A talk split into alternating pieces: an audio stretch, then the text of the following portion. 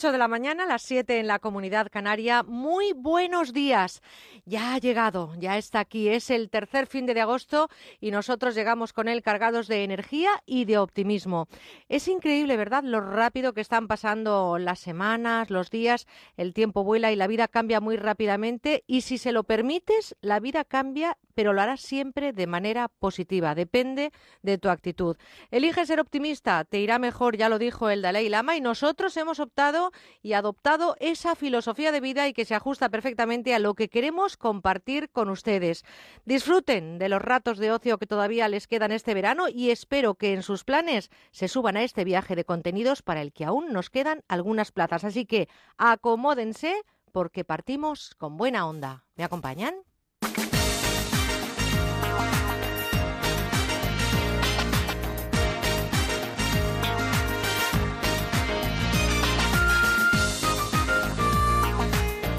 Con buena onda, Merche Carneiro.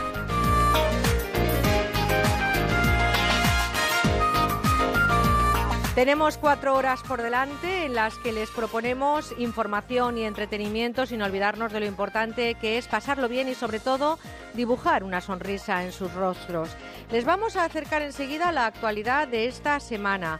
Vamos a desayunar en unos minutos con Abel Folk. Seguro que ustedes le recuerdan en una de las mejores series que hemos visto en los últimos tiempos en Antena 3 Televisión, La Embajada. Pues vamos a desayunar con el embajador. Les proponemos hoy también la combinación de risa y de yoga. Quédense con nuestra terapia. También María Rech nos traerá las últimas tendencias en moda. Creo que hoy nos lleva de rebajas. Estaremos atentos a lo que nos cuenta. También nos iremos hasta Ochate, el pueblo maldito que está en el corazón del condado de Treviño, en Burgos. Saben que estamos esta temporada recorriendo esos lugares que tienen algunas leyendas o, sitios donde ocurren fenómenos extraños. Hoy ya les digo, Ochate, el pueblo maldito.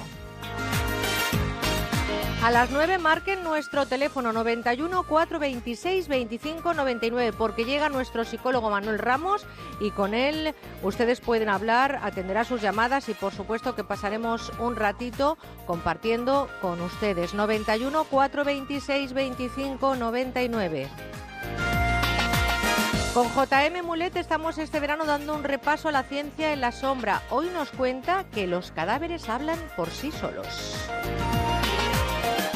Y les hago una pregunta. ¿Les gustaría trabajar desde casa en esos oficios que lo permitan? ¿Está preparada esta sociedad del siglo XXI para no estar presente en su puesto de trabajo y producir? A las 10 les espero bien despiertos en nuestra tertulia que esta semana también cuenta con la participación de ustedes. Espero que nos llamen también al 91 426 25 99 y con nuestros tertulianos.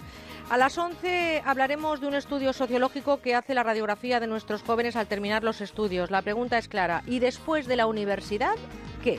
No se pierdan lo que nos cuenta el sociólogo Narciso Michavila. Inventos, consumo y muchas más cuestiones que ocuparán nuestra mañana en un proyecto rodeados de compañeros. Lo realizan técnicamente en Madrid eh, nuestra compañera Marian Moreno y en Valencia nuestra compañera Pilar Martínez Gil. Ya saben que la producción en este programa tiene un nombre, está asociado desde sus orígenes, se llama María Rech. Y nuestros compañeros que están en prácticas y que nos están dando sopas con ondas con esas ocurrencias y con esos reportajes que nos traen este fin de semana, no se pierdan lo que nos contarán también Carla Bayo, Bárbara Yurato, María Fernández, Isabel Ejido y Andrés Moraleda.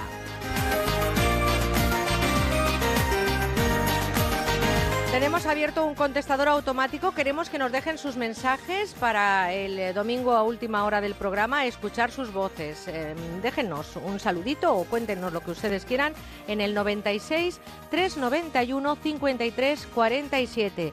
Queremos recibir sus correos electrónicos también en conbuenaonda@ondacero.es y por supuestísimo que les espero en nuestras redes sociales en Facebook y en nuestro perfil de Twitter arroba conbuena-onda. Así que déjenme que les dé las gracias de antemano por hacernos sentir esa complicidad que nos da tanta fuerza y sobre todo sentimos su cariño precisamente a través de las redes sociales, en nuestro buzón de voz, en nuestros correos electrónicos y por supuesto sintiéndoles ahí al otro lado de la radio. Así que vamos a arrancar ya, despegamos en un programa de radio que hasta las 12 se llama Con Buena Onda.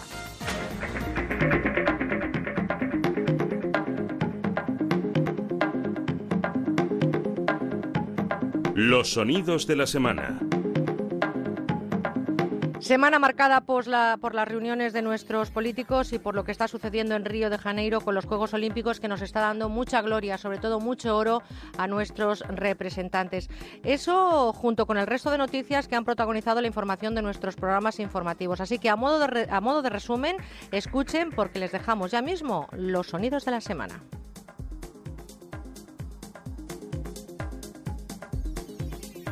Si el pueblo quiere la pena de muerte, los partidos políticos deberán respetar su voluntad. Yo creo que el presidente Obama y Hillary Clinton son los fundadores del ISIS. La posición del Partido Socialista es votar que no a una investidura de Mariano Rajoy. Son condiciones de regeneración democrática y contra la corrupción. El talón de Aquiles de este gobierno en funciones. No habrá negociación si no suscriben estas seis condiciones. Debo someter el documento a la aprobación del Comité Ejecutivo de mi partido. Se han visto afectadas 4.863,99 hectáreas. Eso supone el 6,8% de superficie de la isla. Eh, no sé si, es, si, somos el ganador merecido, pero porque se, se merece, se, se ha merecido a lo mejor también el, el, partido del Sevilla. Pero al final estamos contentos de ganar. Ganar la medalla de oro, pues es lo más que se puede conseguir y y es que todavía no me lo creo, entonces estoy un poco en estado de shock ahora. Esto también es una muestra ¿no? de que se puede practicar deporte de alto rendimiento y ser madre. Una medalla olímpica y además es de oro, pues es algo totalmente dificilísimo, ¿no? porque yo personalmente solo he competido en dos Olimpiadas realmente en mi carrera ¿no? y haber conseguido dos medallas y la segunda que sea con uno de mis mejores amigos pues tiene un, un significado muy muy especial.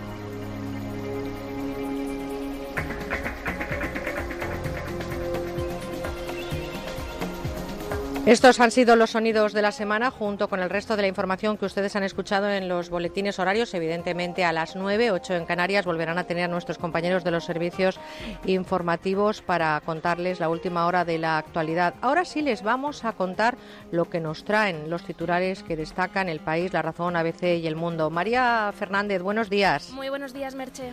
Andrés Moraleda, buenos días. Muy buenos días, Merche. ¿Cómo nos hemos levantado hoy?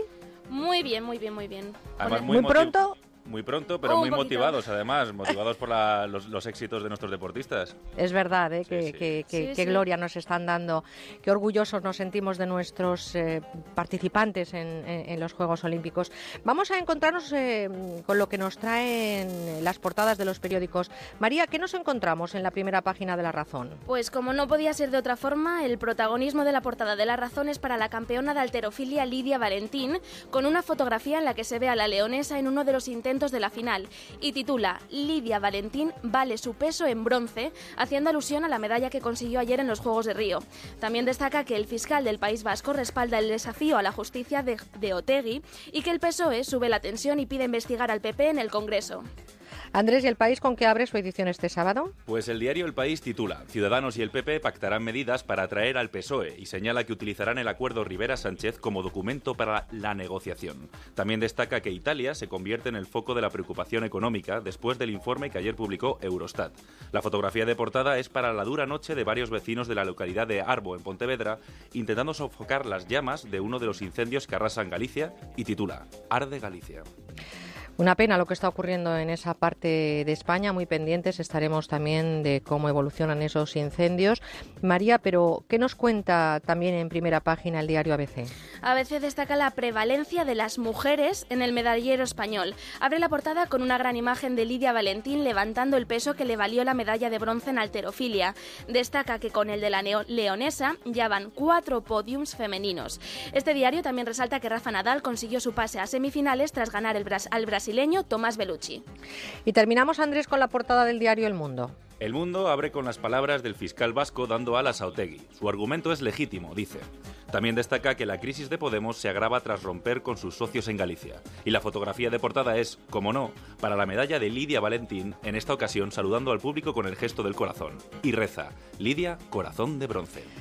Bueno, pues tenemos el corazón, la verdad, que encogido de ver cómo están eh, trabajando nuestros deportistas en esa cita olímpica en Río de Janeiro, orgullosos de lo que están consiguiendo y ojalá tengamos muchos más titulares y muchas más portadas hablando de deporte y no de otra serie de problemas que también nos están acompañando este mes de agosto. Excelente trabajo como siempre, compañeros. Seguiremos con vosotros pendiente de lo que estáis haciendo ahí eh, en Madrid, porque Andrés y y, María están en Madrid y por supuestísimo que desde aquí os sentimos muy cerquita con ese gran trabajo. Compañeros, muchas gracias. Hasta dentro de un ratín. Hasta luego, Onda Cero con buena onda. Buenos días. El número premiado en el sorteo del cuponazo celebrado ayer ha sido 36.416 36416 Serie 52 052 este número ha obtenido un premio de 9 millones de euros, 15 millones si se ha jugado al cuponazo XXL. Puedes consultar el resto de los números premiados en juegos11.es. Hoy tienes una nueva oportunidad con el sueldazo del fin de semana. Recuerda que el 15 de agosto se celebra el sorteo extra de verano de la 11, con un premio de 20 millones de euros y 20 nuevos premios de 100.000 euros. Quedan pocos días. Cómpralo ya. Estás con Merche Carneiro. Estás con buena onda.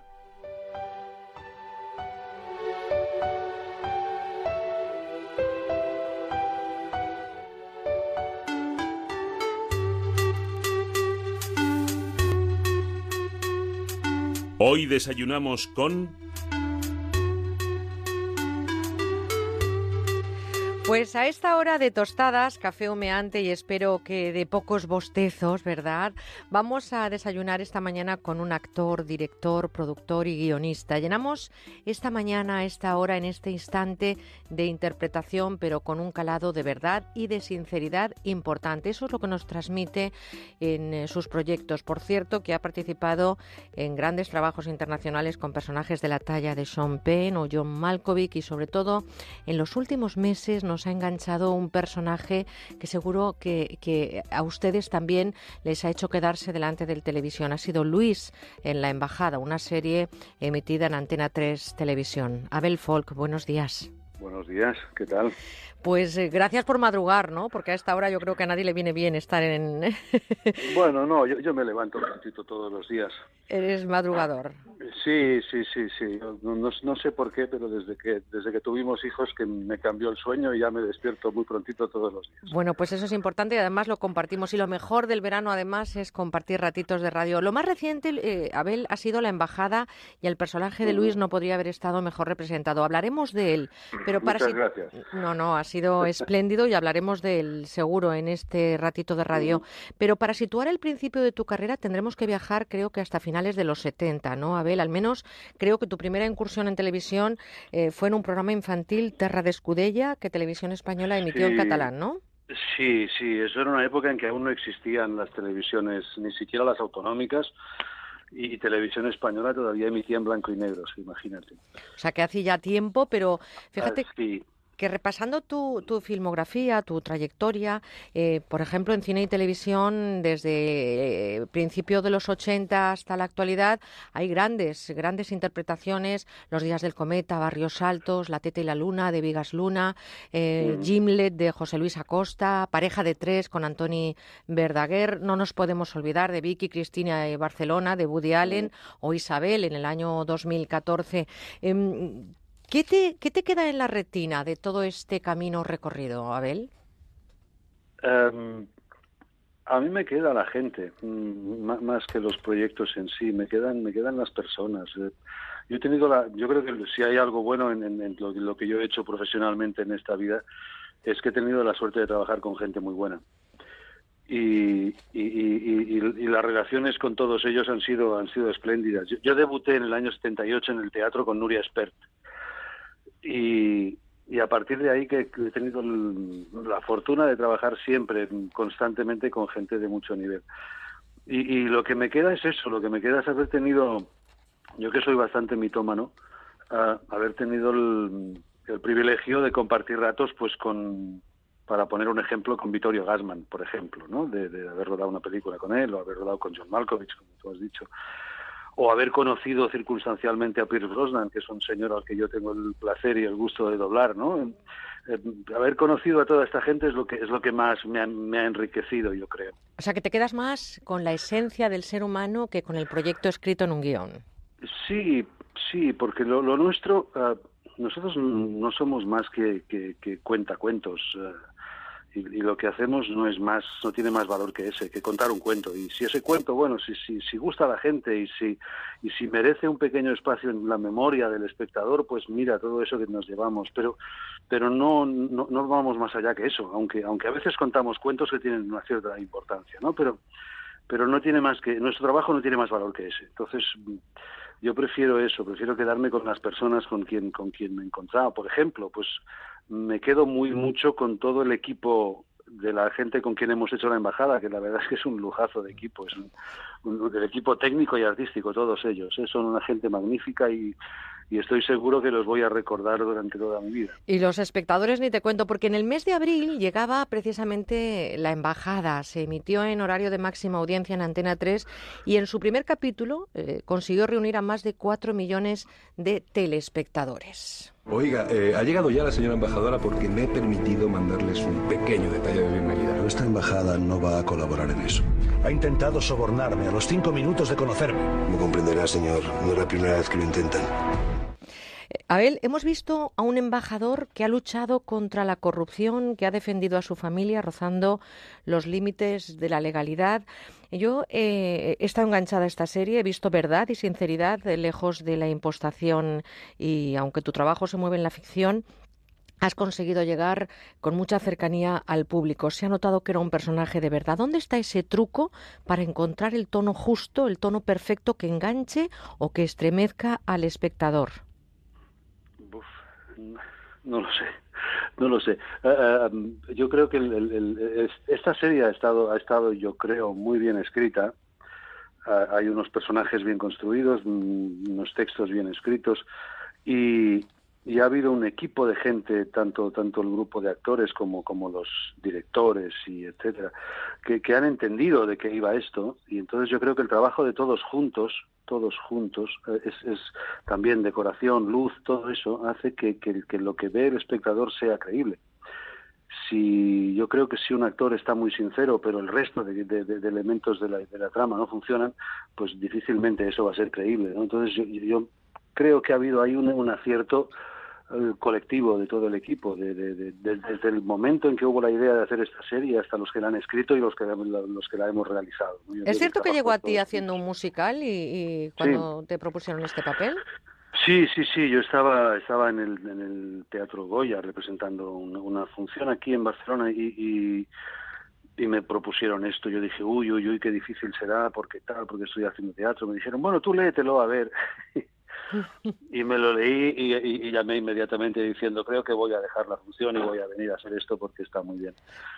Fíjate, Abel, que creo que te llaman embajador por, por la calle, ¿no? Eh, al menos... Alguna gente, sí, alguna gente. El otro, el otro, día cogí el AVE porque tuve que ir a Madrid para unas historias y, y, y los, los, agentes de seguridad del, del, del AVE me, me, decían, hombre, señor embajador, pase, pase, pase, pase por aquí. Oye, ¿y es cierto que te has inspirado en Rodrigo Rato para interpretar este personaje, no, como he no, leído por ahí?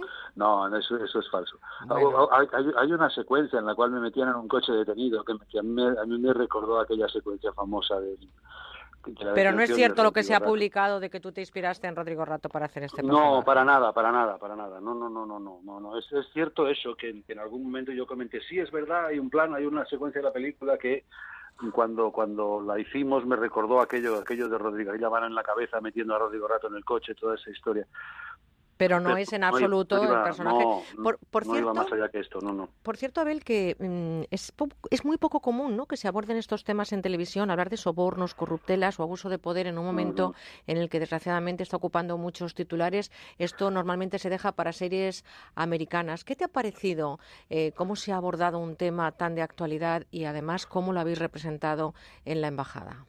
A mí me parece fantástico que se hable de las cosas que interesan, de las cosas que importan, ¿no? Y yo creo que el tema, el tema de la corrupción es un tema que importa muchísimo ahora mismo. mm, yo creo que es incluso sorprendente que no se hayan hecho más cosas hablando de esto, ¿no? Viendo lo que pasa en, en, no, no solo en Estados Unidos, también en Francia, en Inglaterra, en Alemania también se habla inmediatamente de los, de los grandes conflictos sociales, ¿no? Y este es uno es uno de los gordos. Yo no, yo no, no, no he tenido en, en, absoluto la sensación de que, de que haya ningún tipo de presión por parte de nadie para que no se hable de estos temas. Supongo que si no se habla de estos temas es porque en las televisiones debe haber la sensación de que lo que quiere el espectador es algo más... Mmm, más eh, entretenido, entre comillas, ¿no? Más ligero, más... más eh... Pues el espectador ha hablado, porque fíjate que, que algo que es una costumbre mm. instalada en Estados Unidos, hablar de estos temas, sí, aquí sí, parecía sí. un tema tabú y en el primer capítulo emitido de la Embajada, mm. más de cuatro millones de espectadores. Por lo tanto, yo creo que a lo mejor a los espectadores no se les está dando, ¿no? Lo, es posible, es posible. Y luego también hay, hay, había una apuesta a nivel formal, a nivel estético en la serie y de, y de, y de realización y de, de tempo narrativo y tal que no, que no era muy acorde con los usos del, del país, ¿no? Era un tipo de ficción mucho más, mucho más anglosajona en este sentido, más pausada, más menos estresante, menos menos uh, picado que que lo que estamos acostumbrados y también había un poquito la sensación de que uy no el espectador en la televisión lo que quiere es marcha no no y yo creo que la serie ha demostrado bastante que lo que quiere el espectador es calidad, ¿no? que la bueno, cosa estamos, bien hecha.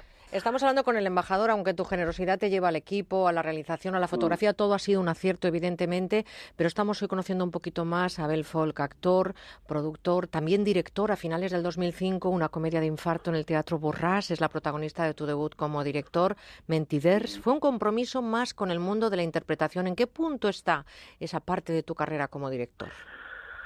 Pues uh, bueno, uh, está el mercado teatral está un poco complicado ahora porque mm, ya es, es, un poco mm, lastimero tener que hablar siempre de las mismas cosas, pero es verdad que a partir de la subida del IVA se ha convertido en un negocio muy complicado el teatro. Es muy difícil hacer teatro, muy arriesgado porque no hay márgenes, no, no, no han quedado márgenes de beneficio, entonces los, los empresarios, los productores estamos un poco asustados con, con esto.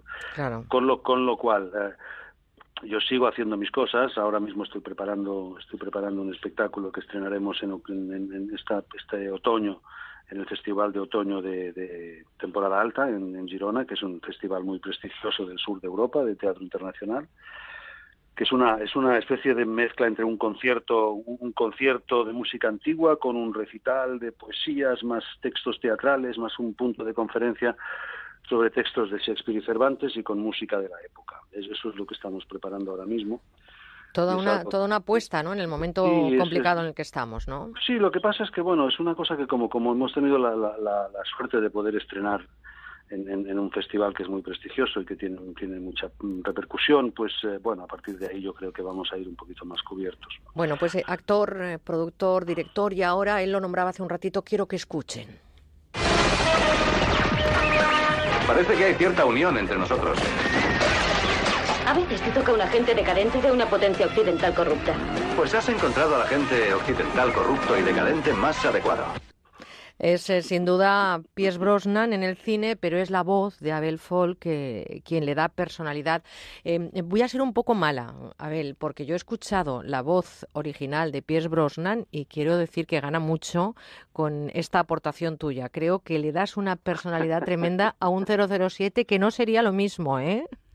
Bueno, no exageres, no exageres. No, no, es cierto, es cierto. Es que la voz da mucha personalidad, ¿eh? Bueno, a mí, a mí Brosnan me dijo, no, no, yo, yo sí, ojalá pudiera hablar siempre con tu voz, me dijo. Por eso, no, no, ojalá, es verdad, porque no. yo, yo he escuchado la voz original de Pierce Brosnan sí. comparándola con la tuya y de verdad que me quedo con la tuya.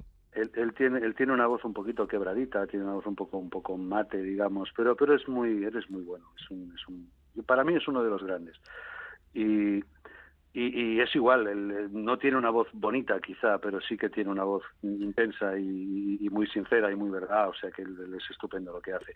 Y yo, y yo no hago más que intentar imitarle. ¿eh? Pero bueno, en cualquier caso, eh, doblar no es fácil, es complicado mm. y es un veterano actor de doblaje que no solamente ha prestado sus cuerdas vocales a, a actores de la talla de Pierce Brosnan o a Hugh Laurie, sino que además también ha puesto su voz en El Señor de los Anillos. La Tierra Media se encuentra al borde de la destrucción. Nadie puede escapar a ella. Debéis uniros o pereceréis. Muéstranos el anillo. Frodo. ¿Estás todavía metido de lleno en el doblaje? ¿Cómo compaginas? No, la verdad es que desde hace ya unos cuantos años que doblo bastante poco.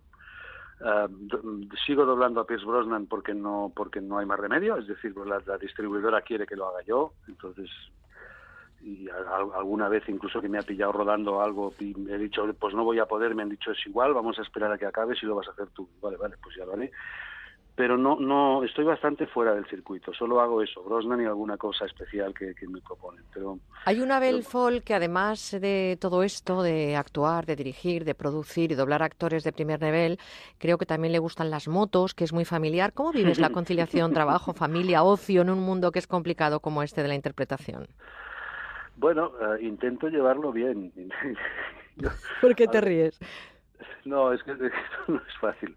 Uh, no, no, eh, eh, a ver, nosotros los, los chicos ya son un poquito mayores y tal, y ahora ya estamos un poco más tranquilos, pero ha habido unos cuantos años en que ha sido un poco complicado, porque yo, yo no he querido que mis hijos fueran eh, hijos de, de, de, una familia sin padre, digamos, ¿no? Porque yo estuviera por ahí, entonces he intentado estar lo máximo posible cerca de ellos pero al mismo tiempo, claro, el trabajo y, y, y yo, yo, necesito mantenerme en forma, con lo cual tengo que hacer algo de deporte todos los días y tengo que estar un poquito, tengo que estar un poquito por mí, me tengo que cuidar. Entonces, bueno, he intentado ir cuidándolo todo sin, sin abandonar ninguna de las cosas. ¿Todos los días sales en bici?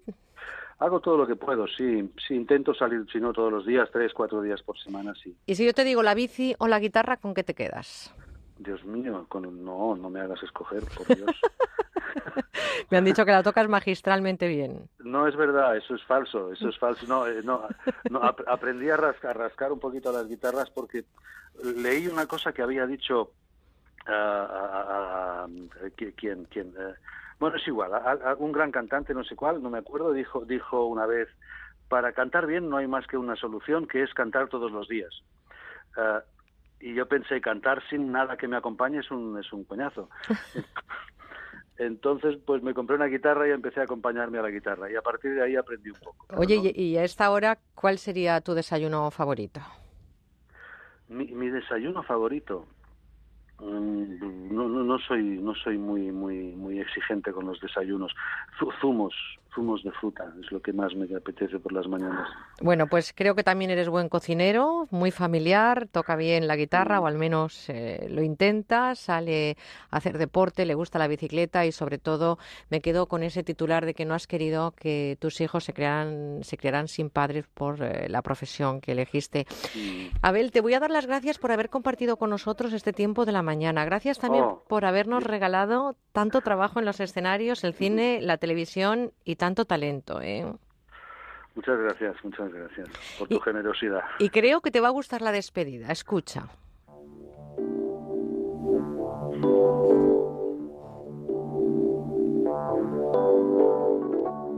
Don't go changing to try and please me. You never let me down before. Just the way you are, te quiero tal y como eres. Esa es una de tus canciones favoritas, ¿no? Es una de nuestras canciones vitales, sí, sí, sí, sí, sí sin duda, sin duda. Pues eh, para que te dé vitalidad a esta hora de la mañana, para que te dé mucha fuerza para seguir con esa carrera imparable y para darte las gracias por este tiempo compartido y por ese trabajo bien hecho, como decía, con mucho calado de verdad. Querido Abel, un abrazo muy fuerte y que tengas mucho éxito y que lo compartas con nosotros. Mu muchísimas gracias. Un saludo. de verano. Que Un saludo, gracias. I take you just the way you are.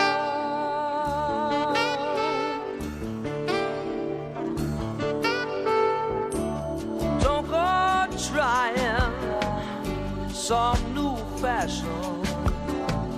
Don't change the color of your hair.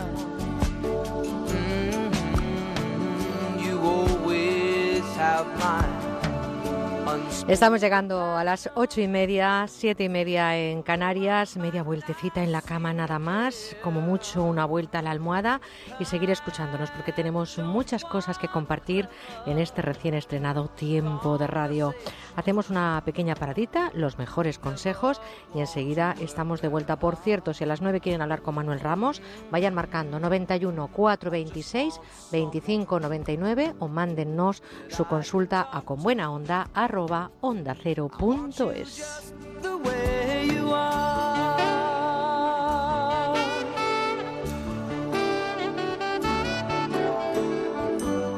Need to know that you will always be.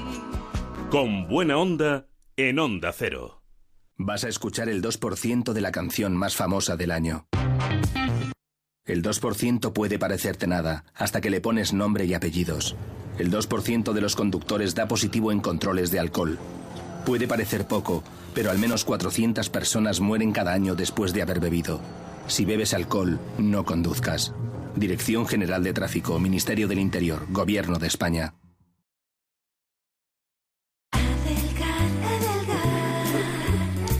Hola Victoria, buenos días. Hola, buenos días, Begoña. Muy buenos días. ¿Cómo podemos...? Mira que es importante el gasto metabólico. Eh, claro, importantísimo, sobre todo para los temas de los que venimos a hablar en este ratito. Y cualquier gasto. Menos mal que tenemos el 50% de descuento en Adelgar Ah, ahora bueno, también. ese gasto también es muy importante También. tenerlo, tenerlo y sobre todo ahora después de los gastos de las vacaciones de verano. Sí, 50% de descuento en tratamientos de adelgazamiento y el gasto metabólico, muy importante, y en Adelgar se consigue aumentar. En Adelgar se consigue aumentar, bueno, porque te vamos a dar recomendaciones saludables como por ejemplo comer bien, porque por el hecho de comer bien ya estás aumentando tu gasto metabólico. Las personas que están siempre a dieta lo que están haciendo es cada vez tener un metabolismo basal más lento y además con los tratamientos de Adelgar que aumentamos el metabolismo basal o el metabolismo a través del, del aumento de la masa muscular. Pues ya saben lo que tienen que hacer. Llamar al 91 577 44 77 91 577 44 77. Onda Cero Madrid, 98.0 FM. En Carrefour todo cuenta, por eso hasta el lunes 15 de agosto tienes este 3x2 en los packs de 12 latas de cerveza Mau Clásica de 33 centilitros. Comprando dos packs, el tercero te sale gratis. Estas son opiniones reales de clientes de Devuelta Conductor. Por no tener que pagar las cuatro multas, eh, me he ahorrado unos 2.000 euros. Para mí es eficaz al 100%. Bueno, sí, porque yo no he vuelto a pagar multas, aunque vengan. Yo las escaneo a vosotros y la verdad que yo estoy muy contenta. Incluso os he recomendado. Encima pagáis. si te retiran el carnet, eso ya es un chollo. Si tú también quieres ahorrarte el dinero de las multas, llama a Devuelta Conductor 900 900 934 900 900 934. Tú conduce. Grupo Reacciona. Es el momento de cambiar los muebles de su oficina. Por eso en Mercaoficina disponemos de dotaciones completas tanto en muebles como en sillería para que usted pueda dar un aire nuevo a su oficina acorde con el impulso económico en el que estamos y con los mejores precios. Mesa 1,60 por 80 más cajonera más silla giratoria ergonómica por tan solo 90 euros. Infórmese en el 91 875 1050, 91 875 1050 y en mercaoficina.es. Facebook, Twitter, YouTube. Hay más de un medio para que nos sigas. ¿Cuál te gusta más? Onda Cero es la radio que siempre va contigo. Porque estamos en las redes sociales para que nos sigas, para que opines, para que compartas noticias. OndaCero.es. Más y mejor. Bingo Las Vegas, una experiencia de juego diferente por su decoración, por su ambiente y porque puedes jugar en su terraza climatizada durante todo el año, con cena, copas y muchas sorpresas. Tienes que venir, te vas a divertir como nunca. Bingo Las Vegas, la sala de juegos que más premios reparte de Madrid. Descubre otra forma de jugar en la terraza climatizada de Bingo Las Vegas, Hermanos García Noblejas 17.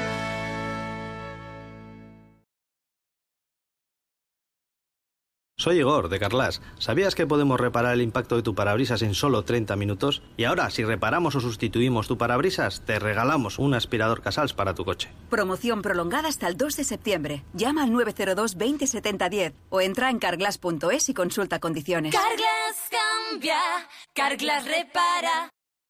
Ahora Hipercor te trae más ahorro con un ofertón muy sabroso. Hasta el 31 de agosto te llevas una pieza de 6,5 a 7 kilos y medio de jamón ibérico de bellota por solo 159 euros. Y tienes más de mil artículos con la segunda unidad al 70% de descuento. Además, con tus compras en Hipercor consigue puntos para disfrutar de entradas y hotel gratis en Portaventura World. Consulta condiciones en Hipercor y hipercor.es. Comienzan los playoffs de la Champions League en A3 Media. El Esteagua de Bucarest pone a prueba el nuevo Manchester City de Guardiola. Este martes a las 8 y media de la tarde, Champions Total en la sexta.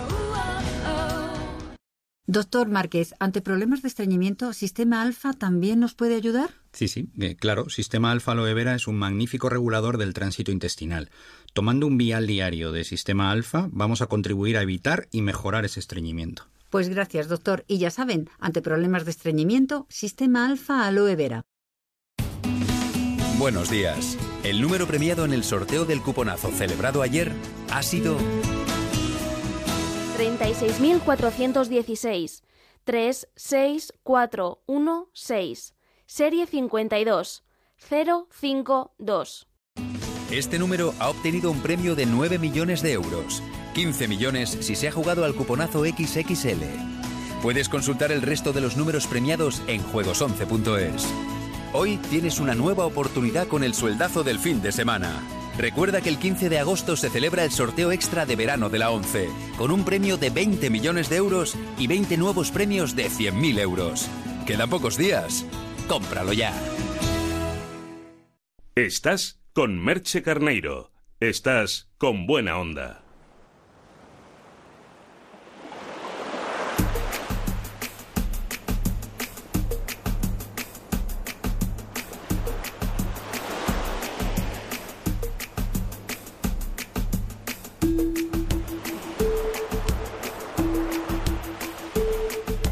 Estamos en terapia.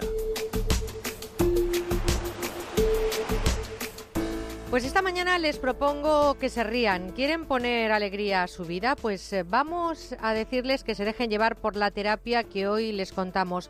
Posiblemente hayan pensado risoterapia. Pues no, vamos a dar un paso más y vamos a contarles lo que es y cómo practicar el yoga de la risa. Existe hasta una Universidad Internacional del Yoga de la Risa con su master trainer Javier Ruiz Gómez. Hablamos, Javier, buenos días. Ah, muy buenos días a todos. Un saludo, gracias por estar esta mañana a esta hora con nosotros. El yoga de la risa, una idea revolucionaria desarrollada por un médico de la India y que ya practican más de 70 países. Javier, ¿qué es exactamente el yoga de la risa? Bueno, eh, en concreto ahora ya son 105 países y el yoga de la risa es una técnica muy sencilla que pretende que las personas podamos reír sin necesidad de estímulos externos, sin humor, sin risa, sin comedia y que se trabaja en grupo manteniendo el contacto visual y, eso hace que pronto aparezca la risa franca y contagiosa y bueno, pues se basa en el hecho científico de que nuestra mente no diferencia entre risa real y risa ejercitada, como hacemos en yoga de la risa. El caso es que nos proporciona los mismos beneficios. A mí me llama la atención que exista una Universidad Internacional del Yoga de la Risa. Realmente esta práctica, como digo, desarrollada no hace mucho tiempo, además, en 1995 por el doctor Madan Kataria, un médico de la India, exactamente en qué principios se fundamenta, en qué está basado. Bien, el, yoga de la risa, digamos que tiene un componente milenario, que es la parte del yoga, que es, eh, en concreto, se trabaja la respiración diafragmática, que trabajando el músculo de el diafragma consigue una relajación interna de todos los órganos, de la víscera, del estómago, hígado, pulmones, corazón y a la vez estimula el sistema nervioso parasimpático que hace que las personas que lo practican pues ya entren en la onda de relajación, de bienestar, de alegría. Luego tiene el componente también de yoga nidra, que lo tienen todos los yogas, que digamos al final se hace una relajación para integrar todo ese movimiento a nivel de, fluidos, de sangre, de oxígeno, eh, de hormonas como las endorfinas, serotonina, dopamina que el cerebro produce con la práctica del yoga de la risa, para que se expanda y se asiente bien asentado en todo, en todo el cuerpo. ¿Cuáles son esos beneficios que nos aporta el yoga de la risa y si son de forma inmediata vividos de alguna manera? Es un yoga instantáneo. Desde el primer momento que lo practica ya sientes los beneficios. Puede practicar eh, individualmente, familias, nietos, padres, abuelos, en las empresas, en geriátricos, incluso si no se tiene sentido del humor, también. Tú imagínate una empresa, eh, cada uno haciendo su trabajo por aquí para allá, imagínate un día que voy y nos juntamos todos y jefes, eh, contratados, subcontratados y hacemos una sesión de yoga de la risa y muchos incluso ni os conocéis, pues en ese día seréis como amigos desde hace muchos años. Pero ¿cómo se induce a, reír cuando uno, por ejemplo, está pues con un problema matemático o con un problema de hipoteca? Nos basamos también en la psicología positiva, es decir, eh, pues efectivamente una factura grande, una hipoteca te hace ya eh, el momento que la tienes que pagar, pues te genera malestar, pero lo que enseñamos es a aprender a vivir esa situación que va a venir sí o sí, pero desde una actitud positiva. ¿Cuánto tiempo hay que practicar el yoga de la risa? Y he leído que también hay contraindicaciones. Por ejemplo, una persona que esté recién operada debe esperar por lo menos tres meses antes de empezar a hacer yoga de la risa. Y hay otras contraindicaciones también, eh, pues como pueda ser hernias, asma, epilepsia, presión alta. ¿Esto es así? Eh, efectivamente, en muchos casos, pues tú imagínate, son casos que se caen por su propio peso, ¿no? Por ejemplo, de una persona que se acaba de operar y tiene 15 o 20 puntos de, sutura, le pones a reír y claro, como los músculos se expanden mucho, pues ¡buah! saltan todos los puntos, ¿no? Y el tema de, pues, eh, que tiene algún problema de hemorragias o algo así, también hay problemas, ¿no? O de epilepsia, eh, porque se activa el sistema simpático entonces, pues eh, todos esos casos mejor eh, consultarlo antes de, practicar el yoga de la risa, como cualquier otra disciplina aeróbica. ¿Cada cuánto tiempo hay que hacer yoga de la risa y cuánto rato mínimo es eh, conveniente estar, pues eso, riéndose con esta práctica de yoga? Con 10 minutos son suficientes. Es decir, se ha demostrado científicamente que el cerebro, cuando eres capaz de reír 10 minutos a carcajada, pues ya te abre el grifo del cóctel de la felicidad que, nosotros le llamamos. Pues fíjense ustedes que dicen que un minuto de risa es igual a 10 minutos de remo o carrera. Reír es, por lo tanto, un magnífico ejercicio aeróbico y además dicen que no requiere de gran esfuerzo, así que practicar el yoga de la risa es eh, evidentemente algo que deberíamos de practicar muchos. Estimula zonas del cerebro que en el estrés diario y los problemas de lo cotidiano quedan dormidas, así que les propongo despertar a esta hora de la mañana con la mejor de sus sonrisas y preparen también un buen número de carcajadas para tener una vida más saludable. La risa, ese complemento natural que ocupa además poco espacio en cualquier equipaje, así que si ustedes están preparando viaje o están ahora mismo en carretera, hagan un huequito en cualquiera de sus equipajes para meter esos 10 minutos diarios de risas, sonrisas y carcajadas. Javier Ruiz Gómez, Master Trainer de la Universidad Internacional del Yoga de la Risa. Gracias por despertarnos esta mañana con este tono simpático. Un saludo muy fuerte. ¿eh? Gracias a ti.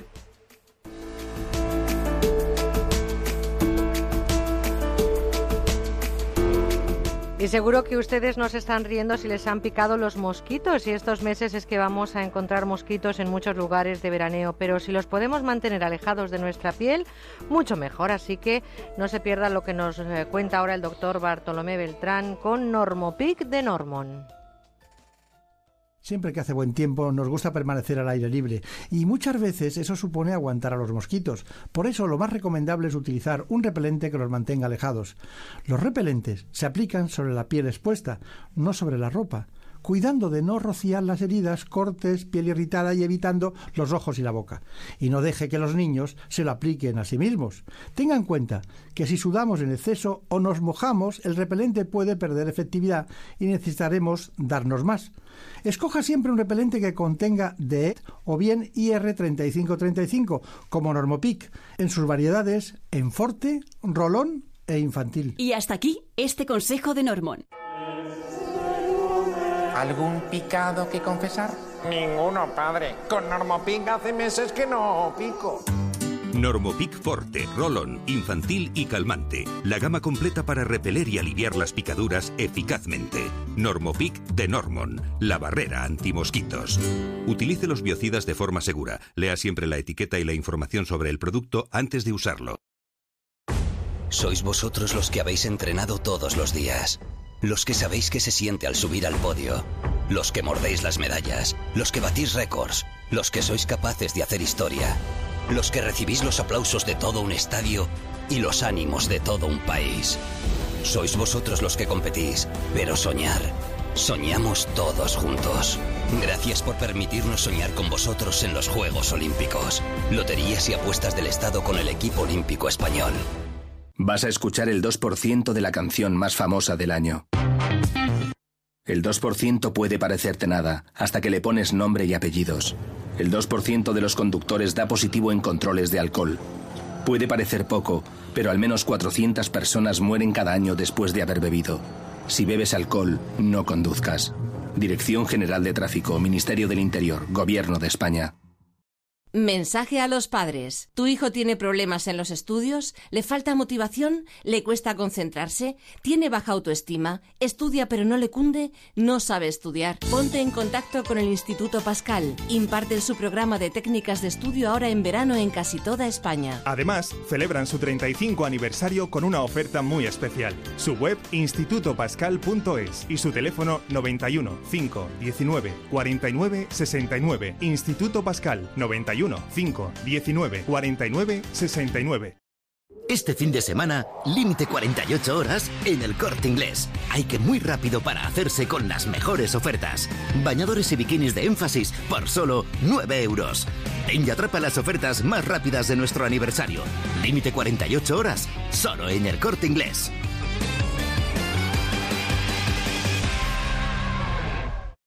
Probando, probando.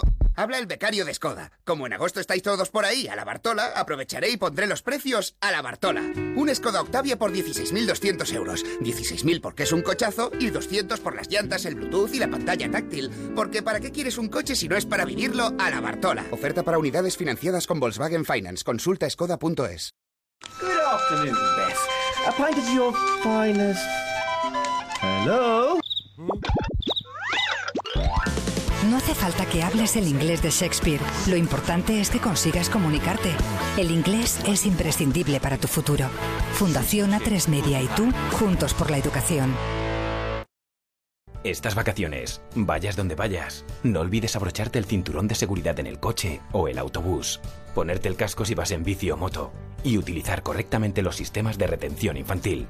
Hay decisiones que salvan vidas. Este verano, decide vivir. Ponle freno. Juntos, si podemos. Compromiso a tres media. Seguimos con buena onda.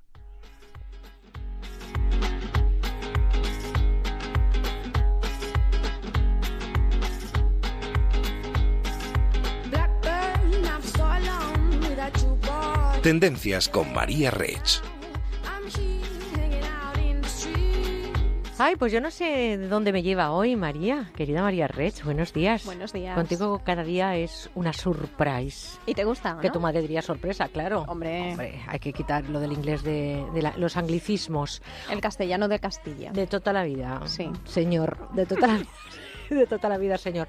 ¿Dónde me llevas hoy? ¿Qué, qué tendencias me traes? Pues mira, el otro día estaba yo pensando de qué te hablaría esta semana, hasta que miré un escaparate y me di cuenta de que la respuesta la tenía justo enfrente de mí. Veía 20%, de ahí para arriba, 20, 30%. Digo, te voy a hablar de las rebajas. Yo he llegado a ver hasta el 70 y me he resistido a entrar. No me lo puedo creer. Bueno, ya sabes que yo de vez en cuando digo alguna mentirijilla, eso sí piadosa.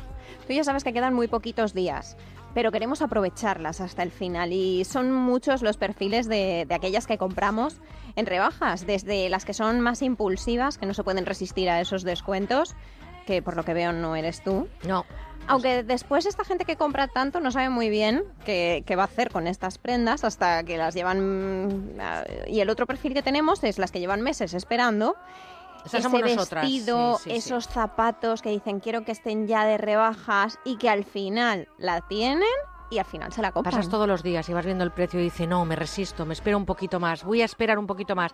Y al final llegan. ¿Cuánto nos gastamos más o menos en rebajas? Pues mira, el gasto medio que se esperaba es de unos 150 euros y la mayoría, desde luego, de esta partida de rebajas está destinada a ropa y complementos, porque ya sabes que las rebajas lo alcanzan todo. Ya, ya, pero yo no me veo comprando, por ejemplo, eh, eh, tornillos o arandelas, no, no. Eso creo que no, lo ponen de rebajas, no me veo aunque yo- yo... no soy experta. Bueno, no lo sé, pero no me veo Yo soy más también de ropa y complementos. Pues mira, yo no sé cuál será el caso de nuestros queridos oyentes, pero lo que sí que queremos desde aquí es darle las claves de lo que pueden comprar aprovechando estos últimos coletazos de las rebajas. ¿Y qué podemos comprar? ¿Qué nos recomiendas así, abuela pluma? Pues mira, terciopelo, te recomiendo totalmente. Todo lo que vean, que lo compren.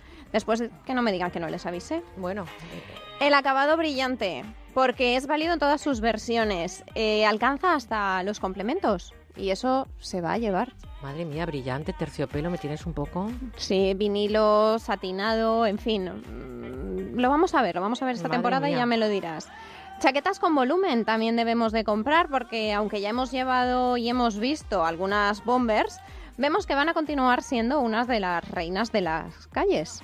Oye, pues yo, la verdad que esta moda que viene, esto que tenemos co- terciopelo, brillos y todo esto, fíjate, no voy a ser clara porque no debo, pero en otra digas- época, en otra No, época no, yo esto lo hubiera hombre, ubicado sí. en otro perfil. Yo te iba a decir, nunca digas de esta leer. agua no beberé. Y ese cura no es mi padre, eso es un dicho. ¿eh? Porque yo alguna vez lo he dicho y he acabado cayendo. Pues sí. Y mira, por último te doy otra clave. Dime. Las flores orientales. No van a desaparecer pese a la llegada del otoño, las flores. Y las vamos a seguir viendo en tops de inspiración lencera o en camisas de corte pijama, de los que ya te he hablado Bueno, pues ahí está. Chaquetas con volumen, flores orientales, acabado brillante, terciopelo. Estamos hablando de lo que viene para este otoño. ¿Y con qué terminamos esta mañana, María? ¿Te parece una recomendación semanal? Vale. Mira, pues sabes que echaba muchísimo de menos ese toque beauty tan Ay, nuestro sí, que teníamos el año sí. pasado. Ese cordoncito umbilical que nos unía al final del programa, ese toque beauty. ¿Con qué toque Mm, beauty nos vamos hoy? Pues mira, mi recomendación de esta semana y toque beauty a la vez va a ser esos productos tan maravillosos que sirven tanto que sirven como multiusos. ¿Sabes lo Sí, que te quiero sí, decir? sí, Que los podemos utilizar, mira, por ejemplo, para dar color a nuestros labios y para dar color a las mejillas.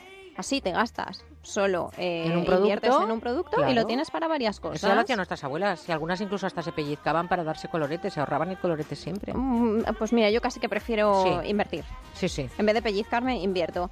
Y la otra opción que te doy son, por ejemplo, bálsamos que existen, que son para hidratar la piel del rostro, para hidratar las uñas, para hidratar el cabello.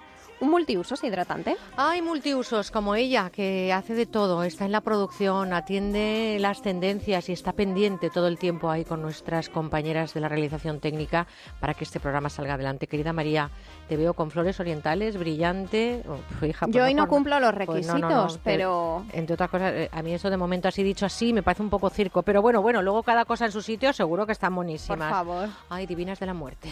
Yo soy una chica con suerte y estoy divina de Tú la ya muerte. sabes que yo no canto. Ella no va a cantar Yo me pongo nunca. todas las tendencias, Ella de pero vez no en canto. cuando da el cante.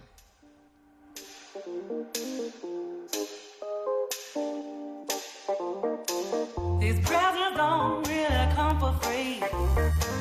Your paycheck don't mean that much to me.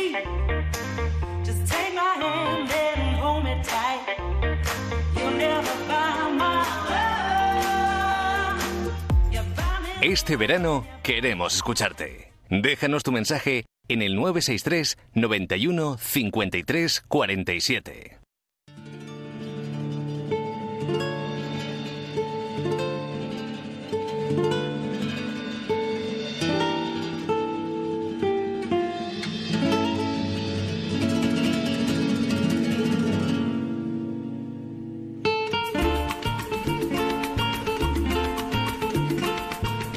Made in Spain.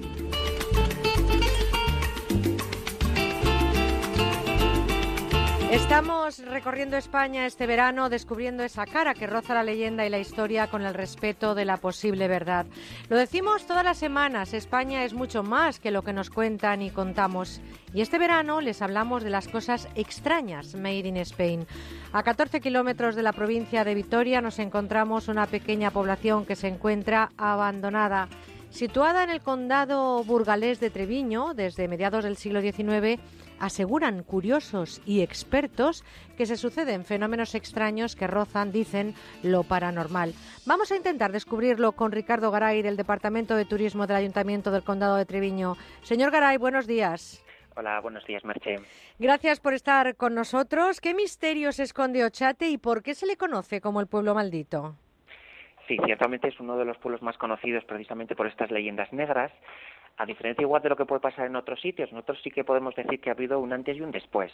De hecho, todo surge a partir del año 81. En, en septiembre de ese año, una persona que iba caminando por la noche por, por el entorno de Ochate, que en este caso era Prudencio Muguruza, pues de repente se encontró con una bola de luz que se depositó más o menos cerca se, se, detuvo cerca de lo que es Ochate y le sacó una fotografía. La fotografía acabó en prensa y eso lo que motivó, diríamos, de algún momento es que lo que hasta entonces era un despoblado que más o menos había sido abandonado a principios del siglo XX, pues comenzó a ser un espacio de peregrinación de todas las personas que buscaban primero ovnis y después todo lo paranormal, vamos a decirlo así, en cuanto a, elementos de presencias o de psicofonías. Avistamientos, fenómenos que no se asocian al mundo de los vivos. Yo la pregunta, evidentemente, se la tengo que, hacer, aunque me imagino que usted no lo ha vivido en primera persona. Mito, realidad, leyenda, hechos que son lo más interesante posiblemente que puede tener Ochate es cómo se va construyendo un mito, diríamos, moderno en nuestros días y lo vamos viendo cómo evoluciona. Sí que es cierto que toma algunos pequeños elementos de realidad, eh, un poco escabrosos, todo, todo, hay que decirlo, pero luego efectivamente pues se alimenta mucho de eh, también pues de rumores, de diríamos, de algún testimonio que se ha podido dar allí, de cosas que han ido pasando, pero bueno, pues lógicamente eh, de alguna manera mediatizado por, por la fiesta o igual por la situación, diríamos, a veces de colectiva, pues cuando se acude allí. Por cierto, por eso... perdón que le interrumpa, hay sí, cosas sí. que evidentemente a lo mejor no se pueden constatar, pero sí que parece cierto que el enigma de Ochate comienza en torno al año 1860 aproximadamente, cuando se desata una epidemia de viruela y al entorno, las poblaciones eh, cercanas no les pasa nada y allí empieza a diezmar la población porque cuatro años después vuelve a ser castigado con el tifus y, después la más eh, mortal de todas el cólera y solamente afectaba a esa zona, no a las poblaciones cercanas. Hoy en día sabemos que efectivamente eso no es cierto, que eh, hablamos de varias epidemias que sí afectan a, pueblos de, de, lo que sería un poquito el, el, entorno. Aproximadamente se va a despoblar en la década de los 20 del siglo XX y en, las, en los 30 todavía acudían personas a trabajar, diríamos, de forma diaria, especialmente pastores, por supuesto, a tres personas nada más, al entorno de, de Ochate.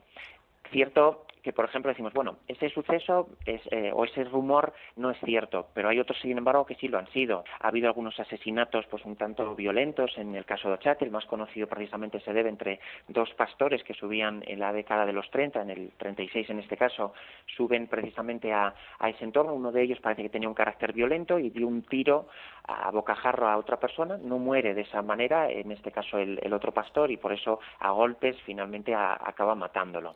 Han grabado, dicen, hablando de psicofonías, eh, testimonios sorprendentes, dicen voces de una niña, de una mujer que avisan y además que los visitantes deben marcharse del lugar. ¿Eso es eh, una realidad? En este caso, las psicofonías fueron grabadas, eh, la primera, la que, bueno, la que hacía referencia que es una voz de una niña que dice cámpora, en euskera quiere decir fuera, eh, con, imperativo, echando, expulsando.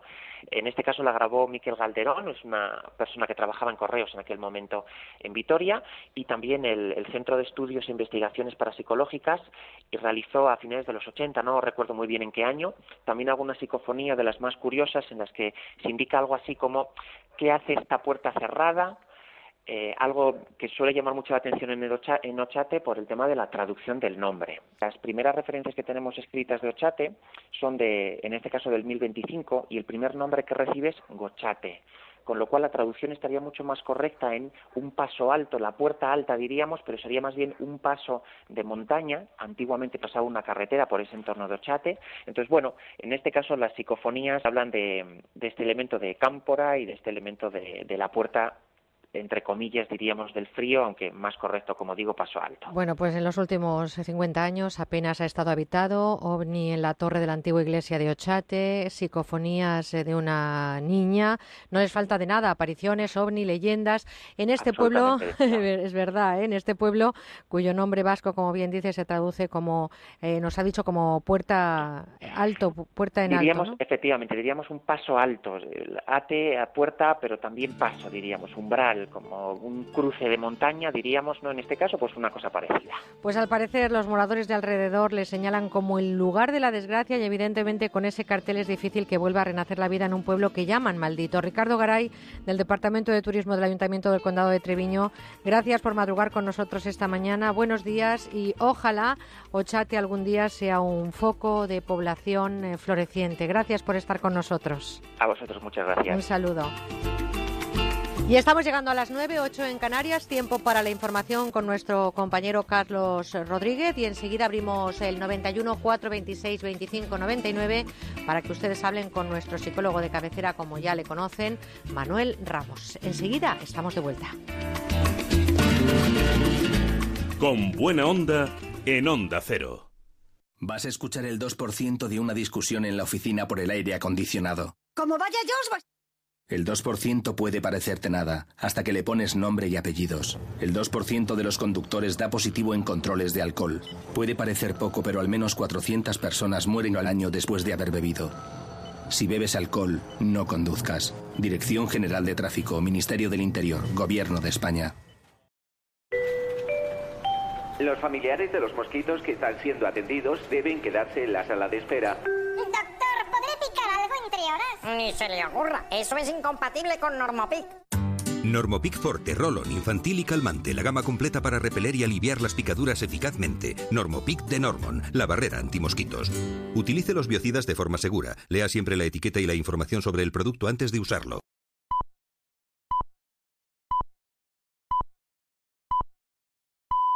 Son las 9, las 8 en Canarias.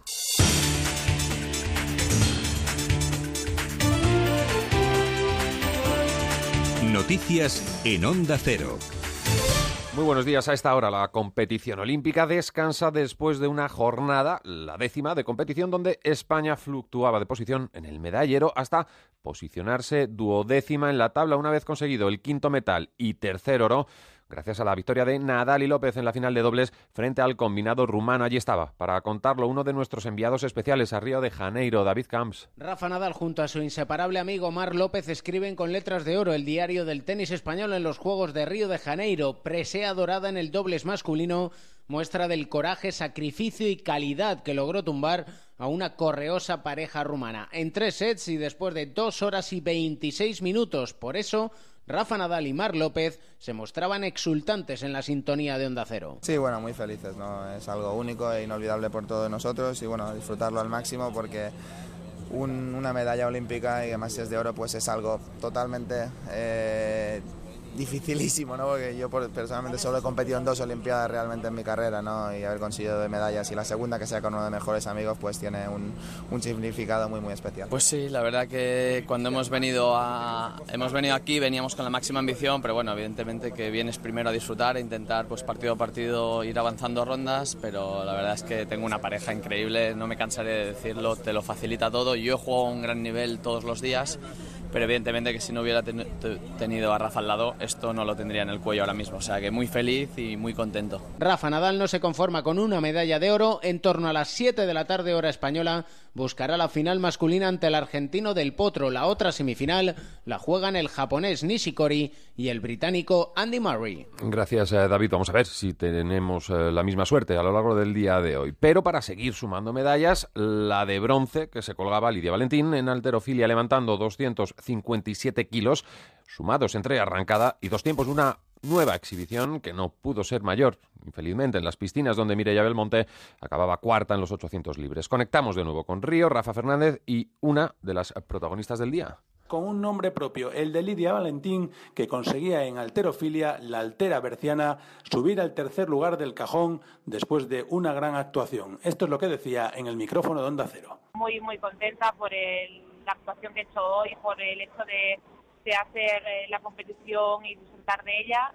Y, eh, y bueno, y que he conseguido al final eh, lo que quería, que era una medalla olímpica. Medalla de Lidia Valentín y a las puertas se quedó Mireia Belmonte, cuarta en los 800 metros libres. Cierra así su participación en estos Juegos Olímpicos de Río, fantástica, con el oro en los 200 mariposa y el bronce en los 400 estilos. Bueno, pues eh, dejamos de momento los juegos y aquí en nuestro país, en clave política, dos frentes que tienen que ver con comicios autonómicos, porque de momento las terceras elecciones generales no llegan, aunque la incertidumbre sigue instalada, así como enquistada la opción de gobernabilidad. Pero, como contamos y mirando a las urnas del próximo mes en Euskadi y bajo el paraguas de la inhabilitación propuesta por la Audiencia Nacional para que Arnaldo Otegui encabece la lista de Bildu, el fiscal del País Vasco, Juan Calparsoro, en declaraciones a Onda Vasca, ve opciones para que Otegui sea el candidato. Lógicamente es una postura legítima la de AH Bildu y bueno, y al final tendrá que ser primero la Junta Electoral y luego un juzgado, bien el de lo contencioso, bien en último término el Tribunal Constitucional, el que eh, determine, dictamine si se está vulnerando o no el derecho de Otegui, como de cualquier otro ciudadano, al acceso a cargos públicos, en este caso a presentarse a un cargo público de parlamentario vasco. Y un último apunte antes de conocer cuál va a ser el tiempo que nos espera para hoy. Media hora antes de expirar el plazo, la pasada medianoche, Podemos y En Marea llegaban al acuerdo para concurrir juntas a las elecciones gallegas en la misma fecha que las autonómicas del País Vasco, en septiembre. El calor sigue dando tregua en la península, no así el viento que trabaja con fuerza en el litoral este y el estrecho. José Nicolás. Sí, los cielos estarán despejados en la mayor parte del país. Solamente se esperan algunas nubes a lo largo de la tarde en el sistema central ibérico y en Pirineos, aunque sin previsión de lluvias. La EMET prevé viento fuerte de levante en la zona del estrecho. También se espera viento de componente norte en el litoral de Galicia y en las Islas Canarias. Solo será aquí en Canarias y el oeste de Galicia donde bajan las temperaturas y algo aumentarán en el centro y en el norte de la península. En el resto del país, pocos cambios en el termómetro. Bueno, pues la información eh, vuelve en menos de una hora cuando sean las 10, las 9 en Canarias, también en nuestra página web ondacero.es. Ahora se quedan con buena onda y siguen con Merche Carneiro. En Gente Viajera te invitamos a viajar. Mándanos una postal y participa en el concurso Postales Viajeras, porque te lo mereces. Con MSC Cruceros pasarás siete noches inolvidables en un crucero con pensión completa a bordo del MSC Espléndida. Viajes El Corte Inglés te lleva a Tenerife. Siete noches en un hotel de cuatro estrellas con vuelos y traslados incluidos. Escápate al Algarve. Vuelo Madrid-Faro con Air Nostrum y dos noches con desayuno en el hotel Epic Sana, un cinco estrellas con el mayor spa de Europa. Turismo de Puerto Rico te invita a descubrir la Isla Estrella. Vuelos con Air Europa para dos personas y cuatro noches con desayuno en el Gran Meliá Golf Resort Puerto Rico. Iberia te lleva a China en vuelo directo de Madrid a Shanghái, la ciudad de los contrastes. Participa. Manda una postal a postalesviajeras@ondacero.es o a Onda Cero Ramblas 8894, cuarta planta 08002 Barcelona. Recuerda incluir una fotografía de tu viaje con un comentario y tus datos personales. Suerte a toda la gente viajera viajera. Gente viajera. Saludos amigos, seguro que no se les había ocurrido pensarlo, pero es un hecho que en verano nos pasamos muchas horas sentados en sillas bastante incómodas. Es verdad, Paloma, en las sillas plegables de piscina o de playa, en las de plástico de las terrazas o del jardín, no nos damos cuenta y nuestra espalda se acaba resintiendo. Y es que es muy importante una buena postura al sentarnos para proteger nuestras vértebras. Claro, por eso los médicos recomiendan que utilicemos asientos adaptados a nuestras necesidades. Claro, pero a veces eso es imposible, no podemos llevar una buena butaca a todas partes. Lo que sí podemos hacer es poner sobre el asiento nuestro cojín con Forgel que tantísimo se ha vendido aquí en la radio y ustedes seguro que lo han visto en televisión. Llevamos miles de ventas y los clientes están encantados. Es un cojín de gel de última generación especialmente ideado para nuestro máximo confort por expertos en terapias posturales. Hoy amigos pueden conseguirlo también a través de nuestro teléfono el 902 29 10 29. Y digo yo que si se han vendido millones en todo el mundo será porque es comodísimo. Es comodísimo, Paloma. Combina dos capas de espuma de alta densidad, la más cómoda que existe, con una capa central de gel. Esto hace que el peso de la parte superior del cuerpo se distribuya por todo el cojín, eliminando puntos de presión en músculos, vértebras y articulaciones. Así podremos pasar más tiempo sentados sin que se resienta nuestra espalda. Por muy incómoda que sea la silla, yo te aseguro que con el Confort Gel estaremos comodísimos.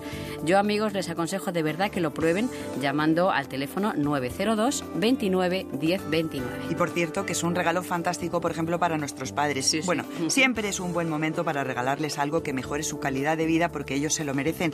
Se lo podrán llevar a la terraza, a la playa, al jardín, donde quieran. Con este cojín estarán más cómodos en cualquier silla. Además, al estar un poco más alto, les costará muchísimo menos levantarse. Lo pueden llevar incluso en el coche, en el asiento del copiloto, como hace mi padre, que así le resulta mucho más fácil entrar y salir. La verdad que es un cojín que merece la pena. Yo les recomiendo que lo prueben llamando al 902 29 10 29 y en la web universotao.com. ¿Y por un precio buenísimo? Solo cuesta 39 euros más unos pequeños gastos de envío. La verdad es que es muy poco dinero para la comodidad que proporciona. Y es que hoy además tenemos una oferta estupenda, Paloma. Durante la próxima hora ponemos a la venta dos cojines por el precio de uno. Esta oferta, amigos, se termina hoy. Así que hay que llamar ahora mismo, por favor, al 902 29 10 29 para encargar este cojín de gel y se llevará dos por el mismo precio. Bueno, Margas, que son 10 euros menos que en la televisión. Merece la pena llamar. Claro que merece la pena porque los 40 primeros pedidos, además que recibamos en el 902 29 10 29, además de 2 por 1 se llevarán completamente gratis de regalo unos comodísimos calcetines unisex de compresión de estos antivarices paloma que ahora en esta época vienen también para evitar que las piernas se hinchen, se encarguen. Lo usa muchísima gente. Esto es gratis de regalo al hacer su pedido. Pues ya saben, dos cojines por el precio de uno. Hoy último día de esta promoción en la web universotao.com y en el teléfono 902 29 10 29.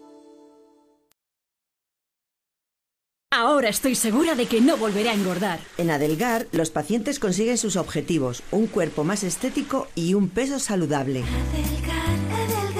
Adelgazar en la clínica referente de Madrid en agosto tiene un 50% de descuento. Llámenos 91 577 44 77.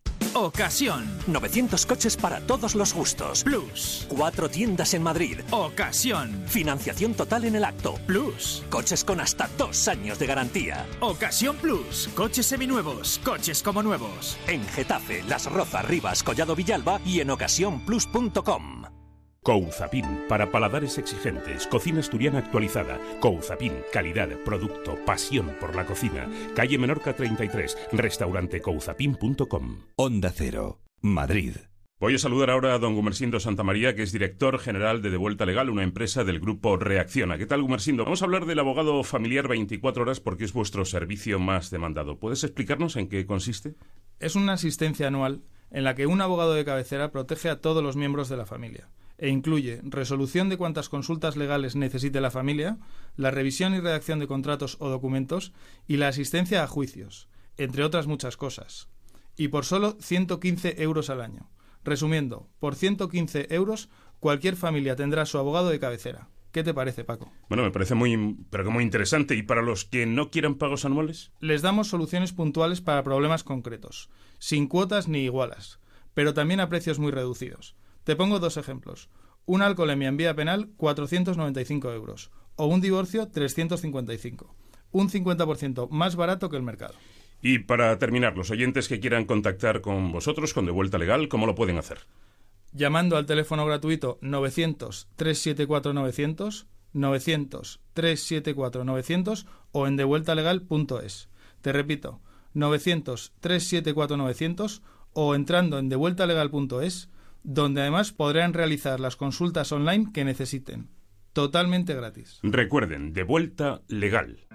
Bingo Las Vegas, una experiencia de juego diferente por su decoración, por su ambiente y porque puedes jugar en su terraza climatizada durante todo el año, con cena, copas y muchas sorpresas. Tienes que venir, te vas a divertir como nunca. Bingo Las Vegas, la sala de juegos que más premios reparte de Madrid. Descubre otra forma de jugar en la terraza climatizada de Bingo Las Vegas, Hermanos García Noblejas 17.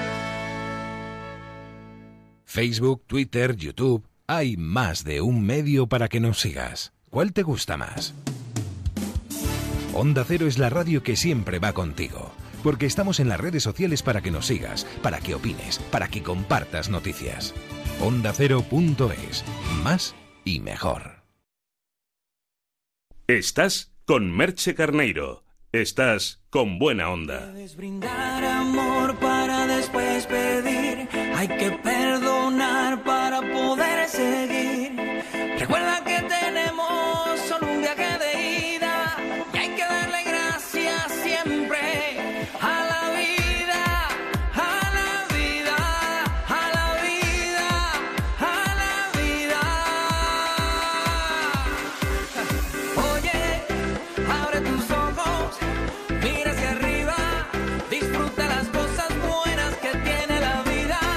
Disfrute las cosas buenas que tiene la vida porque la vida no está para entenderla, está para vivirla y también para celebrarla cada instante, cada segundo que respiramos. Tenemos que dar gracias por todo lo que vivimos. Es un regalo ese segundo y si lo hacemos felices, pues ese segundo se eleva hasta el infinito.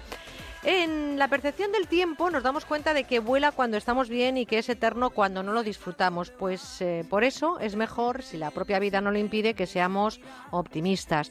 Que veamos siempre ese lado bueno y positivo de las cosas y que celebremos la vida cada sábado y cada domingo con Manuel Ramos. Es doctor en psicología, psicólogo clínico, director del Instituto de Terapia Gestal y ustedes ya le conocen, nuestro psicólogo de cabecera, amigo. Buenos días, Manuel. ¿Qué tal? Buenos días. 8 y 13 minutos en Canarias, 9 y 13 en la península. Es el momento adecuado para que ustedes nos llamen 91 426 25 99 para hablar eh, con Manuel. Y por supuestísimo que también en nuestro correo electrónico está a su disposición con buena onda arroba onda cero punto es. Eh, es el tiempo de los oyentes, eh, querido Manuel, aunque no todo el mundo tiene la visión positiva de las cosas, esas que nosotros eh, siempre estamos apostando por ellas, por ese positivismo. Mm. Con un mismo horizonte hay quien ve la botella medio llena y hay quien ve la botella medio vacía. ¿Esa postura, Manuel, marca la diferencia claramente de dos actitudes a la hora de afrontar la vida? Sí, y muchas veces es un arma de doble filo. Por una parte, evidentemente, la capacidad que tenemos los seres humanos de dar significado de una forma determinada, es decir, de ver la botella medio llena o medio vacía hace que nuestras actitudes, hace que nuestras eh, formas de comportarnos eh, nos permitan tener más recursos. Eh, cuando una persona está viendo que tiene posibilidades de cambiar aquello que no le gusta, aquello que le molesta, cuando una persona está viendo que tiene recursos para resolver un problema que se le presenta, la sensación de tener poder, de tener capacidad, es un elemento motivador y es un elemento que hace que las personas pasen a la acción. Me refería que es un arma de doble filo porque muchas veces también hay casi como una exigencia de que todo se tiene que ver en positivo y entonces se nos olvida que no todo es perfecto, que no existe esa situación ideal nada más que en nuestra cabeza. La semana pasada hablábamos cuando la gente decía es que en teoría y decíamos cómo nos interesaría saber dónde está teoría. Desde ese punto de vista creo que la gran ventaja de ver el vaso medio lleno es la cantidad de recursos que hace que tomemos o que pongamos en práctica. Y sobre todo quiero incidir en una cosa.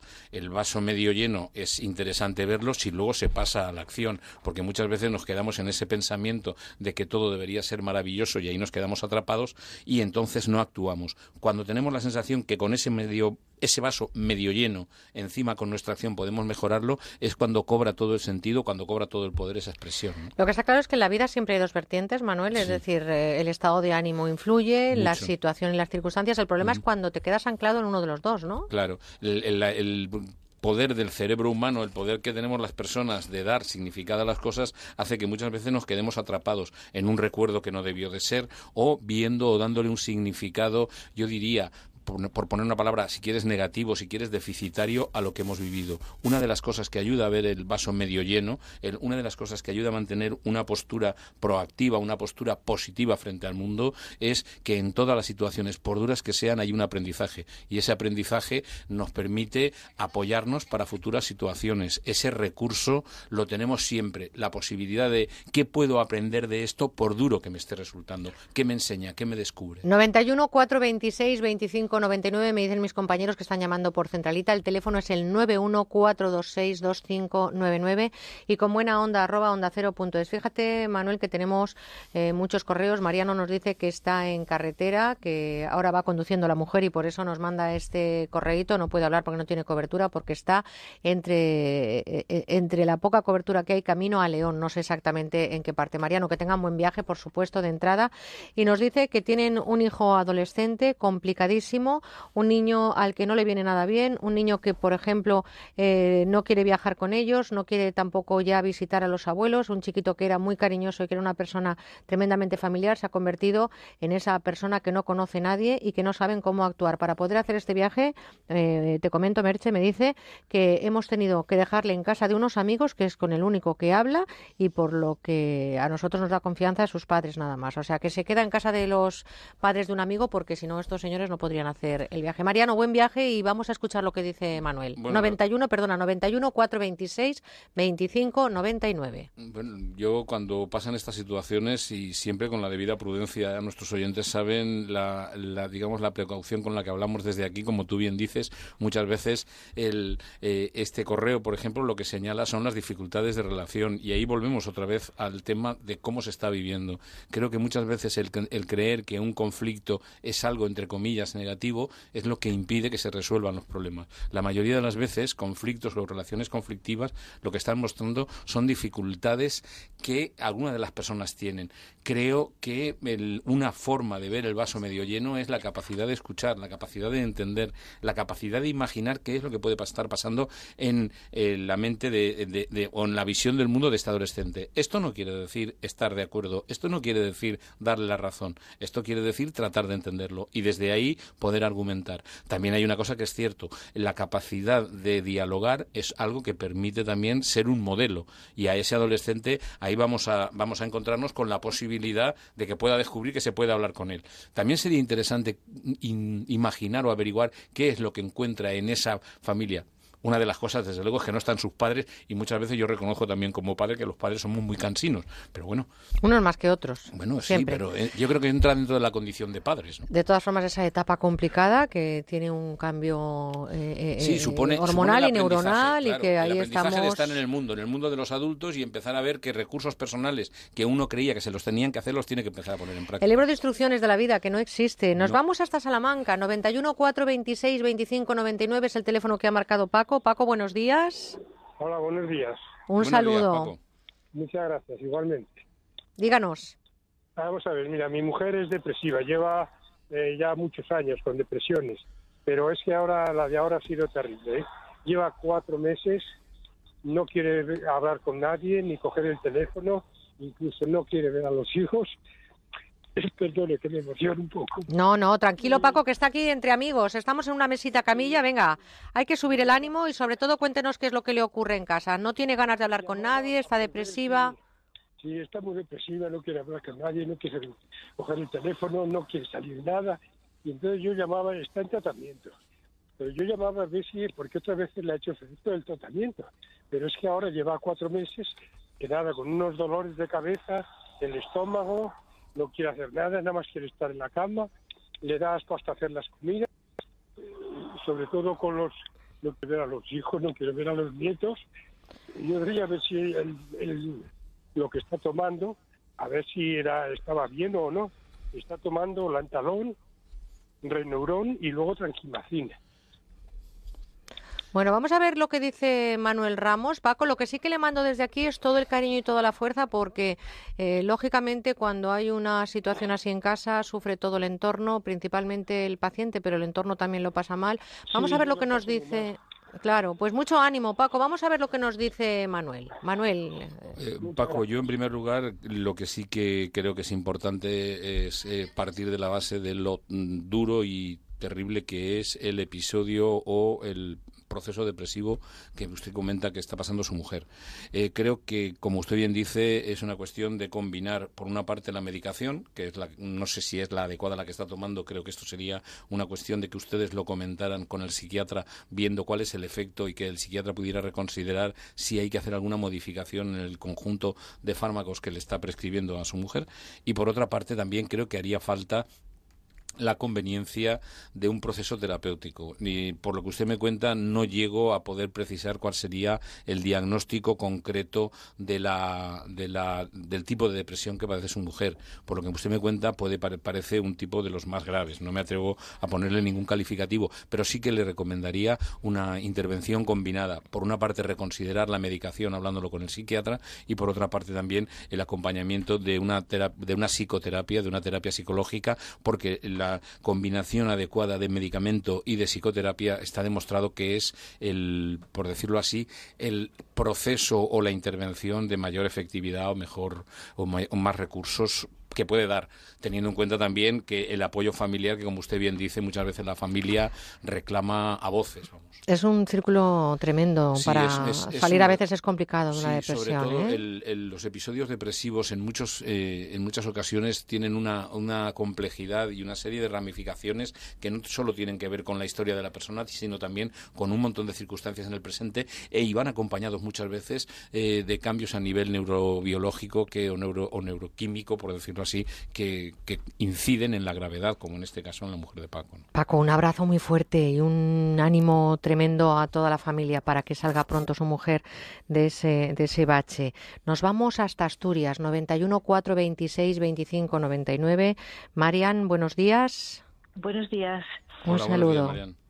Buenos días. Mire, mm, a ver, el problema es que tengo una hija que, bueno, tuvo, hace dos años tuvo una, una nena, ¿no? Entonces, en el momento del embarazo, bueno, pues la familia, por parte de su pareja, pues ya intentaba un poco como organizarle, bueno, lo que debiera de hacer con la nena, ¿no? Y mi hija eso no lo, no lo, o sea, no lo, no lo aceptó y es más, sigue con ese, tiene eso metido en la cabeza y es que la familia les cogió una manía que no, que no los puede ver. Entonces, claro, está el problema de la convivencia, luego pues eso, claro, el- la pareja, pues claro, tuvo que decírselo porque ya, bueno, pues intentó por dos veces así ya, pues tener conversaciones con un psicólogo, a ver por qué ella sentía así de esa manera y, y, bueno, el caso es que ella no se lo, o sea, ese problema no, no es capaz a, sobrellevarlo. Y tiene esa obsesión, o sea, yo estoy cansada de decirle que bueno, que, que tampoco son las cosas así, tanto como ella lo, lo, lo no sé, tanto como lo siente, porque en realidad, bueno, tampoco fue una cosa tan, tan, tan importante, ¿no? Y había muchas veces ya le digo yo, digo, bueno, yo sabes las abuelas a veces cómo somos, que sin querer, pues bueno, eh, en fin, pero bueno, eh, quiero decirle, o sea, que ella, ella está afectada de tal manera que, que, yo me asusta a veces, todavía este día me decía que le valía más morirse, que total, que ya que no hacía nada bien, que todo le salía mal, claro, y todo eso, pues que era que no influye la, en la pareja también. Y bueno, Bueno. no sé qué decir, o sea, yo no sé ni, ni, ni por dónde tirar con ella. Bueno, Marian, escuche a Manuel Ramos, también un abrazo muy fuerte y Pusha Asturias, ¿eh? Así Sí, un abrazote. un abrazo, gracias por estar ahí. Situaciones familiares que a ver las ailas y el que no que las espere, ¿no? Exactamente. Y sobre todo teniendo en cuenta que todos los seres humanos provenimos de una familia, estamos inmersos en una familia y tenemos lo que sería, por decirlo así, toda una serie de relaciones marcadas por vínculos familiares. Por una parte, lo primero sería eh, señalar el impacto respecto de la hija de Marian, el impacto que tiene de eh, sobre la pareja y sobre el conjunto de la familia más extensa la llegada de un nuevo ser, ¿no? Es decir, la, hija, la nieta de Marian supone un cambio en las relaciones. A partir de ahí se ponen a prueba toda una serie de actitudes, ¿no? Desde las actitudes de respeto, de ver quién es el, el que deja que la madre sea la que críe, o bien el- la parte de la familia que decide que quiere organizarlo. Yo concretamente a Marian, como a muchos de nuestros oyentes, cuando nos llaman, lo primero que les diría es que trate de escuchar y trate de entender cuál es la visión que tiene su hija. No tanto de dar consejos, como alguna vez hemos hablado aquí, sino de algo que necesitamos las personas. Las personas necesitamos que nos escuchen.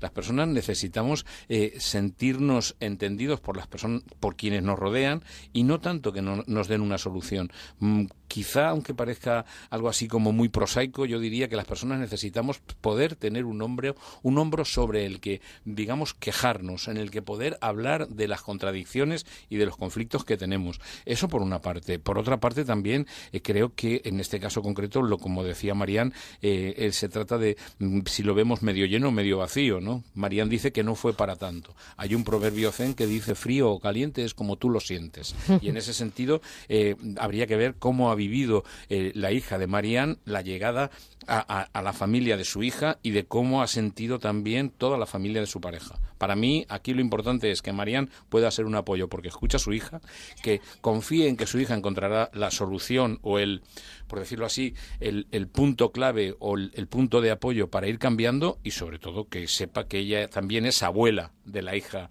de la hija de su hija, vamos, ¿no? aunque parezca un- un- una perogrullada, y que desde ahí puede dar apoyo también y que pueda mostrarle a su hija otra forma de entenderlo. Es muy, son muy difíciles las relaciones personales. Si no somos capaces de escuchar, si no somos capaces de intuir qué es lo que está pensando el otro, estamos, yo diría, segando, eh, estamos quitando cimientos o quitando base para una relación. Y no hay que tener ganas de morirse nunca, aun cuando te estás muriendo. Eso que dices, es que a veces tiene ganas hasta de morirse. No hay que tener ganas de morirse nunca, aun cuando te estés muriendo, no, hay que tener ganas de No morirse. solo por eso, alguien escribía por ahí un personaje de cómic que decía algún día nos moriremos y el perro le contestaba sí, pero todos los demás días estamos vivos. Exactamente, yo estoy absolutamente de acuerdo. 91 426 25 99, nos marchamos ahora hasta Murcia. Cinta, buenos días. Buenos días. Tiene usted un nombre precioso, ¿eh? Y poco común, además. Muchas gracias. Y en la patrona de Tortosa y de Huelva. Bueno, Pues pues, nada, buenos ahí días, Cinta. estamos, Cinta. Buenos días, cuéntenos. Ahora, vamos a ver. Yo desde hace muchísimo tiempo, bueno, ya años, estoy, por lo menos siete, diez, que estoy convencida que, que por qué la- mm, a mí les preocupa, a los míos, que yo ya he cumplido mi etapa aquí, yo tengo 75 años. Nadie lo diría por la voz. no lo diría por la voz, ¿verdad? Soy muy, muy mm, extrovertida con las personas, me lo paso maravillosamente. Sin embargo, soy de, encerrar, de encerrarme mucho en mi casa yo estoy cansada de vivir. Yo es que no quiero vivir porque yo creo que he cumplido mi etapa. Miren, cuando este me han quitado el pecho hace un, mes, un año, el otro hay una sospecha, esas cosas a mí luego las hago maravillosamente. Me niego a quimio, voy a las cosas, las hago sola, feliz y todo. Pero luego pasada la etapa en que yo me he precisado todo eso, mm, vuelvo a lo mismo, que que estoy cansada de que, me ha llegado ya. Quiero que me llegue. ¿Por qué? ¿Por qué no hay un poquito? Es que no, tampoco quiero. Tampoco quiero que me pongan en medicación y me den una- un poco de vidilla. Es, es que es que creo que ya he cumplido mi etapa. Tengo seis hijos que otra de las cosas es esa, son tan sumamente maravillosos que me siento, digo, pero ¿cómo es posible que yo tenga unos hijos así, tan maravillosos? Me siento como... Algo, algo habrá hecho usted, ¿no, Cinta? Al- Algo habrá hecho usted para tener unos hijos así. O sea, eso no es de una pedra en la frente, que dirían algunos, ¿no? pero me decir, tanto, tanto, tanto, tanto Mire, amor. Mire, permítame que le diga una cosa. Yo no, no le voy a convencer de nada de, eh, de lo contrario No, de lo que usted piensa. sería- sería Pero muy- sí, y sí le voy a y le respeto sus sentimientos. Ahora, si me permite, so- esto es solo una fantasía mía y le aseguro que no tiene que ver eh, solo con lo que usted me dice, sino con lo que yo intuyo. Tener seis hijos como usted tiene, yo creo que usted también tiene, hay un punto, si me lo permite, no sé si llamarlo compromiso o función de madre, pero sus hijos quieren que esté viva. Pues eso es lo que quiero, convencerles. Pero, pero, pero también usted tendrá que co- reconocer que si sus hijos le quieren, usted no va a poder conseguir que dejen de quererla. Y cuando a una persona se le quiere, se le quiere tener al lado. Eso lo comprendo.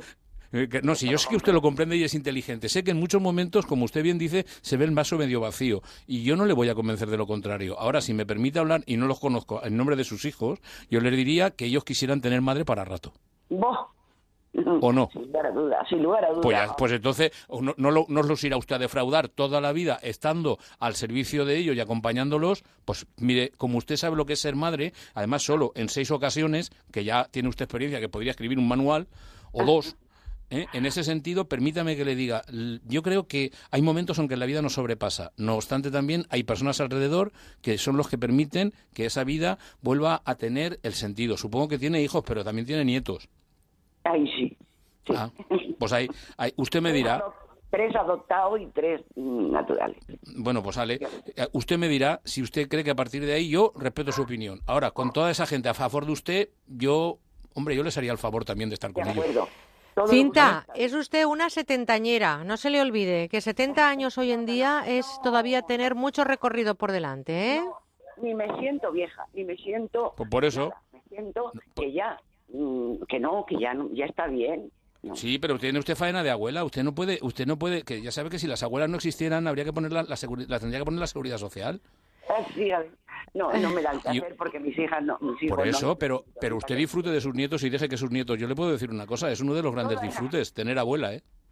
Eh, Cinta, yo lo que le digo ya para, para despedirle y darle un abrazo muy fuerte es que quédese con esa frase que yo digo mucho, que a pesar de la edad que se tenga, no se olvide de que lo mejor está por venir. Gracias, Cinta. Un abrazo muy fuerte. Un abrazo muy fuerte, Cinta. Eh, 91 426 25 99. Llámenos a través de ese teléfono y también con buena onda arroba onda cero punto es. Tenemos eh, un correo electrónico de eh, Francisco Javier dice estoy pasando por un momento complicado he pasado una larga enfermedad ha estado mi pareja con la que llevo 25 años a mi lado pero ahora que lo he superado mi pareja ha decidido romper la relación eh, dice que lo tenía previsto antes de que me ocurriera pero que ha esperado a que yo saliera adelante.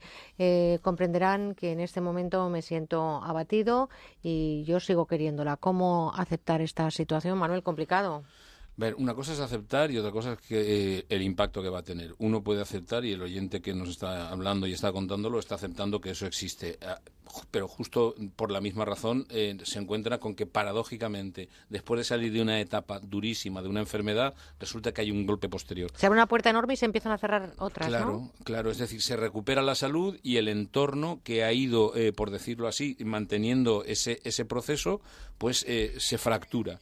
Yo desde aquí lo que le diría a Francisco Javier es que en ese sentido la cuestión es ha recuperado la salud y ahora lo que el trabajo es eh, elaborar la pérdida en el sentido de decir desaparece de su vida la persona que él quería y a partir de ahí ver cómo reconstruye su vida. Hay una cosa que esto es muy frecuente, es decir, las personas en momentos de crisis mantenemos en segundo plano una serie de sentimientos que cuando se va eh, digamos, apaciguando, cuando va amainando la crisis, vuelven a aparecer y entonces lo que en un momento determinado no se veía vuelve a convertirse en algo, en algo muy presente. Y su pareja, como bien dice, tenía se planteaba ya dejarlo hacía tiempo. Pues eh, generosidad o no de esa pareja que ha mantenido su contacto para ayudarle en ese trance. Y yo, como sabes que soy muy positiva, Manuel, me quedo con que ha superado una tremenda enfermedad. Yo me quedo lo cual le permite reconstruir su Claro, y yo creo que a partir de ahí hay que volver a construir cosas y desde luego Francisco Javier, mucho ánimo y cuente con estos ratitos de radio que le van a seguir acompañando este verano. Nos vamos hasta Valladolid, buen sitio, ¿eh? buen lugar para tomar allí unas chuletillas y un buen vino. Eh, Eva, buenos días. Hola, buenos días. un saludo, Eva, díganos.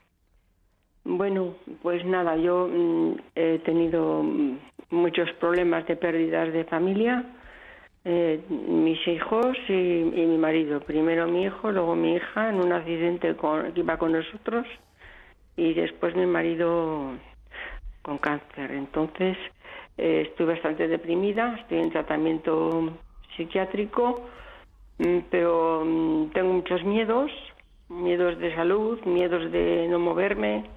Hombre, yo no me quedo en la cama ni nada, tengo, me voy a clases, hago cosas, pero Mm, sí miedos de salir, por ejemplo, de viaje, como hacía antes con ellos y, mm, y todo esto. Estoy bastante angustiada.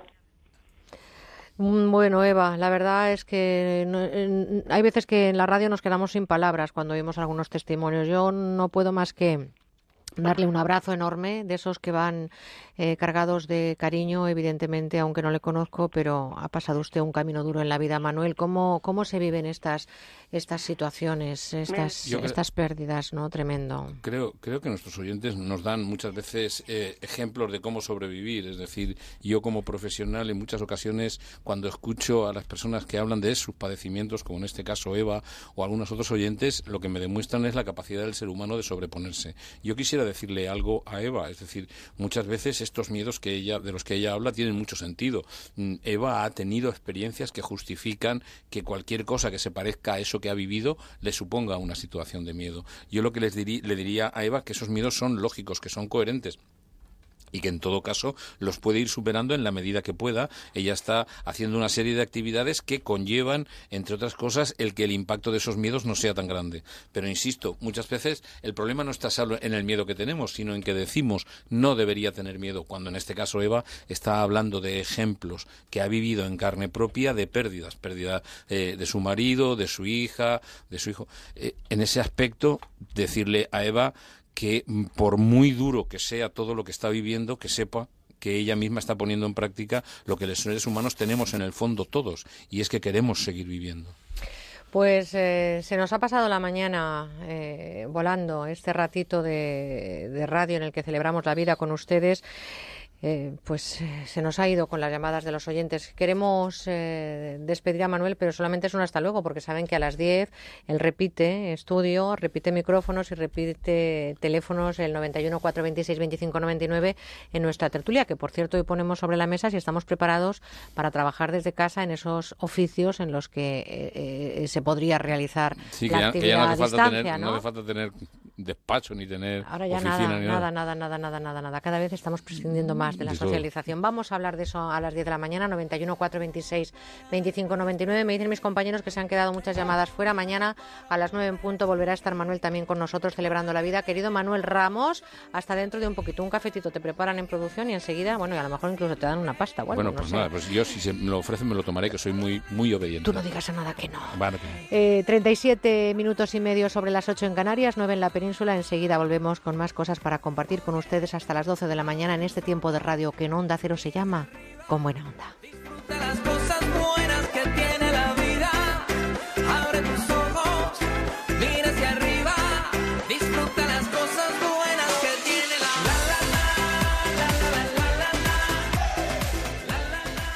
Seguimos con buena onda. Y si tienes el pelo encrespado o rizado y te encantaría alisarlo sin necesidad de ir a la peluquería y sin complicaciones, presta mucha atención. American Shopping nos presenta el increíble Hollywood Star, un cepillo alisador que ahora puede ser tuyo llamando al 902 206 216. Esther, buenos días. Hola Merche, muy buenos días. Cuéntanos, ¿cómo es Hollywood Star? Pues mira, te lo puedo contar porque además yo que lo utilizo estoy encantada con este cepillo, porque por fin alguien piensa en nosotras, en las que tenemos el cabello rizado o encrespado y la verdad es que no hay manera de peinarlo y sobre todo ahora en verano. Y bueno, si no te pasas horas en la peluquería, que el pelo no lo llevas bien. Así que Hollywood Star es un cepillo alisador que nos permite alisar nuestro cabello en segundos. Nos aporta hidratación, brillo y suavidad gracias a su revolucionaria tecnología iónica combinada con la cerámica. Vamos, que con tan solo cepillar nuestro cabello, nuestra melena se transforma. O sea, cepillando nuestro cabello nada más, nuestra melena cambia. Así de fácil, pero ¿cómo funciona Hollywood Star? Pues es que es así de fácil, porque fíjate que simplemente lo tenemos que secar nuestro cabello y después encendemos nuestro Hollywood Star y graduamos la temperatura que deseemos desde 140 hasta 230 grados. Según tengamos el pelo, pues menos temperatura si tenemos el cabello más fino y delicado, una temperatura media para el cabello normal y la máxima para los cabellos más rebeldes o encrespados. Y luego, pues ya está, nos cepillamos pasándolo por cada mechón y así de fácil. Además, gracias a su cable extra largo y su exclusivo sistema de giro 360 grados con una sola mano, vamos a llegar a las zonas más difíciles. Vamos, que por lo que me cuentas es como si tuviéramos un 2 por 1 ¿no, Esther? En un solo producto tenemos cepillo y planchas. Así es, Merche. Y fíjate, lo que más me gusta de Hollywood Star es que hasta las más torpes, como yo, que no se me da nada bien esto de arreglarme el pelo, pues nos vamos a dejar una melena perfecta y lo mejor de todo en la comodidad de casa, del apartamento, de la playa, del hotel o de donde estemos. El secreto está en su diseño innovador de celdas extra anchas de cerámica vidriada y se combina con la tecnología iónica. Esas celdas se calientan, pero las púas se mantienen frías. Así puedes diseñar tu peinado de una manera precisa, sin riesgos y lo más importante, sin dañar tu cabello.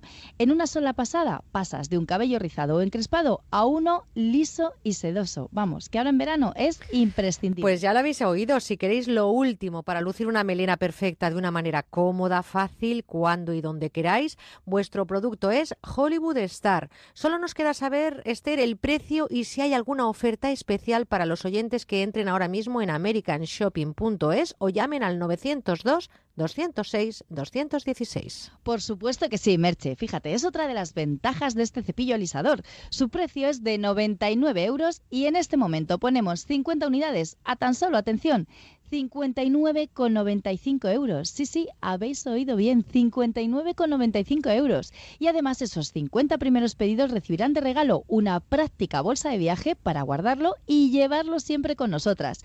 Es el momento de hacer tu pedido en americanshopping.es o llamando al 902 206 216. Pues ya lo han escuchado, cepillo alisador Hollywood Star, no podrás pasar sin él. 902 206 216 o americanshopping.es. Yo no me lo pierdo, Esther. Un besito muy fuerte, que tengas Un buen beso. día. Atención, si es usted víctima de una hipoteca multidivisa, no dude en defender sus derechos. Cada vez más tribunales dictan sentencias a favor de consumidores obligando a las entidades financieras a recalcular en euros las cuotas desde el inicio del préstamo y a devolver el dinero indebidamente cobrado por su falta de transparencia, información y buena fe. Infórmese gratis en bufeterosales.es o en el 91 550 1515. 100% de éxito en sentencias ganadas. Comprar mi casa con Gilmar fue un lujo. Son los mejores del sector. Con ellos vendí mi piso con todas las garantías. Recomendar Gilmar gracias a nuestra experiencia personal es importante, pero más importante es la opción de miles de clientes que llevan años confiando en su profesionalidad. A la hora de vender o comprar su casa, confíe en el líder. Llame al 902 121 900. Gilmar, de toda la vida, un lujo.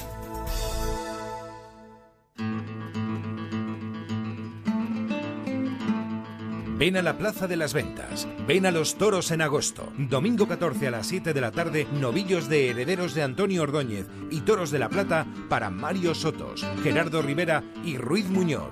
Y el lunes 15 a las 7 de la tarde, toros del Montecillo para Eugenio Mora, Matías Tejela y Román. Venta de entradas en las taquillas de la plaza, en internet, las-ventas.com o llamando a Tauro Delta 91 725 1488. Las ventas, experiencias por vivir. Murprotec, buenos días. Le llamo porque tengo humedades. Ha llamado al sitio adecuado. ¿Qué tipo de humedades? ¿Qué es lo que ve? Se cae la pintura, hay manchas blancas y huele muy mal. Lo he intentado todo. Uno de nuestros técnicos le visitará y analizará gratuitamente su problema de humedad. Si podemos darle solución, será con garantía de resultado por escrito de hasta 30 años. Jamás volverá a tener humedades. No sabe cuánto me alegra oír eso. Llame al 930 1130, 930 1130 o el murprotec.es. Si trabajas en el campo o eres amante de la naturaleza, escucha a Pablo Rodríguez Pinilla y Soledad de Juan. Pues a todos aquellos agricultores o ganaderos que están realizando sus tareas les espera una horita en la que vamos a hablar de campo, de naturaleza, Y de una caza. segunda consulta nos dice, soy ganadero de vacuno de carne, ¿puedo conseguir algún tipo de ayuda para mis vacas? Sí, los ganaderos Vamos a hacer un recorrido por los cultivos de temporada. ¿Cuáles son los protagonistas de nuestros campos ahora mismo? Pues mira, actualmente tenemos... Onda Agraria es la voz del campo. Un espacio para agricultores, ganaderos y para los amantes de la naturaleza. En verano, sábados y domingos a las 7 de la mañana. Te mereces esta radio. Onda Cero, tu radio. Electrocasión, liquidación permanente de electrodomésticos nuevos de las mejores marcas hasta con un 50% de descuento y garantía del fabricante. Electrocasión, corre que se acaban. Si quieres escuchar los audios de nuestros programas, entra en ondacero.es.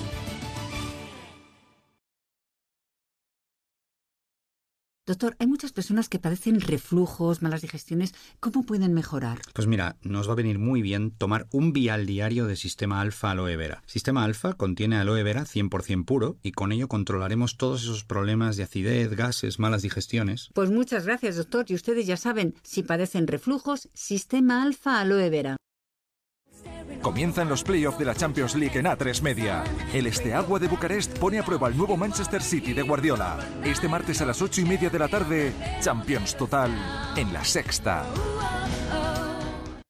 Este fin de semana, límite 48 horas en el corte inglés. Hay que muy rápido para hacerse con las mejores ofertas.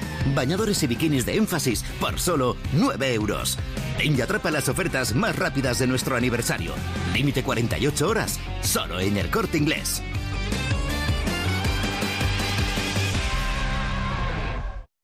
Estás con Merche Carneiro. Estás con buena onda.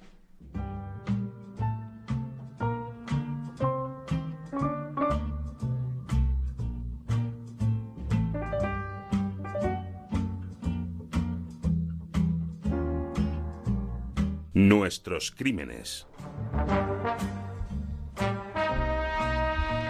Nos metemos de lleno en la trastienda del crimen. Estamos esta temporada desgajando todo eso que es tan complicado como conocer la hora del crimen, si fue muerte natural, asesinato o suicidio. Son muchos eh, los años que se vienen estudiando los cadáveres y es cierto, dicen los que así trabajan en este campo, que hablan por sí solos. Y nosotros lo que sí que vamos a hacer es hablar de ello con JM Mulet, que es eh, profesor de biotecnología criminal y forense de la Universidad Politécnica de Valencia y que está fenomenalmente bien aquí con el aire acondicionado en este ratito de radio, en este estudio de Onda Cero.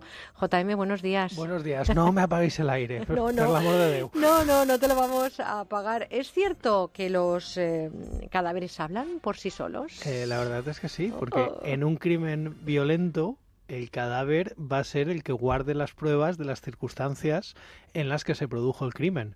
Entonces, eh, un patólogo forense suficientemente hábil puede descifrar eh, cuándo, cómo, quién y dónde sucedió el crimen. Imagino que no debe ser fácil, ¿no? Interpretar los indicios, leer el cadáver, pero una persona, como hemos comentado en programas anteriores, que tenga esa profesionalidad, esa formación, me imagino que además también la experiencia y saber tocar la tecla justa, va a sacar mucha información de un cadáver. La verdad es que sí.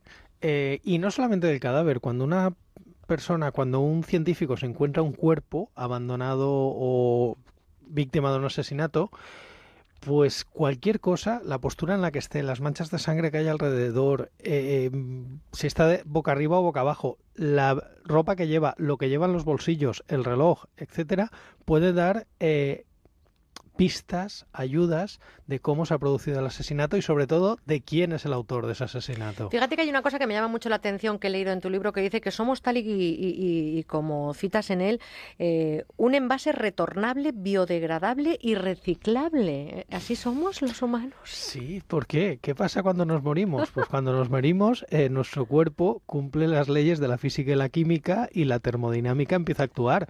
Para empezar, como no tenemos el sistema que regula la temperatura, empezamos a enfriarnos.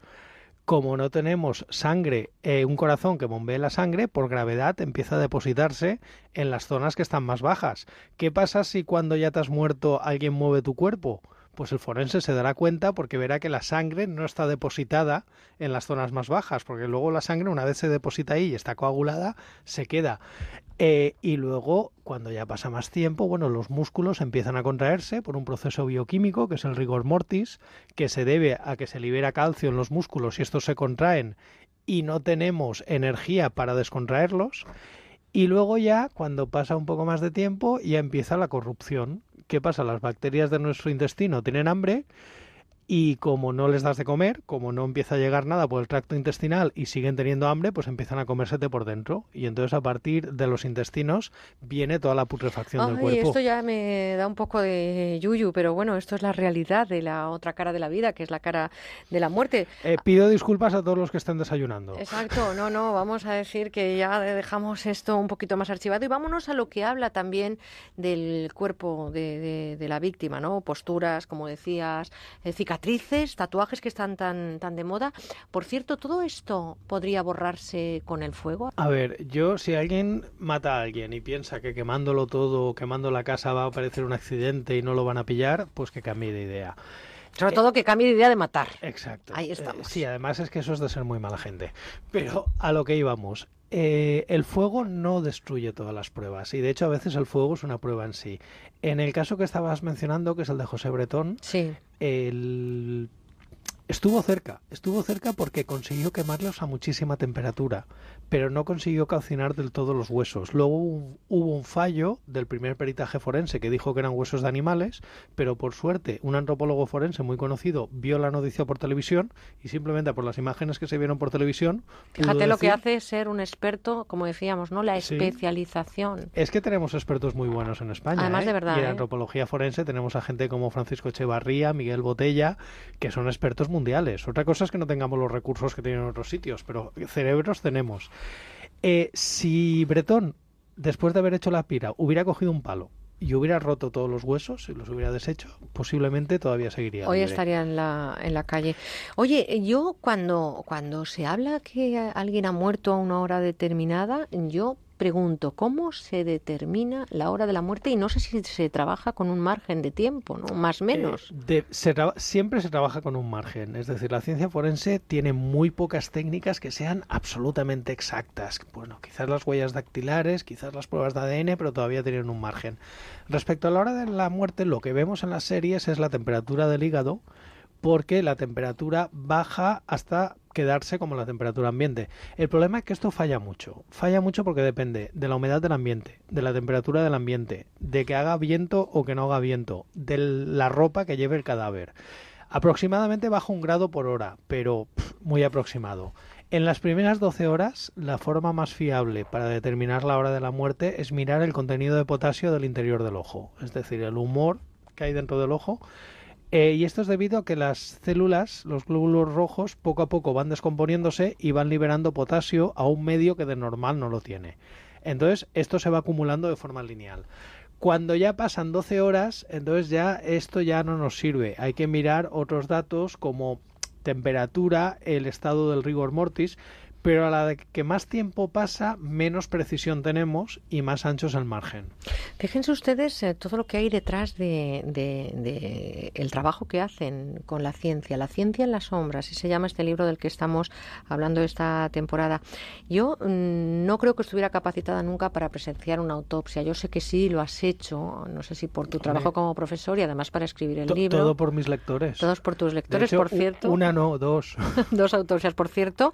Si quieren que que JM les conteste alguna cuestión, pues ya lo saben, póngase en contacto con nuestro Twitter, arroba con buena guion bajo onda o, o arroba JM Mulet. Ese es el, Ahí estaremos. el Twitter donde ustedes, eh, si quieren ahora que nos están escuchando, dicen, quiero hacer esta pregunta, pues JM les va a contestar. Em, ¿Es cierto que la vida se ve de otra manera después de haber visto, no sé si dos o una autopsia? Ah, te das cuenta de la fragilidad.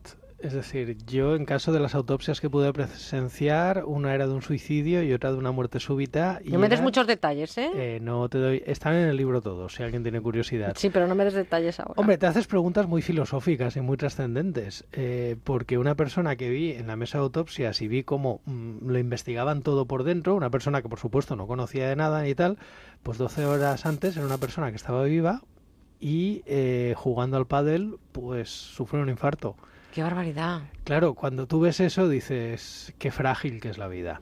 ¿Cómo no priorizamos en otras cosas? ¿Cómo a veces, verdad, cambiamos el chip y, por qué nos enfadamos? Eh? exacto, ¿y por qué perdemos el tiempo en tonterías? Bueno, aquí habremos una sección de autoayuda forense. No, pero es cierto, o sea, la fragilidad del ser humano nunca mejor vista que en la mesa de autopsias, ¿no? Sí, y la verdad es que al final ves que no es más que un amasijo de carne, que es lo que somos todos, porque al final en eso acabamos.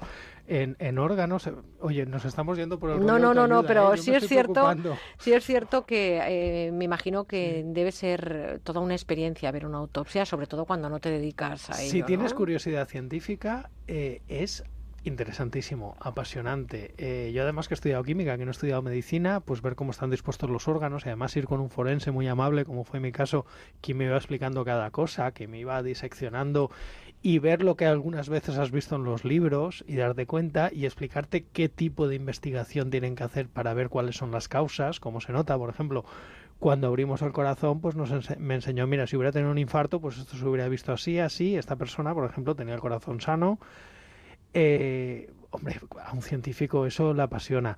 También es verdad que estar todos los días trabajando con esto hay que tener, estar hecho de una pasta especial. hay que, desconectar, ¿no? Hay que poner distancia. Sí, porque si no sería un poco durillo. Yo no sé si sería capaz. Yo ya te digo que no. ¿eh? Mm. Eh, en tu libro, En la ciencia de la sombra, lo explicas perfectamente y también he leído que citas a Benjamin Franklin con su famosa frase de que solo hay dos cosas seguras, la muerte y pagar impuestos.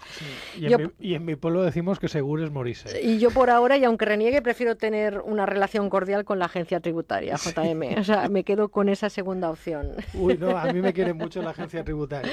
bueno, yo creo que somos grandes amantes, todos los que tenemos una nómina y los que trabajamos siendo responsables ¿no? con los impuestos. Se acuerda mucho de mí. Y sí, yo creo que se acuerda mucho la agencia tributaria de muchos. JM, eh, gracias por estar esta mañana de nuevo con nosotros. A ti, Merche. Profesor de Biotecnología de la Universidad Politécnica de Valencia y colaborador eh, de este ratito de radio. Gracias y no te voy a pagar el aire acondicionado. Y ya lo saben, arroba jmmulet y arroba con buena guion bajo onda si ustedes quieren formular ya mismo o cuando quieran una pregunta sobre ciencia, sobre este libro tan estupendo, La ciencia en la sombra, a nuestro querido JM. Hasta la próxima semana. Hasta la próxima.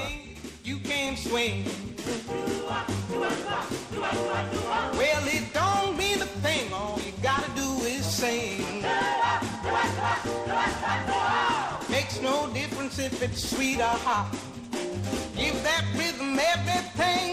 Pues yo no sé si hablan los cadáveres por sí solos. Aquí está también, eh, se está marchando JM Mulet y acaban de entrar ya Santiago Calvo. Buenos días. Buenos días, Y Manuel Ramos, que de nuevo, again, buenos días. Hola, buenos días. Porque enseguida abrimos la persiana de la tertulia. A partir de las 10 de la mañana, 9 en Canarias, en marquen el 91 426 25 99. Hoy preguntamos si estamos preparados para trabajar desde casa.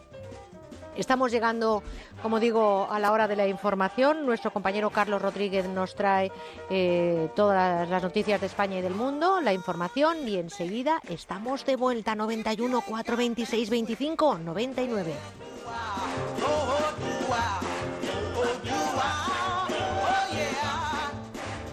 Con buena onda en Onda Cero. Junto a ti,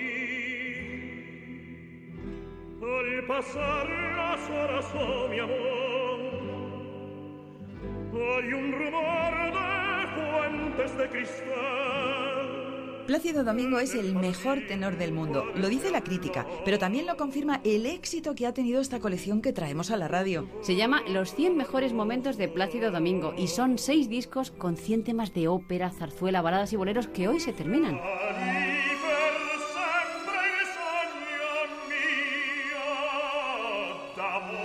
Una colección completísima porque repasa la biografía musical de este gran tenor y extraordinario ser humano que tan admirado y querido es en todo el mundo. Y se ha demostrado Paloma recientemente en el concierto homenaje que recibió ante más de 60.000 personas. Rodeado de grandes artistas, Plácido consiguió emocionar a su público interpretando Paloma todo tipo de estilos musicales. Claro, como los que hemos reunido en esta colección. Así que si quiere tener una gran muestra de su variado repertorio y unirse a este gran homenaje a Plácido Domingo, consiga una de las últimas unidades que nos quedan llamando al teléfono de la buena música al 902 29 10 29. Usted es la culpable de todas mis angustias y todos mis quebrantos. Y además es una colección que ha sido récord de ventas en el 902 29 10 29. Claro que sí, por eso se está terminando, amigos. Lo bueno se termina. Hoy es el último día si quiere conseguir esta gran colección de Plácido Domingo con sus áreas de ópera.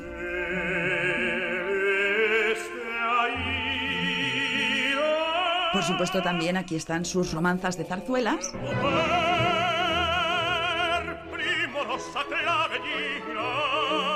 Y no podían faltar sus baladas y boleros. Descubran amigos lo mejor del repertorio de Plácido Domingo. Pidan hoy mismo esta colección de 6 CDs que se acaba. Llamen por favor al 902 29 1029 o entren en nuestra web musicadesiempre.com. Y además son seis discos por el precio de tres. Se mantiene la rebaja de 44 euros, que es lo que cuestan los 6 CDs, a solo 33. ¿eh? Vale la pena. Con unos pequeños gastos de envío se los mandamos a casa. Aproveche por favor esta oferta pidiéndolos hoy, último día, en el 902 29 10 29.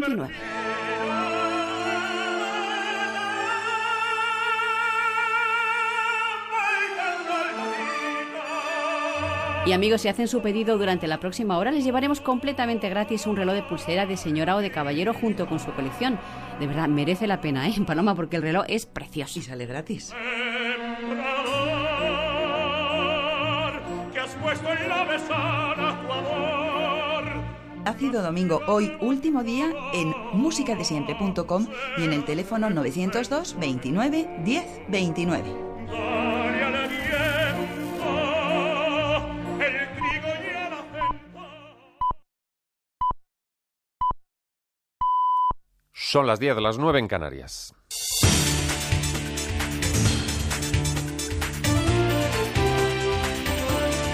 Noticias en Onda Cero. Muy buenos días. Segunda jornada del operativo especial, donde se prevén más de 6 millones de desplazamientos hasta la medianoche del lunes en un fin de semana festivo que ya comenzaba ayer viernes, con incidencias sobre todo en Madrid, Barcelona y Sevilla. Por lo que nos ocupamos, por tanto, de la información de servicio a esta hora y conocemos al detalle cómo se circula por la red viaria nacional y si está siendo más fluido el tráfico este sábado. DGT, Carlos Garcinuño, buenos días. Buenos días, tenemos a esta hora retenciones ya en Sevilla y nivel amarillo, circulación lenta con paradas intermitentes en la 49 en la zona de Benacazón y Sanlúcar la Mayor, sentido Ayamonte. En Castellón, en la AP7 también tenemos retenciones en Alcalá de Chivert, sentido Alicante por accidente y en Girona, en la AP7 en la Jonquera, sentido Girón. Además, en Sevilla, cuidado en la A4 en Carmona, en el kilómetro 521, está cortado el carril derecho sentido Madrid debido a un accidente. Bueno, pues eh, muchísimas gracias, Carlos. Seguiremos muy pendientes de cómo se circula en esta jornada de fin de semana. Décimo segunda jornada de competición olímpica este sábado, después de que la delegación española con Nadal y López se hicieran con el oro en dobles ante Rumanía y Lidia Valentín, se colgará el bronce eh, levantando 257 kilos en alterofilia, 116 en arrancada y 141 en dos tiempos. A punto estuvo Mireia Belmonte de conseguir el tercer puesto en los 800 libres sin poder revalidar esa plata lograda en Londres hace cuatro años. El resumen de lo que se vivió allí en las piscinas es de uno de nuestros enviados especiales a los Juegos, Héctor Fernández. Mireia Belmonte finalizó cuarta la competición de los 800 libres en esta final de los Juegos Olímpicos de Río de Janeiro.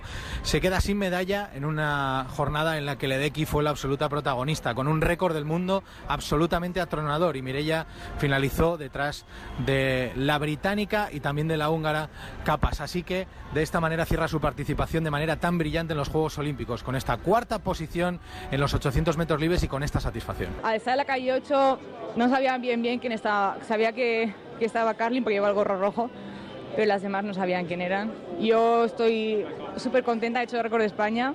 He mejorado la marca de Londres, que hice plata, y eso quiere decir que cada vez pues eh, la natación va subiendo de nivel y cada vez están más caras las medallas, entonces hay que apreciar más todavía el oro que gana el dos mariposa, yo creo. Mireia mira al frente, las próximas competiciones marcarán su nueva agenda, pero en su cabeza seguro está llegar a los Juegos Olímpicos de Tokio.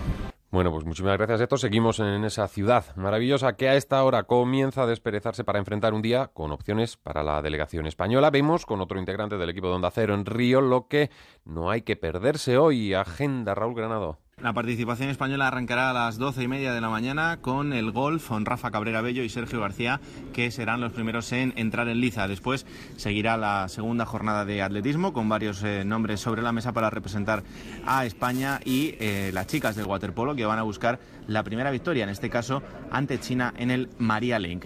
Aunque la gran cita del día llegará más tarde con el, partido de semifinales del cuadro individual de Rafa Nadal, que se va a medir al argentino Juan Martín del Potro. También en vela, día de mucha actividad para los españoles y terminará con un trascendental partido también de baloncesto masculino entre España y Lituania. Después, otra de las grandes bazas para España, Carolina Marín, encarará su segundo partido, también lo hará el español Pablo Avián. Bueno, pues vamos a seguir muy pendientes de lo que suceda en el día de hoy en Río de Janeiro, en los Juegos Olímpicos, ahora en la crónica electoral y una vez conocida la decisión, subrayada ya por la Fiscalía, sobre la inhabilitación de Arnaldo Tegui a concurrir como líder a Berchale a los comicios de Euskadi, el fiscal del País Vasco, Juan Calparsoro, en declaraciones a Onda Vasca, considera que el argumento es legítimo para que Otegui sea candidato por Bildu. Hay argumentos para, para sostener las posturas eh, de H. Bildu, ¿eh? sin duda. ¿eh? Pero otra cosa es que quien, quien tenga razón en último término, que tenga razón el que al final pues el órgano correspondiente le dé la razón. Bueno, pues también a punto de expirar el plazo, esta pasada medianoche en Marea y Podemos lograban el consenso, el acuerdo para concurrir eh, juntas a las elecciones, en este caso las gallegas, misma fecha que en las autonómicas del País Vasco. Y dos apuntes más del exterior. Eh, las autoridades eh, de Malasia han detenido a un total de nueve personas, de ellas tres serían extranjeros y que presuntamente estarían vinculadas con el autoproclamado Estado Islámico y tendrían entre sus planes atentar también en el país. Al tiempo les contamos que han sido liberados los ocupantes de un helicóptero pakistaní que había sido eh, secuestrado por un grupo talibán allí en ese país. Es una información que nos llega en este momento del Ministerio de Exteriores de Pakistán. Actualizamos noticias, lo saben, en menos de una hora cuando sean las 11, las 10 en Canarias, también de forma permanente en nuestra página web ondacero.es. Ahora siguen con buena onda y con Merche Carneiro. Hay gente que quieres conocer, pero solo has visto una cara de ellos. Descubre cómo son. Nadie es perfecto. Un programa de entrevistas donde el primer sorprendido será nuestro invitado. Descubrirán cómo les ven y la huella que van dejando. Te vas a divertir y sorprender. Este sábado a las 5 de la tarde, Susi Díaz, de Top Chef, y el domingo, Leo Harlem. Nadie es perfecto, con Nacho Arias. Te mereces esta radio. Onda Cero, tu radio. Y tomen nota porque les voy a hablar ahora de Star Nordic. Le ofrece en exclusiva Nukita Seca, la almohada japonesa que respira. Se acabaron ya las noches en vela, sudando y sudando. Nukita Seca refresca sus horas de sueño. Solo la puede conseguir en publipunto.com en el teléfono 902 180 190. Ramiro, buenos días. Buenos días, Merche. Un saludo muy cordial este fin de semana. ¿eh? Igualmente, un placer. Oye, ¿y cómo es esta revolucionaria almohada? Pues es fruto de la investigación, como tú decías, de Star Nordic sobre las posibilidades que, de los materiales que se han utilizado en el espacio, cuyas innovaciones se aplican en nuestra vida diaria. No nos olvidemos que el velcro, por ejemplo, y las cremalleras antes se, se utilizaban en el espacio, ¿no? Es la primera vez que se ha conseguido una almohada totalmente transpirable gracias a un nuevo material que es el viscogel 3D termorregulador. Este material permite que circule el aire por su interior como si sopláramos a través de una toalla y sale el aire por el otro sitio. Tú pruebas hacerlo con una viscoelástica y ya verás que parece que eso parece una bolsa de plástico. Sin Bueno, embargo, mm, claro, Me parece una maravilla, pero ¿qué es lo que conseguimos realmente, Ramiro, con Nukita Seca? Pues mira, en primer lugar, evitar la absorción del calor corporal, transmitiéndonos una sensación de frescura total. Por tanto, no sudar mientras dormimos. Yo estoy cansado de oír todos los días, mira, he pasado una noche malísima, la almohada empapada, no podía dormir, me he tenido que levantar, salir al balcón. Bueno, eso pasa a la historia.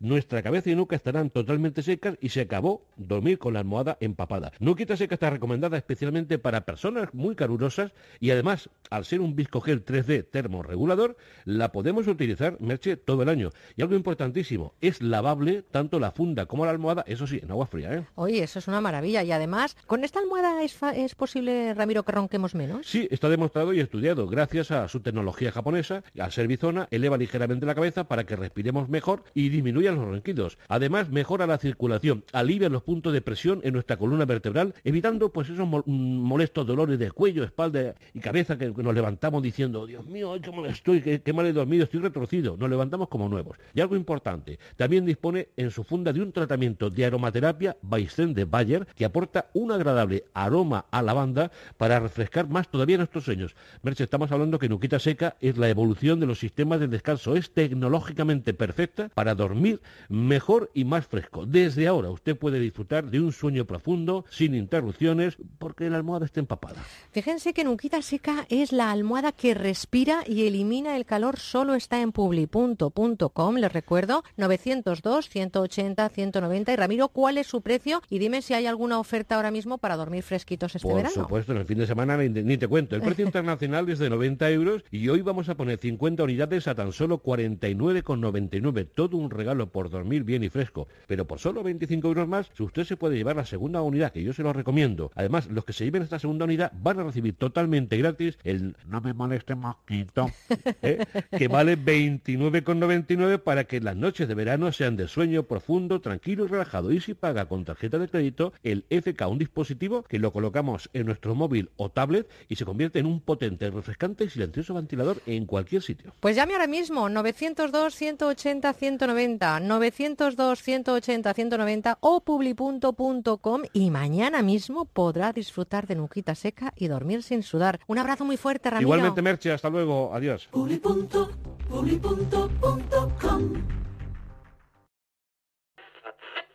Tu afición es sentimiento. Llegamos a tu radio, a Onda Cero.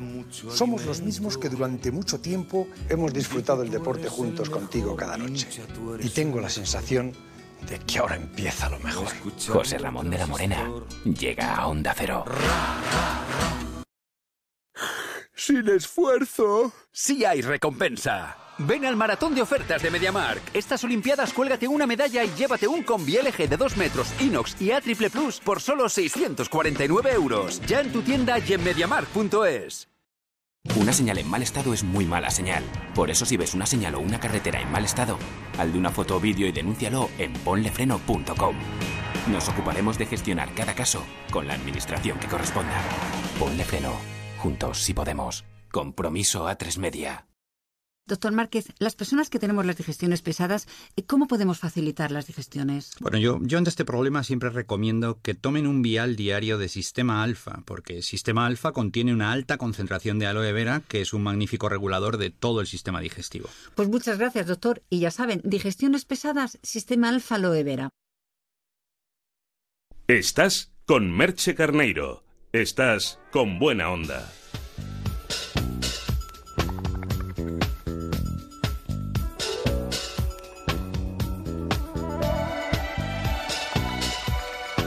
Es hora de tertulia.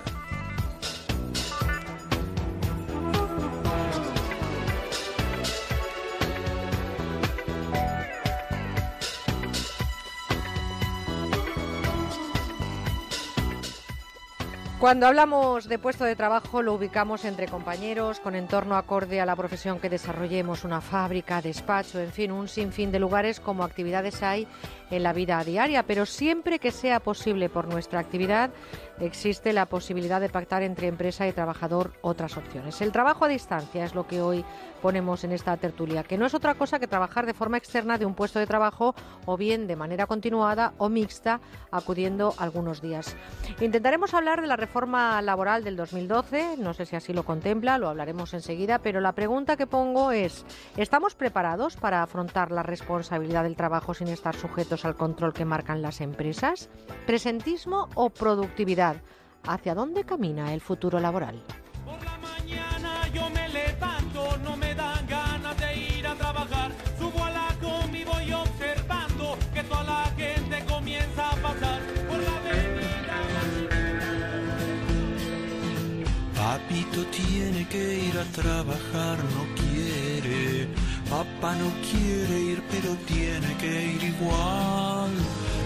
Con una pala y un sombrero, abre la tierra Papito tiene que ir a trabajar. Santiago Calvo, letrado, licenciado en Derecho, máster en Asesoría Jurídica de Empresa, actualmente formándose en Auditoría Laboral y letrado de Pedros Abogados. Santiago, buenos días. Buenos días y, después me diréis esa canción de, Papito, Papito tiene que ir a trabajar. Tenemos un equipo, como ves, de, de compañeros que lo dejan todo a la hora de buscar músicas. Manuel Ramos sigue con nosotros, doctor en Psicología, psicólogo clínico, director del Instituto de Terapia Gestal, también celebrando la vida los sábados y domingos de 9 a 9 y media y ahora tertuliano. Hay que ver la cantidad de cosas que haces. Nada, nada, es aquello de que por amor al trabajo va a ser. Esto, de, esto, esto sí que no es trabajar en casa. Oye, cada vez más trabajadores prestan sus servicios desde casa. Es, eh, dicen, el futuro que en muchos casos puede ser ya un presente. Lo que nos abre la puerta, las nuevas tecnologías, la flexibilidad también de las empresas, podrían hacer de esto como, como una bandera laboral nueva. ¿Qué diferencias tiene trabajar en casa o en la oficina? Les estamos haciendo a ustedes esta pregunta. Una tertulia que abre desde ya mismo los teléfonos 91 426 25 99 también nuestro correo electrónico está a su disposición, mm, con buena onda arroba con buena onda, claro, arroba onda cero punto es. Les iba a dar el, correo mío particular, imagínate la que podíamos leer aquí. Con buena onda, arroba onda cero punto es. Cuéntenos lo que opinan sobre este tema que hoy queremos eh, debatir. Queremos saber qué opinan y cuáles son sus reflexiones. Yo quisiera eh, empezar diciendo que no todos los trabajos ofrecen esta posibilidad. Nosotros, por ejemplo, no podemos trabajar en casa, aunque a lo mejor con una RDSI ahí lo dejamos y el teléfono y esas cosas podríamos. Pero cuando planteamos este tema, lo primero que me gustaría es dejar claro lo difícil que resulta o, o cuánto de la responsabilidad personal de cada uno resulta que aparece cuando tiene o puede trabajar en casa. Es decir, ¿va a tener en casa el ambiente apropiado para trabajar o lo que sería la dinámica de la vida doméstica en todo momento van a haber interferencias? Eso por una parte. Por otra parte, tú has hablado del jefe. Yo no digo hablo solo del jefe, hablo de cómo si uno cumple los compromisos. Es decir, tú has escrito varios libros, Merche, y sabéis los escritores Cuatro. que por eso te lo digo, que siempre tenéis ese punto de cuando tenéis que entregar a la editorial que el plazo que todo el mundo va pidiendo retrasos. ¿Tú te imaginas que tuviéramos que estar sentados en una mesa en la editorial para escribir un libro? No, no, Pues no. no, desde lo que- casa. no, desde claro, sí, pero desde casa pasan tantas cosas. Yo siempre he oído a los escritores, a gente, por ejemplo, que trabaja también como ilustrador, que, que- que son gente que tiene que entregar unos plazos y que puede trabajar en casa, que necesitan dos cosas. Por una parte, la presión del plazo por, por tener lo que entregar y por otra, la necesidad o la conveniencia de tener un ambiente en el que no hayan interferencias. Es decir, los niños, la compra, en fin, todo lo que serían labores propias de una pareja o de una persona. Ahora, ahora hablaré con Santiago, pero me, me sugiere con lo que dice Manuel desde esta visión eh, psicológica que, que necesitamos presión, ¿no? Para que podamos llegar a tener el desarrollo de esa responsabilidad. Yo creo que sería mejor que en el caso de una editorial te dijera, mira, queremos sacarlo aproximadamente para abril, marzo, que es la feria del libro, etcétera, y que tú te organizaras.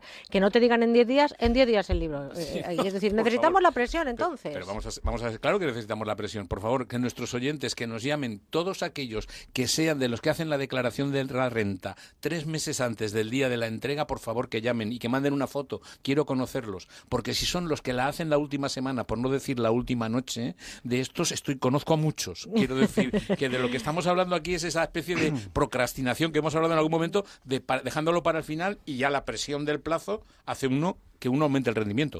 Pues, eh, aunque parezca mentira, y a lo mejor es adelantarnos un poco, precisamente el, el, ah, el trabajar desde casa, uno de, las, de los inconvenientes que tiene es mm, que los que trabajan desde casa llegan a desarrollar una adicción al trabajo. Es decir, el, el- no desconectar o el pretender conciliar esa vida laboral y familiar al final no lo es tal y lo que haces es siempre estar viendo el puesto de trabajo porque lo tienes instalado en casa o en otro sitio distinto de la empresa y al final lo que estás es 24 horas permanentemente conectado al trabajo, a la empresa, siempre pensando en lo que tienes encima de la mesa. Sí, pero yo quiero aclarar una cosa. Hacer compatible trabajo y vida familiar no quiere decir llevarse o no llevarse el trabajo a casa. Comparto contigo con que puede ser algo así como que el trabajo contamine y de hecho mm, mm, uno para trabajar no tenga que hacer ese recorrido de desconexión entre casa y el lugar de trabajo. Ahora, creo que otra cuestión es el, por decirlo así, el que la persona se convierta en un work alcoholic, en un adicto al trabajo que están todo el tiempo dándole vueltas, porque hay gente que aún no teniendo el trabajo en casa, en la cabeza se lleva mucho trabajo a casa. Nos estamos centrando en el trabajador y a mí me gustaría que nos fuéramos a la otra vertiente, porque tú no puedes trabajar en casa si tu empresa no te lo permite. Yo no sé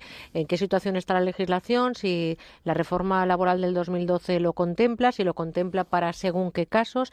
Estamos hablando de una parte que evidentemente es importantísima, que es la del trabajador, pero nos estamos olvidando del, de- del otro cónyuge, que en Mm. este caso es la empresa, ¿no? Vamos a ver, por definir el, eh, el teletrabajo o el trabajo a distancia es el que se desarrolla eh, de forma mayoritaria fuera de la sede de, de la empresa. No es el llevarse el trabajo a casa, que eso lo hacen, pues bueno, en determinadas profesiones el, el 80% de los trabajadores.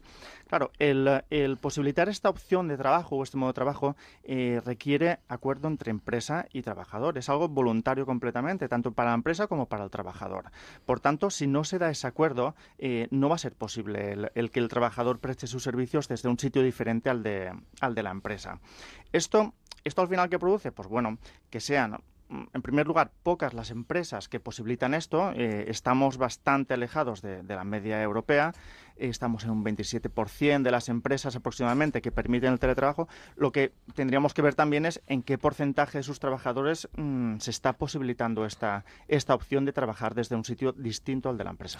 Yo, yo, por ejemplo, marchándome nada menos que al año 2007, he encontrado una, un- una noticia que el Ministerio de Administraciones Públicas enviaba en esa fecha al Consejo Económico y Social, al CES, un real decreto que establecía que la prestación de servicios mediante teletrabajo no podrá exceder del 40% de la jornada semanal. Yo no sé, porque el Gobierno tenía previsto entonces que unos 20.000 empleados públicos pudieran trabajar desde casa a finales del 2008. Yo, si algún empleado público nos está escuchando, está trabajando desde casa, si alguien desde esa fecha ha tenido eh, esa posibilidad y la está desarrollando, queremos que nos lo cuenten. Tenemos llamada Ramón que, que nos llama desde Madrid. Vamos a saludarle 91 426 25 99. Queremos saber lo que opinan ustedes y si ese podría ser un camino al que habría que asfaltar un poquito más para que fuera un camino cómodo. Eh, Ramón, buenos días. Hola, buenos días. Un días, saludo. Eh, me encanta la posibilidad que otra vez he llamado y no he tenido ocasión de, de participar.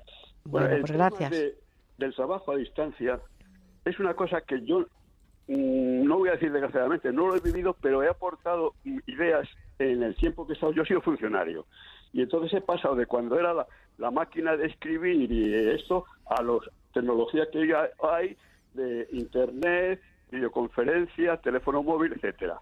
Entonces, el trabajo fuera de, de una oficina, pues sería es, es posible y, eh, desde el punto de vista técnico, desde el punto humano, sería responsabilizarse y tener la oportunidad, vamos, el sistema de trabajar en, eh, y eh, con también la posibilidad de eh, reuniones personales, que con videoconferencia y demás. Esto supondría, desde el punto de vista humano, pues un- una posibilidad de trabajar. Desde el punto de vista económico, sería un ahorro tremendo de oficinas, el transporte sería se, eh, mejoraría el transporte porque yo cuando he trabajado he, he trabajado en una oficina pero eso mismo lo podía haber hecho desde casa con un ordenador se mandan eh, el trabajo administrativo que es el que yo eh, he vivido más mandar Pero usted cree que estamos, Ramón, Ramón, ¿usted cree que estamos preparados culturalmente y somos lo suficientemente responsables como para asumir esa, esa nueva forma o esa nueva fórmula de trabajo? Es un problema, es un problema. Pero claro, la, la cultura supone eh, pasar eh, una experiencia. Si eso se queda así y no se, eh, no se hacen proyectos ¿no? y se llevan a las realidades, pues quedará siempre en el mismo sistema. Porque Eh, yo- a ver, Manuel, dime. Di- Diga, diga. con el uso y, eh, y, el- y- y la realización de, de temas. Yo quiero, yo quiero poner sobre la mesa varias cosas. Primero, dependiendo de qué tipo de sector. Eh, Ramón hablaba del sector servicios. Claro, evidentemente en el sector servicios hay una gran cantidad de aspectos que se pueden abordar con la tecnología que tenemos hoy en día. No me imagino eh, en, en otros campos la no presencia de la persona directamente trabajando, sobre todo en el campo de la manufactura, aunque es cierto que también las altas tecnologías han supuesto un avance. Pero para mí, Aquí hay una, una cuestión que es, por una parte, la cuestión de responsabilidad y también cambiar la, perspectiva en cuanto que antes parece ser que el que más tiempo estaba en la oficina era el que más era el que más eh, rendía o el, mejor empleado. Hoy en día, mm, quizá lo que tendríamos que ver es si nos fijamos más en el rendimiento, más en la calidad del trabajo que en el número de horas, ¿no? que es donde yo creo que está el gran problema. Claro, aquí las empresas lo que están evitando con, esta, con este tipo de medidas o prácticas es precisamente el que se acuda a una oficina, a un despacho, a calentar la simplemente. Sí, Es que ha sido, que ha sido eh, una de las críticas que muchas veces se ha hecho en muchos sectores. Claro, sí. hay gente que va a hacer sus ocho horas calentando la silla, eh, produce lo que produce y ahí se acaba el tema. Y en cambio, lo que se está comprobando es que eh, las empresas que están poniendo en marcha este tipo de, de- de medidas, lo que están viendo es que sube la productividad, que bajan los costes, desempleado, y que eso al final repercute en, en que la empresa tiene pues, más beneficios, evidentemente, porque a mayor productividad y menos costes, la empresa se ve, se ve, se ve beneficiada en, ah, en ese sentido. Claro, también es cierto que la empresa sabe, como esto tiene carácter voluntario para empresa y trabajador, la empresa también sabe a quién puede ¿En quién puede confiar? enviar a trabajar fuera de la empresa, entre comillas. Fíjense que, que yo he leído una encuesta, eh, una encuesta elaborada por un portal de Internet, y que dice que uno de cada tres españoles confiesa haber utilizado una excusa falsa para salir antes del trabajo. Si ya al jefe le estás intentando... Bueno, pero, pero esto paradójicamente es lo contrario. Si tú estás en, ti ca- en tu casa no puedes salir antes del Sí, trabajo. pero que si tú te estás intentando, dice, cuando el trabajo me persigue, yo corro más deprisa, en Muy este bien, caso, genial. ¿no? Entonces, si en este caso estamos en el trabajo y estamos poniendo excusas, ¿cómo podemos reaccionar? Es decir, yo creo que, que todo al final eh, eh, debe de basarse en un compromiso de Claro. responsabilidad. Creo que el titular de esta tertulia tendría que ser No, pero, responsabilidad ojo. y flexibilidad también por parte de la empresa, ¿no? Ojo que la empresa, pese a que no tiene al trabajador presencial, Lo puede controlar, ¿eh? eh, no es que lo pueda, es que debe controlarlo igualmente como si estuviese en, ah, en sede de empresa. Tiene obligaciones respecto al control del trabajo que realiza el, el trabajador, tiene obligaciones también en cuanto a, por ejemplo, prevención de riesgos y seguridad laboral, aunque el trabajador esté en su casa o en otro sitio distinto. Es decir, la empresa en ese sentido eh, no es que pueda, es que debe y tiene esas obligaciones. Claro, pero aquí lo que entonces estamos hablando es en una relación en la que ambas partes, por una parte, como decía eh, Mer- Merche, asume la responsabilidad y por otra parte también tenemos esta idea del que el que más tiempo está en un sitio es el que más trabaja. Fijaros que tengo testimonios porque tenemos un equipo de investigación en este programa que es eh, Pero, de lo pero mejor ¿están de lo trabajando mejor. desde casa o han venido? Están trabajando desde casa y aquí. Ellos hacen como quieran. Yo Hacen pido resultados, no presentismo. Y luego hablaremos de eso. Eh, Ana Hanna Koski es finlandesa de 32 años, residente en España y trabaja desde casa en España para una empresa finlandesa. Le hemos preguntado cómo surge la posibilidad de trabajar desde casa. Un amigo mío necesitaba una persona a su empresa con, con idiomas y con habilidades de, de- tecnológicos. Y, y bueno, me ofreció la, la posibilidad de trabajar desde casa porque realmente de nuestra empresa ni tenemos un espacio físico. Entonces todos trabajamos desde ordenador y así pues obviamente disminuimos costes porque no tenemos que alquilar ningún sitio y todo, pues las relaciones, todo se basan en la confianza. Y así ya llevo dos años trabajando en esta empresa y la verdad es que estoy muy contenta por la libertad que, que me ofrece el trabajo y claro, eh, estamos con un testimonio, una persona que está haciendo ya dos años trabajo desde casa, trabaja ya no desde casa, desde otro país, en España para Finlandia. Claro, pero yo quiero, primero lo que primero que quiero señalar es, he pensado eh, automáticamente en Finlandia y en Canadá, países donde la temperatura en muchas épocas del año no es que no, no ayuda o no colabora a salir de casa, sino que te impide salir de casa. Es decir, ahí hay una necesidad ambiental donde ya empieza... Oye, aquí el calor, ¿eh? Sí, hombre, sí, el calor, claro, claro, sí. Por ejemplo, si nos vamos a hablar los grados por arriba, por abajo también nos tenemos, claro.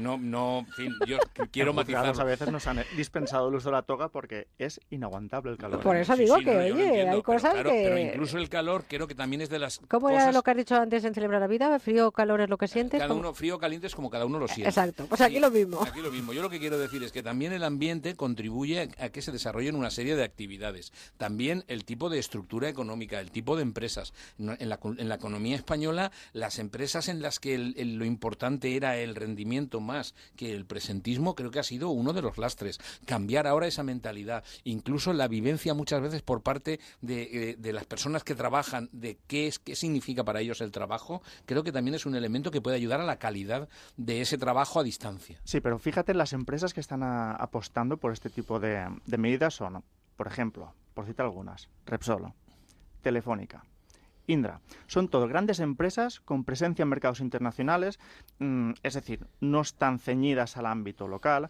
Por tanto, mm, podemos hablar de un problema, no sé si estructural, pero sí un, un problema cultural. Es decir, el, el, que aquí no avancemos en el en este caso, en el trabajo a distancia y todas las eh, ventajas que ello conlleva, eh, no es una cuestión ya de, circunstancias, de clima, eh, cuestiones de horarios, sino mm, casi cultural o, inherente a, pues bueno, a la forma en que trabajamos aquí. Hablas de ventajas, pues fíjate que a Hanna Koski, esta finlandesa que ya hemos escuchado ese primer testimonio, le hemos preguntado también cuáles son las ventajas de trabajar desde casa. La parte positiva en mi opinión y personalmente, es la libertad y la flexibilidad. De hecho, hoy en día hasta en aeropuertos hasta en aviones hay internet, entonces puedo trabajar y, desde cualquier lugar. Esa es, la, parte, para mí personalmente, la más positiva. También la flexibilidad. Yo me organizo mi horario porque nosotros pues trabajamos por objetivos. Si hago el trabajo en dos horas porque soy efectiva, lo hago en dos.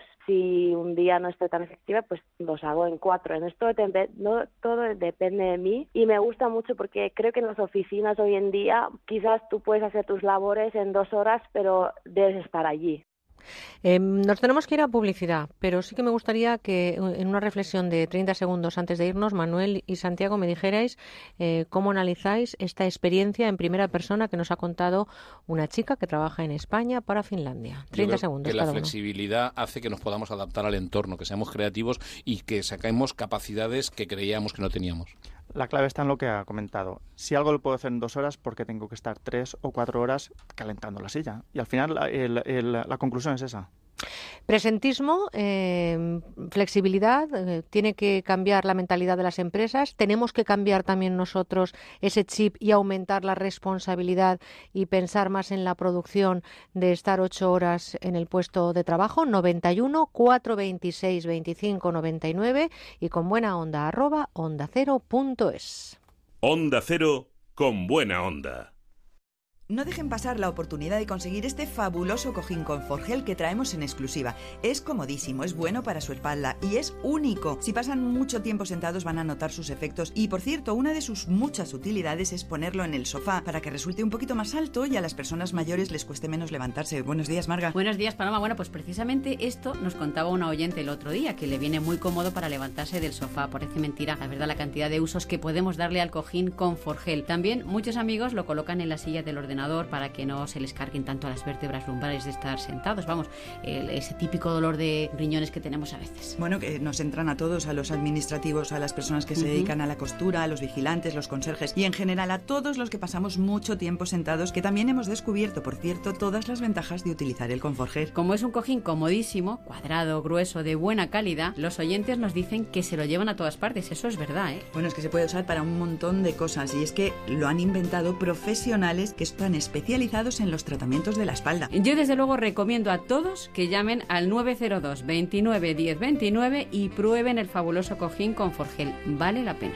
Lo van a utilizar en el sofá, en la silla de estudiar, en casa, en el trabajo. Bueno, es que el cojín con Forgel les va a resultar súper cómodo. E incluso nos cuentan, Marga, que se lo llevan a la piscina o a la playa. Bueno, Sí, sí. es que es una maravilla. El Conforgel está formado por dos capas de espuma viscoelástica y en el centro la capa gel de silicona que se adapta perfectamente para amortiguar el peso de la parte superior del cuerpo, eliminando los puntos de presión. Ya sabe, llame al 902 29 10 29 y pida ya el cojín porque es que está de oferta aquí en la radio y a un precio muchísimo mejor del que han visto en la televisión. Este cojín cuesta solo 39 euros más unos pequeños gastos de envío. Vale la pena, teniendo en cuenta la cantidad de usos que le podemos dar, es muy poco dinero.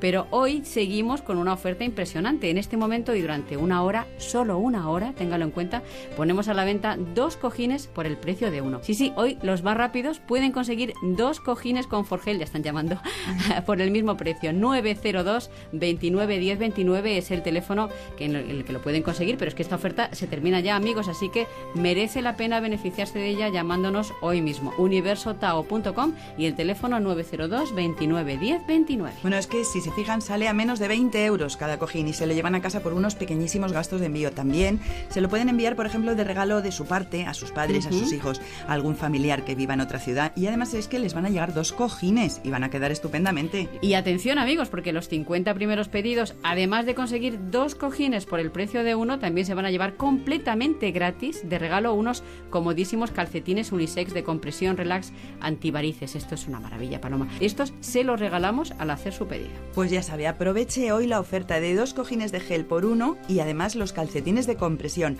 pidiéndolos en universotau.com y en el 902 29 10 29. Ya verá que cuando pruebe el Conforgel no puede vivir sin él. Comienzan los playoffs de la Champions League en A3 Media. El Esteagua de Bucarest pone a prueba el nuevo Manchester City de Guardiola. Este martes a las 8 y media de la tarde, Champions Total en la Sexta. Contame, ¿qué te sucede? Resulta que ahora cuando les pico no les pica. Me he vuelto loco, doctor. No, son ellos los que se han vuelto cuerdos. Tienen Normopic calmante. Normopic calmante proporciona un alivio inmediato del picor. Con Normopic de Normon, si te pica, no pica. Good afternoon, Bess. A pint of your finest. Hello? No hace falta que hables el inglés de Shakespeare. Lo importante es que consigas comunicarte. El inglés es imprescindible para tu futuro. Fundación A3 Media y tú, juntos por la educación. Ahora me alimento bien y no engordo. En Adelgar cuidamos tu nutrición. Confeccionamos tu tratamiento para que adelgaces con salud y no recuperes los kilos perdidos. Adelgazar en la clínica referente de Madrid en agosto tiene un 50% de descuento. Llámenos 91 577 44 77. Ocasión. 900 coches para todos los gustos. Plus. Cuatro tiendas en Madrid. Ocasión. Financiación total en el acto. Plus. Coches con hasta dos años de garantía. Ocasión Plus. Coches seminuevos. Coches como nuevos. En Getafe, Las Rozas, Rivas, Collado Villalba y en ocasiónplus.com. En Carrefour todo cuenta, por eso hasta el lunes 15 de agosto tienes este 3x2 en los packs de 12 latas de cerveza Mau Clásica de 33 centilitros. Comprando dos packs, el tercero te sale gratis. Onda Cero, Madrid. Voy a saludar ahora a don Gumersindo Santamaría, que es director general de Devuelta Legal, una empresa del grupo Reacciona. ¿Qué tal, Gumersindo? Vamos a hablar del abogado familiar 24 horas porque es vuestro servicio más demandado. ¿Puedes explicarnos en qué consiste? Es una asistencia anual en la que un abogado de cabecera protege a todos los miembros de la familia e incluye resolución de cuantas consultas legales necesite la familia, la revisión y redacción de contratos o documentos y la asistencia a juicios, entre otras muchas cosas. Y por solo 115 euros al año. Resumiendo, por 115 euros cualquier familia tendrá su abogado de cabecera. ¿Qué te parece, Paco? Bueno, me parece muy, pero que muy interesante. ¿Y para los que no quieran pagos anuales? Les damos soluciones puntuales para problemas concretos, sin cuotas ni igualas, pero también a precios muy reducidos. Te pongo dos ejemplos. Una alcoholemia en vía penal, 495 euros. O un divorcio, 355. Un 50% más barato que el mercado. Y para terminar, los oyentes que quieran contactar con vosotros, con Devuelta Legal, ¿cómo lo pueden hacer? Llamando al teléfono gratuito 900-374-900 900-374-900 o en devueltalegal.es. Te repito, 900-374-900 o entrando en devueltalegal.es, donde además podrán realizar las consultas online que necesiten. Totalmente gratis. Recuerden, de vuelta legal. Murprotec, buenos días. Le llamo porque tengo humedades. Ha llamado al sitio adecuado. ¿Qué tipo de humedades? ¿Qué es lo que ve? Se cae la pintura, hay manchas blancas y huele muy mal. Lo he intentado todo. Uno de nuestros técnicos le visitará y analizará gratuitamente su problema de humedad. Si podemos darle solución, será con garantía de resultado por escrito de hasta 30 años. Jamás volverá a tener humedades. No sabe cuánto me alegra oír eso. Llame al 930 1130, 930 1130 o el murprotec.es. Electrocasión, liquidación permanente de electrodomésticos nuevos de las mejores marcas hasta con un 50% de descuento y garantía del fabricante. Electrocasión, cuatro tiendas por todo Madrid. Si quieres escuchar los audios de nuestros programas, entra en ondacero.es. Estás con Merche Carneiro. Estás con buena onda.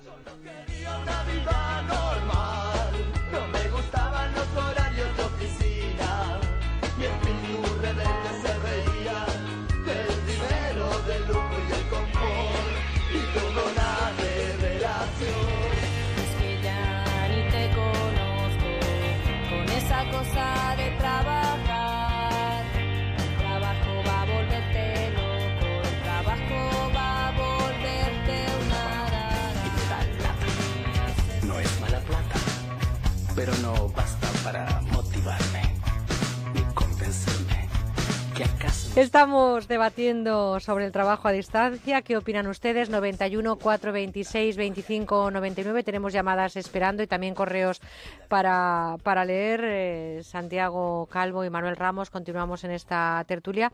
Eh, es- hablamos mucho aquí, incluso mientras está sonando la publicidad, y creo que estamos arreglando el mundo. Luego intentaremos contarles todo lo que pasa no eh, sé yo. en bambalinas. Sí, sí, sí. Vamos a arreglar el mundo, te lo digo yo. Vamos a hablar con Mariano de Palma, que lleva un ratito esperando. Mariano, buenos días. Hola, buenos días. Un saludo, ¿qué tal? Por Palma, ¿bien? Muy bien, mucho calor. Bueno, por eso hay que trabajar desde casa también, no solamente en los países fríos, ¿a que sí? Efectivamente, sí. Bueno, a ver, díganos, Mariano, ¿qué opina?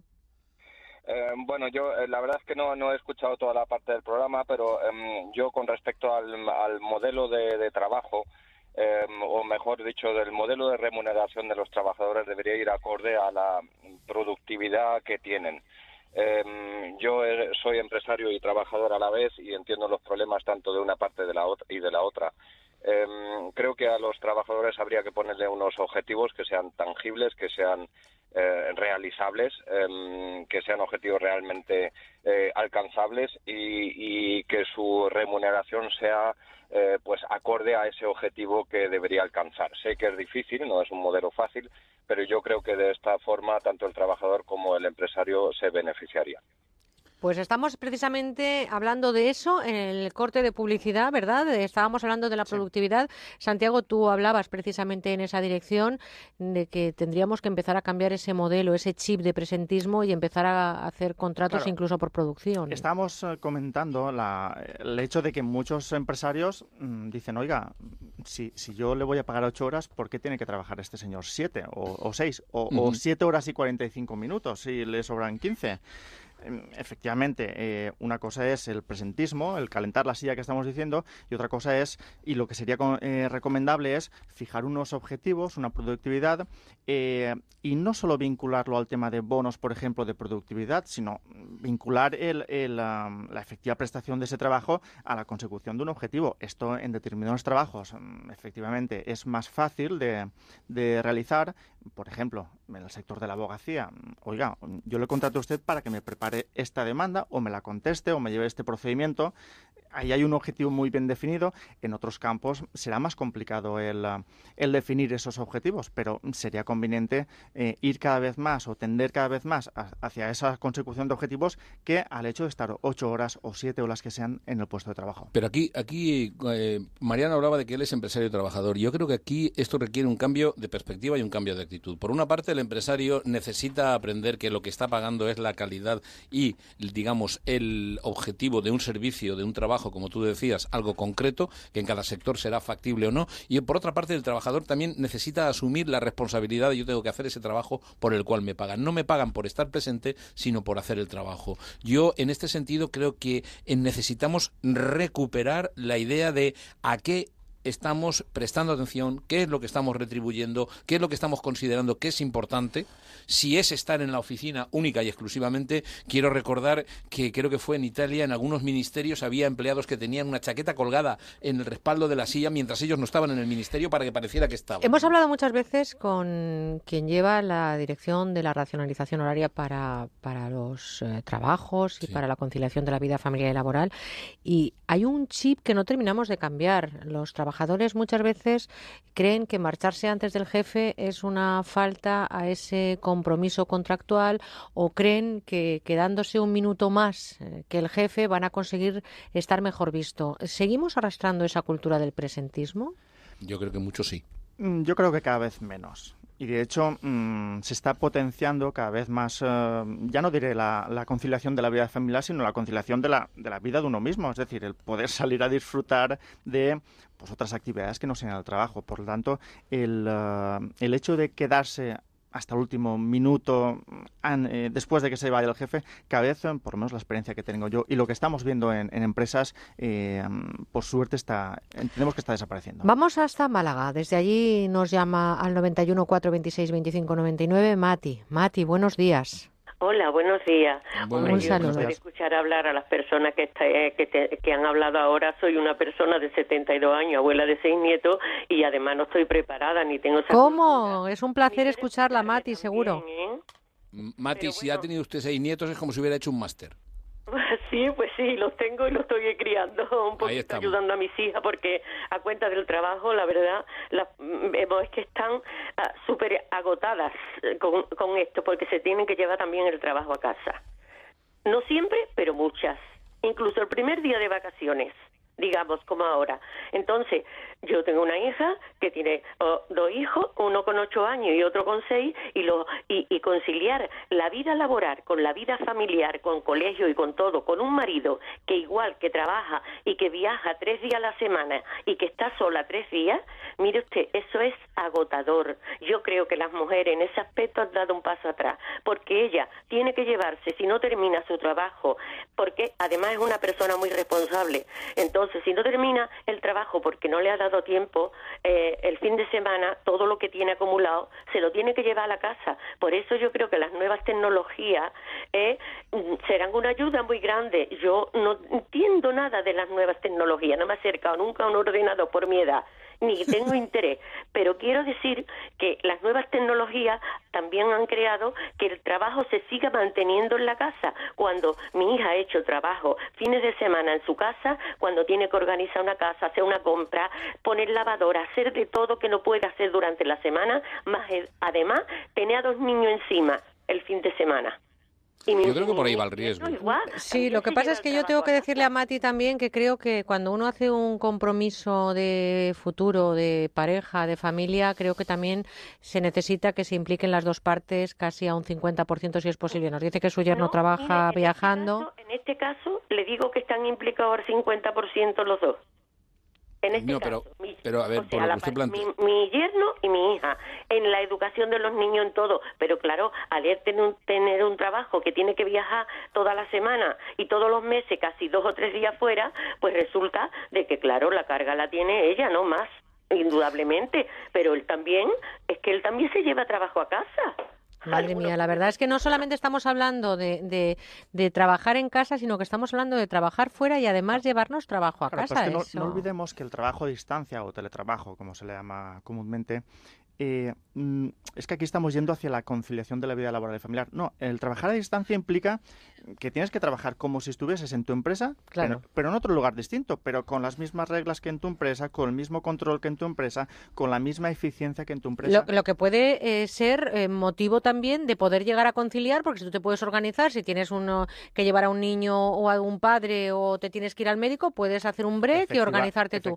Eso no quiere decir, eh, favorece la conciliación, pero no tiene que ser el objetivo principal. Claro, el, tema de la conciliación, digamos que es algo mm, accesorio en este caso, porque te puedes organizar con cierta autonomía, pero no olvidemos que es, en todo caso, eh, una relación laboral mm, ordinaria, común o corriente, y por tanto lo que la, la- especialidad es que no la prestas en, en la empresa habitual, sino en otro sitio distinto. Pero yo, pero yo creo que aquí se está planteando una cuestión y es el nivel y la cantidad de trabajo. Cuando Mati está hablando de que su hija se tiene que llevar trabajo a casa, no es porque esté, su hija esté haciendo teletrabajo, es, es porque de alguna manera la cantidad de rendimiento o la cantidad de trabajo que puede resolver en su presencia, en su trabajo presencial, no, no le da para todo. Y aquí entraríamos también en ese cambio de cultura. Muchas veces los objetivos que se plantean para eh, que para cada puesto de trabajo habrían por lo menos que ser mm, discutidos o tenidos en Revisarlos, cuenta. ¿no? Porque claro, porque las personas muchas veces están desbordadas. Claro, pero es que trabajando desde casa o desde tus vacaciones o- desde otro sitio distinto, vas a tener el mismo problema. Es decir, Sí, sí, no, vas no, a sí. prestar tus ocho horas, tus siete horas y aparte después vas a volverte a llevar ese trabajo Vale, encima. pero entonces lo que estamos hablando es que si lo que queremos es que las personas sean personas que están desarrollando un trabajo con un mínimo de calidad y que además tienen una calidad de vida, eso, eso habrá que tenerlo en cuenta. Tenemos en cuenta a nuestros oyentes. Marta nos llama desde Antequera. Marta, buenos días. Hola, buenos días, Merche. Encantada de hablar con ustedes. Igualmente, un placer saber que están ahí al otro lado. Díganos. Mire, el caso es de mi marido. Mi marido trabaja para una empresa de transporte. Entonces, desde las siete y media de la mañana que conecta el teléfono, no lo puede desconectar hasta las once y media de la noche. Eh, eso es lo primero. Luego lo han trasladado ahora a trabajar fuera, con lo que tiene que estar 40 minutos en carretera. Entra, supongamos, a las ocho y media o las nueve, el tiempo que tarde en llegar, pero horario de salida no tiene. Hasta que no sale la última carga, ya pueden ser las nueve, las diez, las once, allí tienen que estar en la oficina. Un trabajo de transporte, que él tiene que estar con el teléfono, que puede controlar perfectamente los camiones desde donde esté, con el ordenador desde casa, pues tienen que estar y luego vuelve para atrás 40 kilómetros para atrás otra vez, sea la hora que sea, y el día siguiente así, todos los días. El único día que no se tiene que transportar es el sábado, pero tiene que estar con el teléfono abierto, de lo mismo, desde las siete y media de la mañana hasta las once y media de la noche. Como comprenderá, pues, ni hija ni nada, porque no puede. Marta, es gracias por ese llamarnos. Es el típico Ese- ejemplo de mm, trabajo que seguramente se podría realizar desde, eh, desde tu propia casa, organizándotelo bien, con el aprovechamiento de las eh, tecnologías, de la información y la comunicación, y que, pues bueno, la empresa a lo mejor no se atreve a dar el paso a que eh, ese trabajador preste ese servicio en otras condiciones. Yo además creo que muchas veces esto se nos olvida. Un trabajador al que se le está sometiendo a este, por decirlo así, a este nivel de estrés o de alguna manera a este nivel de presión es un candidato, sobre todo las personas que son responsables de un trabajo, a padecer el síndrome del burnout, de acabar muy quemados y eh, esto hace que las personas rindan el, el digamos, a un, a un nivel inferior. Mm, Cuidar a las personas, aunque parezca mentira, a largo plazo supone un beneficio. Eh, y en ese sentido tendría que ir el trabajo, tanto de casa como, en la como presencial. ¿no? Santiago, tú como letrado y como persona que estás eh, al corriente, como el varón en la mili se supone, de todas las leyes, em, yo no sé si ser europeos ha abierto la puerta a esta posibilidad. Yo no sé si existe normativa europea que nos pueda beneficiar o nos podamos acoger a ella en este sentido. No sé cómo está la legislación. No sé si realmente se está teniendo en cuenta entre quienes se dedican a organizar, en este caso, el mundo laboral de los europeos y de los españoles. Claro, vamos a ver, aquí tenemos un problema. Efectivamente, hay un acuerdo marco europeo que se firmó en el 2002 que mm, venía a contemplar el trabajo de distancia o teletrabajo. Se, se ratificó, se renovó en el 2009 y, de hecho, en el 2012, con la reforma laboral, eh, se introdujo una pequeña modificación al artículo 13 del Estatuto de los Trabajadores relativo al trabajo a distancia. El problema de esto es lo que hemos comentado anteriormente. Eh, no es una, una especialidad tal de trabajo que requiera, en principio, una regulación autónoma. Es un contrato de trabajo normal, laboral, ordinario, con la particularidad de que se presta ese trabajo fuera de esa empresa. Por tanto, eh, mm, en principio parece, o por lo menos así lo entiende el legislador, que no es necesaria una regulación autónoma. ¿Qué están haciendo en la práctica? Pues los tribunales vienen definiendo todo aquello que, eh, que debe regular este tipo de relaciones. Todo aquello me refiero, por ejemplo, al derecho de huelga. ¿Tiene un trabajador a distancia eh, derecho a participar en huelgas. Esta- esto lo vienen definiendo los tribunales. Incluso se, se, se regiría por un régimen distinto de seguridad social o se regiría... No, no, se- tiene el mismo, en este, en este Sería momento... todo igual. Tiene los mismos... Es un eh, trabajador por cuenta ajena, quiero Claro, decir, tiene no las es un mismas, autónomo. tiene las mismas obligaciones y derechos que, que un trabajador. Tiene eh, derecho a vacaciones, tiene derecho a su baja por enfermedad, Todo. tiene derecho a su baja por maternidad o paternidad, idénticos exactamente igual. derechos, menos aquellos que se derivan, por ejemplo, de el desplazarse al puesto de O sea, no le trabajo. pagarían, por ejemplo, el plus de transporte, Por ejemplo. algunas limitaciones y la empresa, además, estamos diciéndolo, en muchos casos tendría beneficios. Vámonos hasta Madrid de nuevo porque desde allí nos llama Inés. Inés, buenos días. Buenos días. Un saludo, Inés, díganos. Enhorabuena por el programa. Muchas gracias, muy amable. Mira, al respecto, como has comentado, que has comentado que llamar a alguna persona que trabajara, estuviera en la función pública, y es mi caso. eh, y respecto al tema que estáis planteando, yo diría que, que desde la función pública unos podrían trabajar en casa y otros no. Y por, más que nada porque se tramita con eso, se tramitan expedientes que hace falta acceso a aplicaciones que es complicado desde tu casa poder tenerla. Pero sí quisiera comentarte brevemente mi experiencia en el, en el campo. Yo accedí a la función pública desde el ejercicio libre de la abogacía y la verdad es que yo me, como tenía, que tenía responsabilidad de personal, mm, a la gente la tenía muy controlada el horario. Me acuerdo que un jefe mío, creo que bastante sabio, en su momento me dijo, vamos a ver, ¿por qué te pones así con la gente si en los tiempos de desayuno se pasan 10, 15 minutos o 20 cuando el trabajo sale y la gente está contenta? Porque hay muy pocas formas de motivar a un funcionario. Y eso me parece una, una cosa que es que está bien. Ahora hoy día, hoy día no es así. Hoy día hay unos controles muy rígidos en cuanto a minutos y demás. Y yo lo que he observado es que la gente lo que hace mucho es calentar el asiento. Entonces, Es pues, que es una paradoja, es una paradoja, Inés. A veces excesivo control lo que genera es excesiva resistencia. Claro, y si, claro. Y si se favorece la responsabilidad, muchas veces eh, conseguimos que las personas den lo mejor de sí mismas. Claro, por eso os digo que yo mi experiencia, que lleva para 28 años en una administración municipal, eh, puedo deciros que, eh, que la gente antes tenía una motivación que ahora mismo no tiene, y no porque no estuviera en su puesto de trabajo, ¿eh? sino porque ahora, eh, ahora se, se están preocupando de unos controles excesivos sobre cumple horario, cumple horario, o sobre, y, como, y como realmente en la función pública, quitando todo lo que se dice de los funcionarios y demás, ¿no? que tiene su parte, hay una parte de razón, pero no es para en todos, ni muchísimo menos, lo que sí es cierto es que las po- posibilidades de motivación son tan mínimas en la gente que si encima los tienes agarrados, controlados, sin permitirles nada, lo que hacen es calentar el asiento. Y entonces yo creo que es una postura bastante poco inteligente. Y sí que es cierto que yo me lo he planteado muchas veces porque mi trabajo, mm, que yo pertenezco a un cuerpo jurídico, es decir, en, en muchos casos es intelectual, ¿no? Y entonces eh, lo podría hacer desde mi casa perfectamente. Yo podría y trabajaría mejor desde mi casa. Otra cosa es que luego tienes que tener acceso a una serie de, de aplicaciones y datos que desde tu casa no lo va- es muy complicado desde mi punto de vista que eso se organice. Pero como ese será el tema central, también os lo comento ahora. El tema del control excesivo sobre la persona es decirle, mira, tú no eres un responsable, eres un irresponsable y entonces Y la te tengo gente, que pues, controlar. responsable. Efectivamente, Muchas- ese control. Es decir, a la gente, tú no sabes, no eres responsable. Además, la gente se indigna y la gente se molesta. Mm. Entonces, lo que hace es un efecto como rebote, perdóname la expresión, de cabreo. Y entonces es lo que yo estoy observando, ¿eh? pero a niveles altos también. No, no solamente hablamos de auxiliares administrativos, sino a niveles de cuerpos de, de cuerpos mm, de, vamos, de cargos Superiores, ¿no? superiores. De- estamos hablando ya de cargos directivos. Hoy también veo como muchos cargos directivos se echan a correr, ¿no? A horas muy tempranas. o- y la gente, pues yo veo ese es esa desmotivación que la única forma pero vamos a ver no es que la gente no quiera estar en su puesto de trabajo es que la gente necesita que alguien eh, de alguna forma se le motive en algo no Y la presión de la que hablábamos antes, ¿no, Inés? Gracias también por llamarnos esa presión, ¿no? Uno, uno, una de las ventajas que, que hablamos antes era que el trabajador, mm, al verse, mm, por ejemplo, trabajando en casa, se motiva, produce más, incluso mm, se convierte en las ventajas, es decir, supera el, el plus ese y co- eh, acaba convertido en un adicto al trabajo.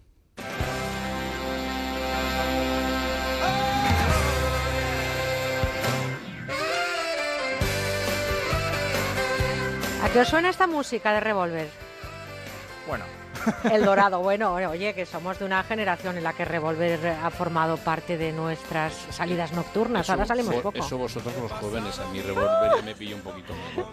y llegaba a casa siempre tarde, una vez y otra vez, 30 días al mes. Cada noche después Pues queridos Manuel y Santiago, está claro que se puede trabajar en la distancia, deberíamos de fomentar un poquito más esa práctica. La semana que viene Manuel, además, fíjense si se puede trabajar en la distancia, que él estará en San Sebastián.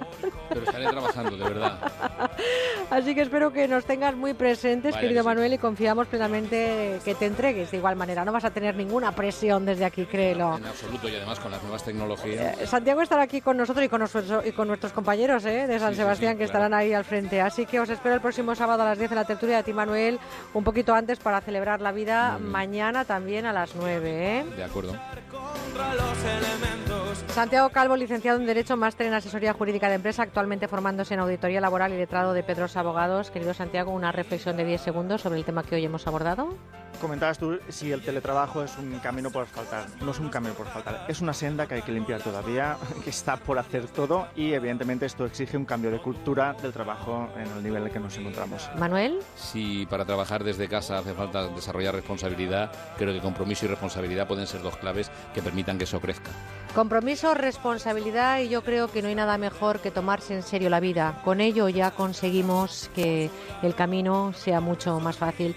En cualquier caso, ahí está el debate. Compite a quienes nos legislan y especialmente a esa flexibilidad y ese compromiso entre empresarios y trabajadores. Nosotros tenemos un compromiso, el de la información. Llega a las 11 de la mañana, 10 en Canarias, con nuestro compañero Carlos Rodríguez y después continuaremos con más temas en esa última hora que nos queda todavía de programa con buena onda.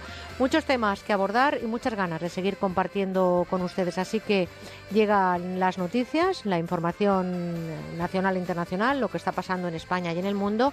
Y a la vuelta volveremos con más cuestiones aquí, compartiendo con ustedes esto que se llama radio.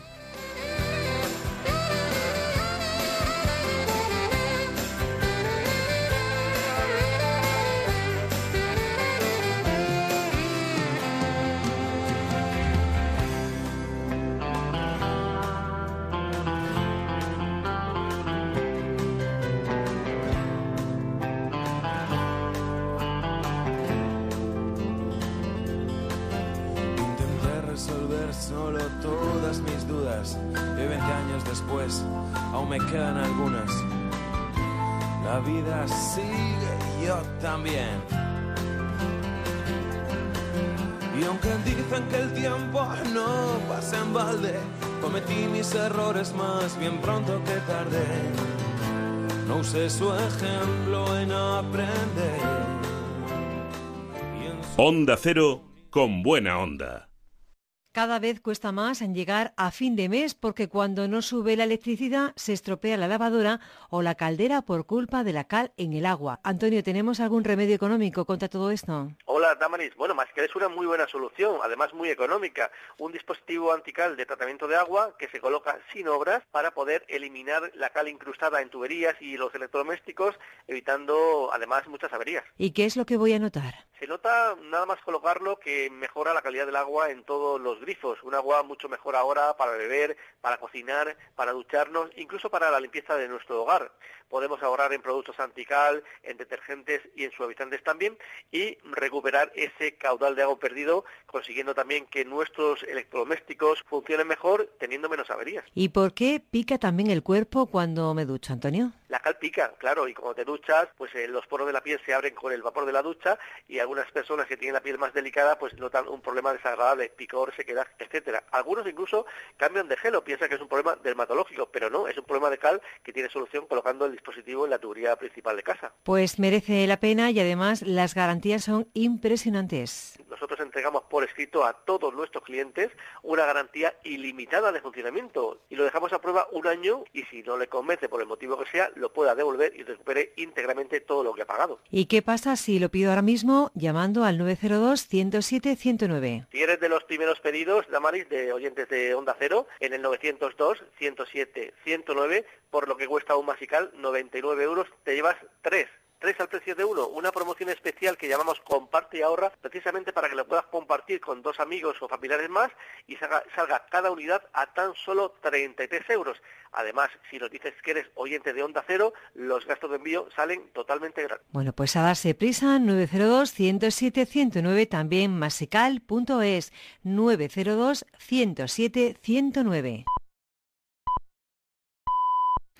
Son las 11, las 10 en Canarias.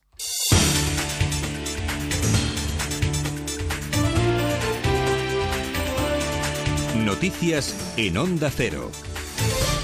Muy buenos días, fin de semana festivo, para algunos, claro que sí, es la Asunción y desde las 3 de la tarde del viernes hasta la medianoche del lunes, más de 6 millones de desplazamientos y, como siempre, especial atención en esos trayectos cortos y en carreteras secundarias. Entre tanto tráfico va a mantener los controles de alcohol y drogas con 25.000 pruebas diarias. Con todo, conectamos una vez más con la DGT para saber cómo se circula y si persisten a esta hora las incidencias en Castellón, Girona y Sevilla. Carlos Garcinuño, buenos días de nuevo. Buenos días, siguen a esta hora las complicaciones en Sevilla debido a un accidente en la A49 hay nivel amarillo, circulación lenta con paradas intermitentes desde Umbrete hasta Huevar, sentido Ayamonte. También tenemos retenciones en Valencia, la 3 en Ribarroja, sentido Valencia, en Castellón, en la Nacional 340 en Benicassin, en ambos sentidos, en Cuenca, en la A3 en el Peral, sentido Valencia por accidente, en Girona destacamos la AP7 en la Jonquera, sentido Francia, en Tarragona la Nacional 340 también tiene retenciones en el Vendrell, sentido Tarragona. Y por último, en Barcelona también hay problemas en la AP7, en la zona del Papiol y Gelida y también a la altura de la Roca del Vallés. El debate jurídico sigue sumando reacciones sobre la inhabilitación de Arnaldo Tegui como candidato al Endacari a petición de la Fiscalía de la Audiencia Nacional. Sentencia ratificada ya por el Supremo a la espera de que sea la Junta Electoral de Guipúzcoa, demarcación donde a priori se va a presentar el líder Aberchale. El fiscal jefe del País Vasco, Juan Calparsoro, estima que los argumentos de Bildu son legítimos y vislumbra espacio para que pueda encabezar este la lista de esa formación. Lógicamente es una postura legítima la de AH Bildu y bueno, y al final tendrá que ser primero la Junta Electoral y luego un juzgado, bien el negro contencioso, bien en último término el Tribunal Constitucional, el que eh, determine, dictamine si se está vulnerando o no el derecho de Otegi, como de cualquier otro ciudadano, al acceso a cargos públicos, en este caso a presentarse a un cargo público de parlamentario vasco. En el horizonte también las elecciones gallegas del 25 de septiembre, idéntica fecha para las vascas, y el acuerdo in extremis alcanzado anoche para que en Marea y Podemos concurran juntas de esta forma, la formación morada cede y se integra con independencia de la fórmula seleccionada. Y no dejamos Galicia, donde la situación de los incendios mejora. Entre tanto, se ha producido un nuevo arresto que podría estar relacionado con uno de esos fuegos declarados en territorio gallego. Hasta nuestra redacción allí nos vamos. Paco Sarria. Un vecino de Ponto do Porto, en el municipio coruñés de Camariñas, es el segundo detenido en las últimas horas por la Guardia Civil en relación con los incendios forestales, aunque no con los más graves ocurridos esta semana en Galicia y que dejan un saldo de 9.000 hectáreas ardidas hasta la fecha, de las que casi 6.000 serían en los últimos días. Esta detención es fruto de la colaboración ciudadana y se imputa al detenido la autoría de un incendio en la noche del día 10 que afectó a 100 hectáreas y produjo la evacuación de vecinos en la localidad de Cures. El detenido pasó esta mañana a disposición del juzgado de instrucción de Corcubión, mientras que la detenida en Cerceda, presunta autora de 15 incendios, será puesta a disposición del juzgado de instrucción número 8 de A Coruña en los próximos minutos. Y en Portugal también desciende en el número de incendios. El último parte, el de esta mañana, habla de 48 activos. Tres de ellos serían de grandes dimensiones. Especial atención en las regiones al norte, Porto, Aveiro y Viana do Castelo. El viento y las altas temperaturas siguen siendo los principales enemigos. Laranja. Y es que la alerta sigue siendo naranja, recuerda José Manuel Moura, comandante de Protección Civil, que añade cómo no se puede bajar la guardia ante las eh, condiciones meteorológicas adversas que no van a dar tregua. Actualidad deportiva manda la competición olímpica, Ana Garcés. España sube hasta el duodécimo puesto en el medallero de los Juegos Olímpicos de Río gracias a dos nuevas medallas, el bronce de Livia Valentín en alterofilia y el oro conseguido por la pareja Rafa Nadal y Marc López, equipo de enviados especiales David Camps. Rafa Nadal junto a su inseparable amigo Mar López escriben con letras de oro el diario del tenis español en los Juegos de Río de Janeiro, presea dorada en el dobles masculino, muestra del coraje, sacrificio y calidad que logró tumbar a una correosa pareja rumana. Por eso Rafa Nadal y Mar López se mostraban exultantes en la sintonía de Onda Cero. Sí, bueno, muy felices, ¿no? Es algo único e inolvidable por todos nosotros y bueno, disfrutarlo al máximo porque una medalla olímpica y además si es de oro pues es algo totalmente dificilísimo, ¿no? Sí, la verdad que cuando hemos venido a hemos venido aquí veníamos con la máxima ambición, pero bueno, evidentemente que vienes primero a disfrutar e intentar pues partido a partido ir avanzando rondas, pero la verdad es que tengo una pareja increíble, no me cansaré de decirlo. Rafa Nadal no se conforma con una medalla de oro, en torno a las 7 de la tarde hora española buscará la final masculina ante el argentino del Potro, la otra semifinal la juegan el japonés Nishikori y el británico Andy Murray. Al margen de los Juegos Olímpicos, en fútbol se disputan varios partidos amistosos. El Villarreal visita al recién ascendido Leganés a las ocho y media. El Cádiz, se mide al Málaga en la final del Trofeo Carranza tras eliminar al Atlético de Madrid. Serán las nueve y media y a la misma hora el Valencia Fiorentina en Mestalla. Bueno, pues actualizamos noticias en menos de una hora a las 12. Las 11 en Canarias también nos pueden seguir en nuestra página web ondacero.es. Ahora, última hora con buena onda y Merche Carneiro.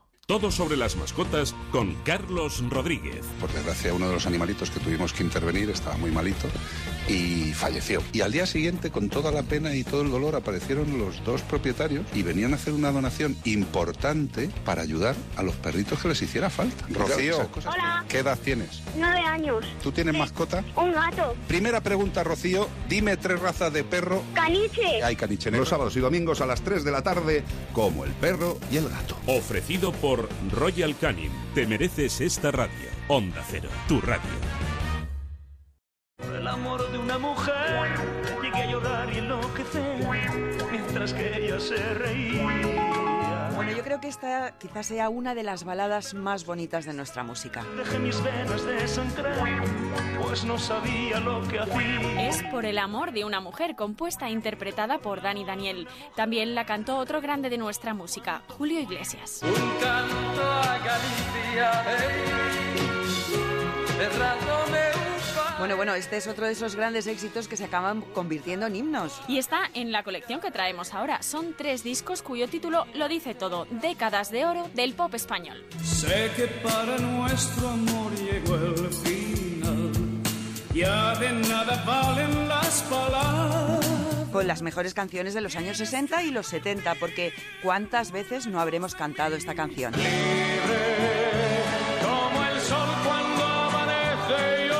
Miles, es que fue un bombazo como el resto de temas de esta colección que son todos buenísimos. Solo están disponibles a través del teléfono que damos aquí en la radio, el 902 29 10 29. Para que no me olvides,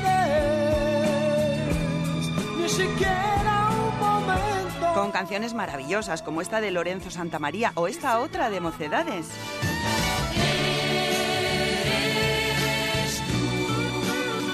O esta de Nino Bravo. Al partir, un beso y una flor, un te quiero. Qué bonito es esto, cómo me gusta. Bueno, ¿y qué me dicen de esta balada de Alberto Cortés? En un rincón del alma donde tengo la pena que me dejó tu adiós. Es preciosa esta canción. Se han reunido 60 grandes títulos de la música pop española. ¿Quién la escribía versos? Dime quién era. ¿Quién la mandaba flores por primavera? Décadas de oro del pop español es una colección maravillosa que, por cierto, se está regalando muchísimo. Claro, porque es la música ideal para nuestras madres, por ejemplo. Se han vendido tanto que se nos acaba ya. Hay que entrar en la web musicadesiempre.com o llamar ahora mismo al teléfono 902 29 10 29 para reservarla antes de que se termine. Amada mía. Porque además viene con un regalo solo por pedir prontito la colección. Pues sí, Paloma, hay que darse prisa porque se acaban enseguida. Durante la próxima hora, solamente la próxima hora, vamos a regalar un reloj muy bonito de cuarzo a todos los que hagan su pedido. Todas las promesas de mi amor se irán contigo. Pero no solo eso, es que también vamos a regalar unas fabulosas gafas de sol unisex con alta protección a los rayos UVA, que además son plegables. En fin, dos regalos por una colección que solo cuesta 33 euros más unos pequeños gastos de envío. Merece la pena, ya saben, en la web musicadesiempre.com y en el teléfono 902 29 10 29. Recuerden que es el último día de esta promoción 902 29 10 29.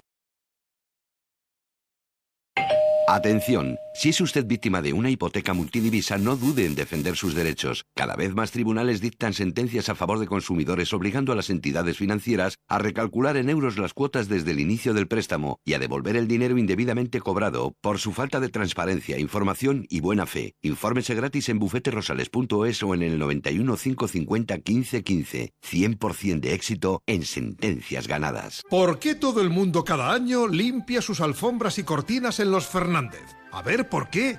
Pues tiene que ser porque lo hacen bien, por precio, son serios, ah, y porque son muy amables. Los Fernández, en toda la comunidad de Madrid. General Martínez Campos 29, 91 308 5000.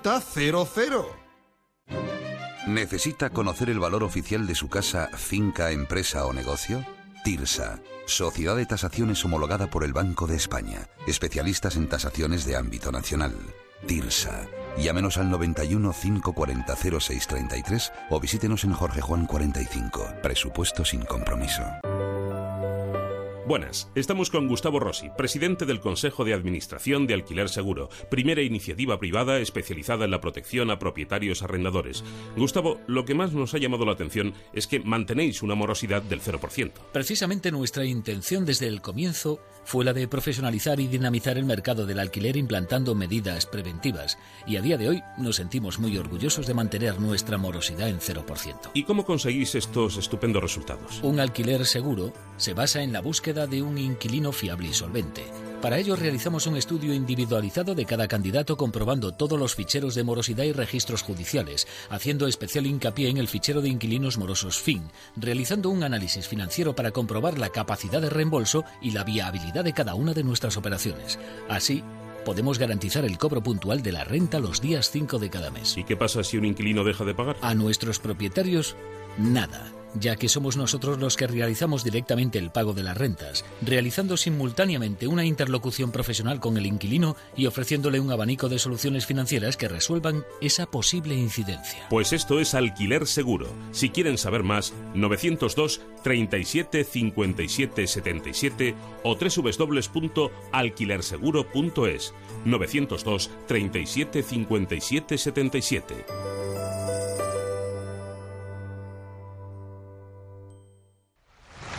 Gracias a la ultracrioterapia, mi tripa ya no me agobia. Es lo último para adelgazar, fruto de la investigación de Adelgar. La ultracrioterapia de Adelgar tiene un 50% de descuento como oferta de lanzamiento. Infórmese 91 577 44 77. Además, puede salirle gratis. Estas vacaciones, vayas donde vayas, no olvides abrocharte el cinturón de seguridad en el coche o el autobús, ponerte el casco si vas en bici o moto y utilizar correctamente los sistemas de retención infantil. Hay decisiones que salvan vidas. Este verano, decide vivir. Ponle freno. Juntos, si podemos. Compromiso a tres media. Sin esfuerzo, sí hay recompensa. Ven al maratón de ofertas de MediaMark. Estas Olimpiadas llévate televisores, portátiles, smartphones, tablets y mucho más a unos precios imbatibles. Ya en tu tienda y en MediaMark.es. MediaMark. Estás con Merche Carneiro. Estás con buena onda.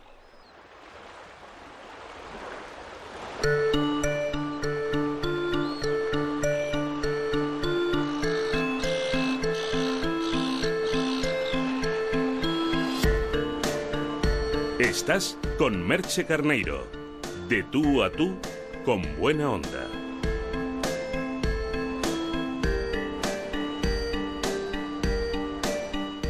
El verano se pasa, los estudios para muchos terminaron en junio julio y otros están haciendo ese último esfuerzo. Son muchos los estudiantes que al terminar sus estudios se tienen que enfrentar a la realidad un paisaje que no tiene nada que ver con lo que han vivido tan solo una generación anterior. Nada es como antes y además parece que no volverá a serlo, al menos en ese horizonte más cercano. Hay muchos trabajos que hablan sobre ello. Los jóvenes son nuestro futuro y de ahí la preocupación especialmente de los sociólogos. Les propongo que nos hagamos juntos una pregunta. ¿Y después de la universidad qué? Enseguida le trasladamos esa pregunta a Narciso Michavila, es sociólogo y presidente de GAT3. Señor Michavila, buenos días.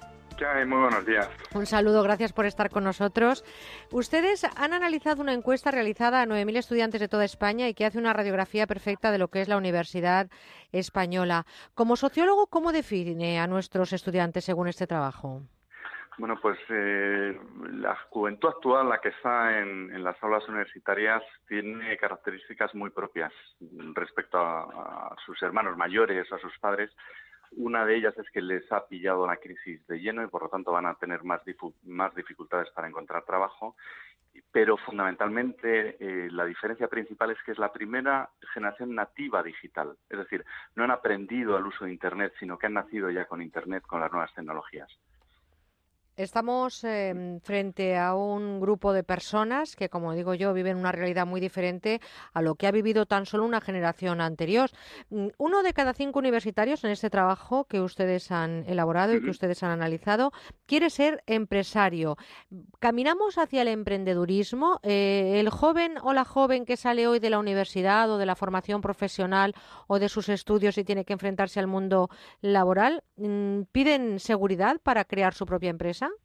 A ver, seguridad es una de las palabras claves en la sociedad española. Tradicionalmente eh, se busca estabilidad en el trabajo. Sin embargo, los jóvenes actuales, y era precisamente lo que nos pedía la Fundación AXA cuando nos encarga de tres un estudio en el conjunto de, las universidades españolas. En España hay ahora mismo 84 universidades. Hemos testado más de 9.000 alumnos en, más de 60 universidades en todas las, provincias españolas. Y precisamente de lo que se trataba era de ver eh, si el universitario y la universitaria actual eh, tiene el, emprendimiento, el deseo de formar su propia empresa dentro de, de sus expectativas laborales. Y lo que descubrimos es que también, a diferencia de generaciones anteriores, en España empieza a haber, como en otros países de nuestro entorno, deseo de crear su propio negocio en parte es fruto de la crisis, es decir, si tienen menos opciones laborales en multinacionales, en pequeñas empresas o en el sector público, entonces el universitario actual sabe que una de las formas de poder encontrar trabajo es crear su propia empresa. Hasta el punto que descubrimos que no hay un solo aula en España donde no haya un alumno o alumna universitaria que no esté pensando en, montar su propio negocio. Eh, crear su propia empresa en este estudio, en este trabajo que han realizado, es un 28%. Trabajar en la función pública sigue siendo importante para los estudiantes de esta generación, en torno a un 25-24%.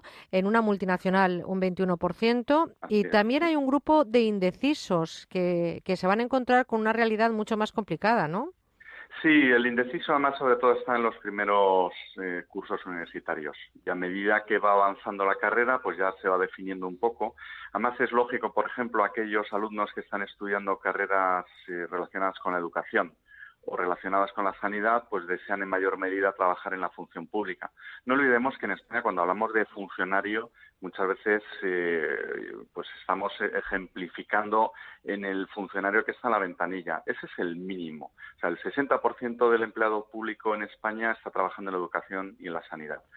¿Dónde descubrimos mayor deseo de, emprender y de montar su propia empresa? Pues en, las áreas y en aquellas eh, titulaciones más de ingeniería, también de arquitectura y de ciencias sociales principalmente. A la hora de tener motivación laboral, ¿qué le piden los universitarios españoles a ese próximo empleo? A mí me llama la atención que la realización personal, y agradezco mucho que la tengan eh, eh, esta generación, es una de las principales motivaciones ¿no? a la hora de escoger esa salida laboral. Sí, porque en el fondo no trabajamos para cobrar necesitamos trabajar para poder cobrar y poder vivir y sacar una familia adelante, pero al final lo que le llena al trabajador, sobre todo cuando ha hecho el esfuerzo de una carrera universitaria, es poder trabajar en algo que a él eh, le pueda realizar. Eh, y como segundo factor está en la motivación del universitario, una vez que abandona las aulas, es todo lo relacionado con viajar el extranjero o aprender idiomas, eh, trabajar en otros idiomas, etcétera, etcétera. Y trabajar en algo que me gusta es lo más importante también, ¿eh? es decir, usted lo ha dicho, no estamos ahora mismo en una situación de poder elegir, pero si podemos elegir, estamos caminando más hacia la realización personal que hacia la realización económica. Sí, ahí las empresas además tienen muchísimo camino por recorrer, eh, en el sentido de que eh, hemos vivido una época del beneficio a corto plazo, de hablar del capital humano o de recursos humanos como si fueran un elemento más de una empresa, igual que pueden ser los recursos logísticos, cuando en el fondo una empresa son personas. Y al final en la motivación de la persona evidentemente está la nómina a final de mes, está la seguridad laboral, pero sobre todo y fundamentalmente está el reconocimiento en todo el eslabón y en todos los puestos de, de una empresa. Ahí notamos que el que quiere crear su propia empresa, una de las grandes motivaciones es poder desarrollar su propia idea y poder desarrollar su propio trabajo. Pero hay poca innovación, ¿no? Fuera de la tecnología. Estamos hablando que uno de los primeros eh, pasos después de haber tomado esa decisión de ser emprendedor pasa por el conocimiento y por la definición del producto eh, eh, que ofrece el mercado. ¿Hay poca innovación fuera de la tecnología? Mm, pues a ver, innovación en tecnología va unido, porque además la tecnología pues pasa a ser obsoleta en muy poco tiempo, pero la innovación eh, la descubrimos en todas las áreas. O sea, cuando antes he dicho que no hay un solo aula donde no haya alguien deseando crear una empresa, es porque luego en los sectores donde desean desarrollar empresas, Curiosamente no es únicamente en el sector servicio relacionado con turismo, que podríamos pensar que como España es un país que el 12% del Producto Interior Bruto por lo genera el turismo y cada vez más, pues que nuestros universitarios solo quieren trabajar en ese sector. No, no, no, no, hay en todos los sectores, en la agricultura, en, en consultoría, en, vamos, no hay ni un solo sector donde no haya universitarios con ideas que precisamente además están sufriendo el desempleo en muy buena parte por la tecnología, porque la tecnología está haciendo que muchos puestos que antes los hacían personas, pues ahora los, los esté haciendo la propia tecnología, pero para el joven está abriendo puertas para poder crear su propia empresa. Estamos hablando de crear la propia empresa. Eh, seguir en la empresa familiar parece que esta generación no lo tiene muy en su horizonte, pero sí que la falta de financiación está siendo, como no puede ser de otra manera, yo creo que no descubrimos nada nuevo, el principal obstáculo para emprender en los jóvenes, ¿no?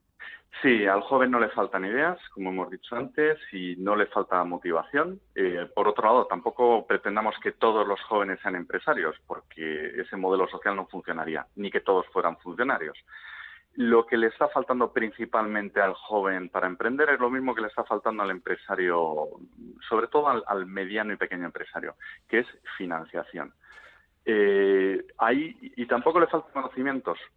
Curiosamente, le preguntamos si en la universidad están recibiendo conocimientos suficientes como para poder emprender y ni mucho menos es la traba principal. La traba principal es encontrar dinero para poder montar su negocio. Estamos enfrente de un muro que es muy difícil de, tumbar, que es ahora mismo la situación económica y lógicamente eso cierra puertas al empresario actual. Imagínense ustedes a esas personas que acaban la carrera y que tienen que abrir una persiana de nuevo. Fíjense que llama la atención que según la comunidad autónoma hay distinta aspiración hacia una profesión u otra. En el estudio este que ustedes han, que han elaborado, esta encuesta que se ha realizado a 9.000 estudiantes de toda España y que, como digo, hace una radiografía de lo que es ahora mismo la Universidad Española, según el lugar donde se ha nacido se tiene una motivación laboral. Por ejemplo, en Andalucía tener un puesto de trabajo asegurado, en el País Vasco trabajar en otros idiomas, en Madrid ser su propio jefe, en Castilla-La Mancha tener un puesto de trabajo asegurado, en Cataluña un trabajo desafiante. ¿Cómo, cómo define usted como sociólogo estas tendencias según la comunidad autónoma? Bueno, depende mucho de la cultura que hay, pero sobre todo, aunque es verdad que hay diferencias territoriales, España es de los países eh, a nivel mundial que más pluralidad territorial hay y lo sabemos muy bien. Incluso en, riqueza idiomática, pues hay pocos países que tengan tantas lenguas cooficiales como nosotros. Eh, pero sin embargo, hay muchísima más diferencia por titulación. Es decir, un ingeniero de Valencia se parece muchísimo más a un o, un alumno que esté estudiando ingeniería se parece muchísimo más a una compañera eh, que esté estudiando ingeniería en Vigo o en Vic o, en Doser, bueno o en Sevilla que con un compañero de la facultad de enfrente que esté estudiando medicina o que esté estudiando filología. Por lo tanto, es verdad que hay diferencias territoriales y, por ejemplo, pues en las ciudades grandes como Barcelona o Madrid, pues hay más deseo de trabajar en multinacional y sin embargo en la España del interior pues más deseo trabajar en pequeña y mediana empresa. Pero eh, es parte cultural y es parte también de, opciones laborales. Fíjense ustedes que eh, entre las opciones laborales eh, hemos vivido como en los últimos años, yo no sé si llamarlo éxodo, pero sí que es cierto, señor Michavila, que hay muchos jóvenes que se han marchado fuera a poder trabajar, a encontrar ese nicho laboral. ¿El extranjero sigue siendo un desafío para los emprendedores, para los estudiantes? ¿Sigue teniendo un atractivo especial? Cuando determinadas carreras en España tienen muy pocas opciones de encontrar trabajo, el joven actual lo tiene muy claro. Lo mejor que puede hacer es empezar su carrera laboral fuera. Y de hecho son miles de, universitarios nuestros los que han tenido que, salir al extranjero. Eh, muchos de ellos luego retornan ya con una experiencia y se traen esa experiencia a España. Otros, sin embargo, pues terminan asentándose en los otros países. Y una recomendación que doy a los alumnos es eh, sobre todo los que estén pensando ahora, los jóvenes que estén pensando en hacer una carrera universitaria, que entren en las estadísticas del Ministerio de, Educación, que ofrece muchísima información sobre eh, las posibilidades de encontrar el día de mañana trabajo, de eh, qué tipo de trabajo van a tener, también de cuántos de, esos titulados con esa titulación están trabajando en el extranjero, para poder tomar su decisión de la eh, titulación que más les guste, pero también sabiendo qué opciones laborales van a encontrar en el futuro. Hablando de opciones laborales, eh, no sé si, si, la formación profesional está injustamente valorada. Eh, por dar algún dato, España, por ejemplo, ha pasado de tener en torno a los 500.000 alumnos de formación profesional en el año 2008 a superar casi los 800.000 en el año 2015. ¿Estamos frente a una opción que a veces, eh, como digo, es injustamente valorada? Absolutamente, absolutamente. uno de los grandes problemas del mercado laboral español es que no han faltado titulados universitarios, es más, eh, tenemos por encima de la media europea, y sin embargo no hemos tenido suficientes eh, jóvenes eh, formados en formación profesional, que en un mundo que va cambiando tan rápido es muchísimo más importante incluso que la formación teórica que te da la universidad. Ese camino, gracias a Dios, se está recorriendo de forma muy rápida y ahora ya estamos viendo cómo están saliendo de, formación profesional gente que encuentra trabajo con mucha más facilidad que, sus amigos universitarios y además en terrenos donde es más necesario. En la encuesta también hemos preguntado por, alumnos en formación profesional y también en ese terreno hay deseo de emprender. Pues es una vía formativa importante y además eficaz que puede facilitar, y de hecho lo está haciendo, la inserción en el mercado laboral de nuestros jóvenes. Eh, señor Michavila, déjeme una última reflexión para esas personas que se van a enfrentar a la realidad, algunos cuando pase el verano, que le quedan eh, apenas un par de semanas, y otros cuando terminen, esperemos que bien, esos últimos exámenes que le han quedado para terminar su carrera. ¿Qué tiene, cómo enfrentarse a la vida laboral con la suerte de que alguno tenga ya trabajo. Bueno, eh, que nunca tiren la toalla. Siempre hay dificultades en la vida, en el terreno laboral igual que en el resto de terrenos. Hemos vivido en una sociedad excesivamente paternalista, cada vez más. Los padres cada vez somos más paternalistas y proteccionistas con nuestros hijos pero que no tienen la toalla, que más tarde o más temprano van a encontrar trabajo, además trabajo en aquello que les guste. Es verdad que ahora ya han asumido que la estabilidad que han tenido sus padres en las generaciones anteriores no van a, gozar de ellas, pero también es verdad que les va a dar más libertad para poder ir cambiando de, no, ya solo de empresa, de empresa, sino también de sector laboral. ¿eh? Pues no sé si hemos contestado fielmente a esa pregunta que yo hacía al principio de esta entrevista y después de la universidad, que lo que sí que es cierto es que ha sido un lujo y un placer hablar con usted, Narciso Michavila, sociólogo, presidente de GAT3 y persona que ha analizado activamente esa encuesta realizada a 9.000 estudiantes de toda España que hace, como decimos, esa radiografía a nuestros jóvenes estudiantes de universidad y también algunos de formación profesional. Gracias por estar esta mañana con nosotros y ojalá que ese futuro, que ese horizonte se mejore para todos. Gracias, señor Michavila. Muchas gracias y buenos días a todos. Un saludo.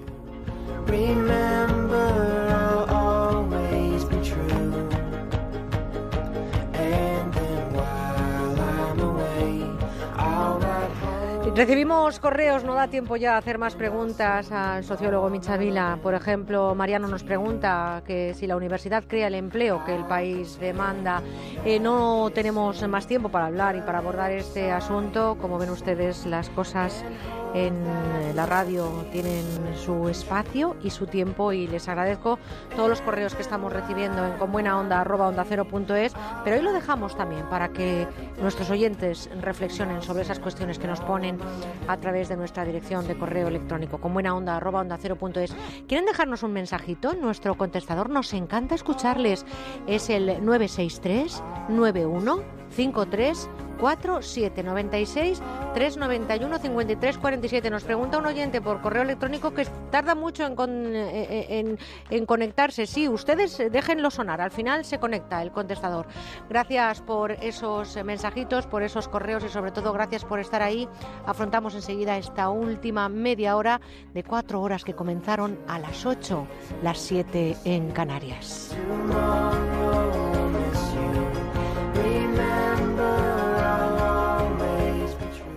Y estos meses vamos a encontrar mosquitos en muchos lugares de veraneo, pero si los podemos mantener alejados de nuestra piel, pues mucho mejor. Nos lo cuenta el doctor Bartolomé Beltrán con Normopic de Normon. Siempre que hace buen tiempo nos gusta permanecer al aire libre y muchas veces eso supone aguantar a los mosquitos. Por eso lo más recomendable es utilizar un repelente que los mantenga alejados.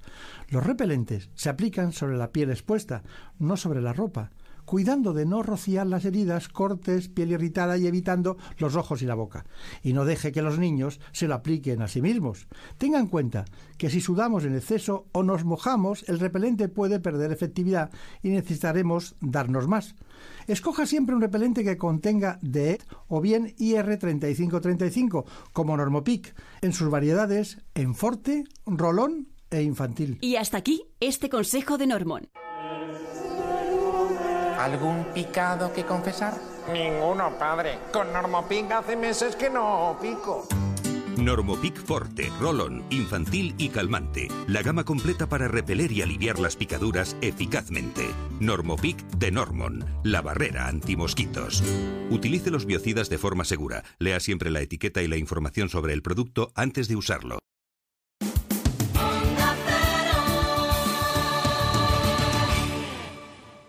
Vas a escuchar el 2% del famoso canto del cortejo de la tórtola común.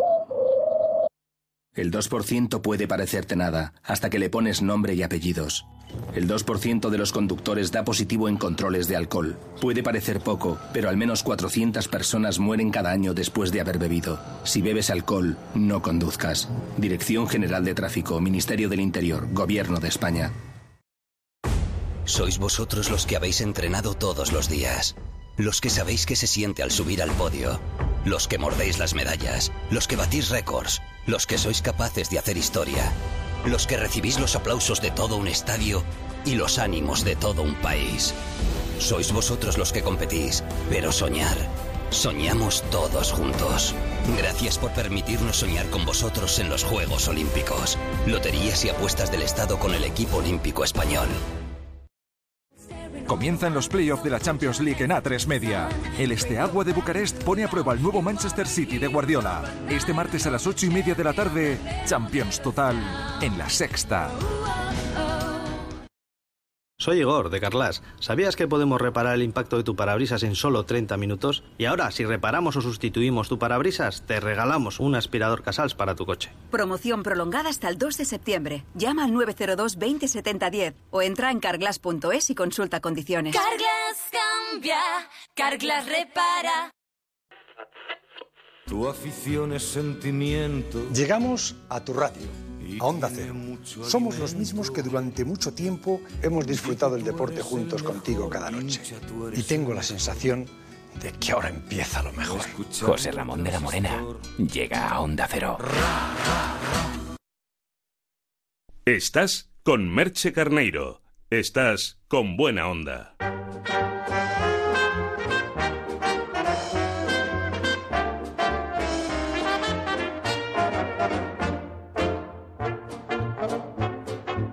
Inventos sin fronteras.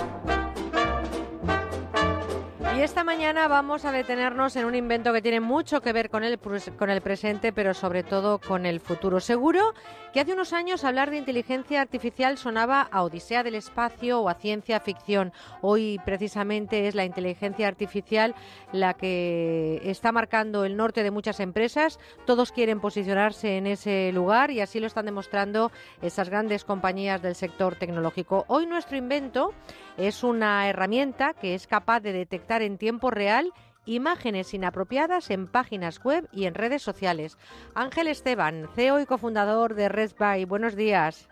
Hola, buenos días. Crear filtros con imágenes inapropiadas, especialmente cuando hay peques en casa, es todo un avance. ¿Qué es exactamente lo que habéis desarrollado?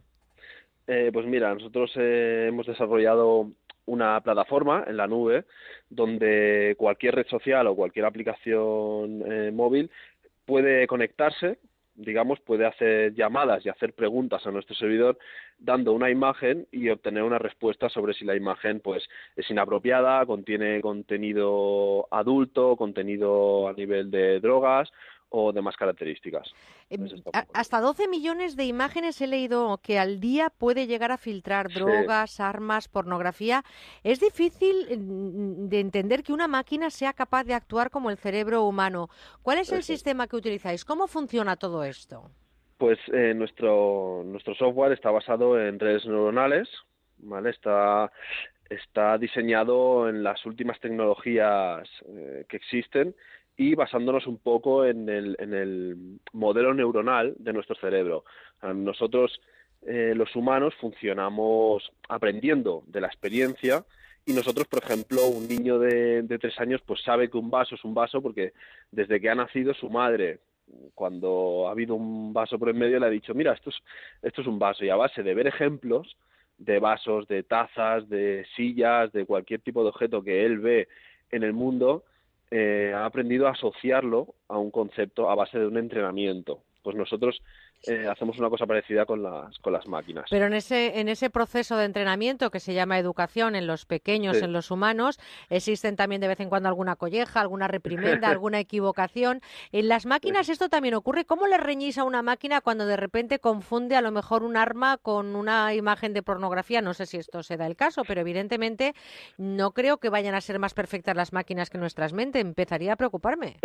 Sí, bueno, hay, hay casos en los que en los que, bueno, después de hacer un entrenamiento miramos eh, dónde se están desviando las predicciones de, de, la inteligencia artificial para ver cómo solucionarlas. Por ejemplo, pues hay, hay casos en los que las características de las imágenes son un poco más confusas entre diferentes tipos de, de objetos.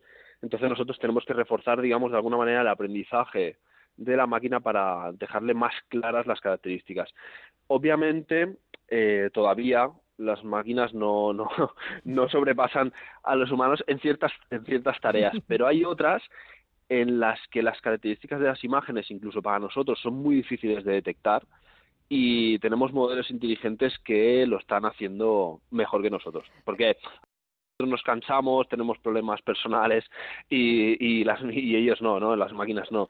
Entonces, bueno, pueden funcionar todo el día haciendo predicciones siempre objetivamente sin, sin, sin que factores externos le, afecten. Evidentemente no les suela un móvil, ni tienen que parar a comer, esas cosas, pero además de ese uso doméstico del que hablaba, yo me imagino que es un avance tremendo cuando estamos filtrando en, en nuestros ordenadores imágenes, sobre todo para la utilización de esas máquinas por los más pequeñines. Además del, del doméstico, a mí se me ocurre, no sé si para la policía o para empresas que quieran de alguna manera eh, dar una imagen eh, más limpia o más depurada de sus productos, eh, pudiera ser también una herramienta que se pudiera aplicar en ese sentido. Me imagino la policía buscando páginas para detectar pederastas o, alguien que esté traficando con armas. Yo creo que puede ser interesante, ¿no? Sí, de hecho, bueno, recibimos una hace, hace un, tiempo, bueno, un, un, email de la Agencia de Ciberseguridad del Estado para empezar a, hablar, a ver cómo se podía aplicar esto para, para intentar ayudarles, ¿no? Para intentar ayudar a la, a la policía y a los agentes de, de seguridad a poder rastrear Internet. imagina, imagínate, en vez, de, en vez de tener que utilizar fuerza humana para rastrear todas las webs que existen en el mundo de pornografía infantil, que desgraciadamente son, son muchas, eh, poder tener un sistema automático que rastree, que rastree cada día millones de imágenes. Esto nos lo podemos instalar ya en nuestro ordenador, es decir, esto ya no lo podemos eh, poner. Es un, servicio en la nube orientado a que las aplicaciones se integren. Imagínate, por ejemplo, pues, eh, no sé, Instagram o aplicaciones así de, de móvil que es la misma aplicación, es esa misma aplicación la que se conecta con nosotros. Entonces, los, los, usuarios de su casa no tienen que hacer nada, directamente las aplicaciones lo, lo integran y de esta manera pues el usuario ya lo recibe todo filtrado y sin tener que preocuparse. Pues fíjense ustedes, lo estábamos contando, por ejemplo, para la policía sin duda es un arma que sirve de sabueso para detectar esas imágenes que pueden llevar a la pista de algunos ciberdelincuentes. Esto está muy bien. Pero cierto es que con esta aplicación se pone de manifiesto que la inteligencia artificial es capaz de resolver problemas cotidianos por sí mismos, utilizando como paradigma la inteligencia humana, el modelo neuronal del cerebro. Imagínense, espero que progrese adecuadamente, pero también espero que estos avances no nos quiten el sitio y que seamos capaces de conjugar progreso con la inteligencia artificial, pero, eh, querido Ángel, que por encima de ella siga estando la inteligencia humana, ¿no? Sí, al, final, bueno, es un poco apoyarnos en ella, ¿no? No, no ha venido para, para sustituirnos, sino para que los humanos nos podamos apoyar y hacer más eficientes pues muchas, muchas cosas. Imaginemos, por ejemplo, eh, estamos trabajando en proyectos de... Mm, hace poco nos salió un proyecto en Noruega, para una compañía noruega, para monitorizar los cristales de las tuberías de cómo estaban creciendo la cristalización en las tuberías en Noruega para que no tenga que ir allí nadie, mm, desplazarse nadie ir a, ir a las tuberías a mirarlo con el peligro que supone, sino que automáticamente con una imagen poder sacar conclusiones y, predicciones. Al final es, es un poco apoyarnos, incluso eh, para rescate de personas en desastres naturales. imaginemos poder lanzar un dron y con un dron detectar dónde están las personas de manera mucho más rápida. al final es una evolución, tenemos que, que, tenemos que aprender a convivir con las máquinas e intentar sacar todo el provecho que podamos de la inteligencia artificial para mejorar en nuestro, en nuestro día a día y, y bueno, tener un mundo al final mejor, apoyarnos en ellas y no y, y usarlo pues como toca, ¿no? Pues, Evidentemente, es como todo, bien utilizado es un avance y vamos a ir en contra del progreso. Ángel Esteban, CEO y, y, cofundador de Resby, gracias por estar esta mañana con nosotros y enhorabuena por ese trabajo tan interesante que habéis realizado. Un abrazote muy fuerte. Muchísimas gracias. Gracias, un saludo.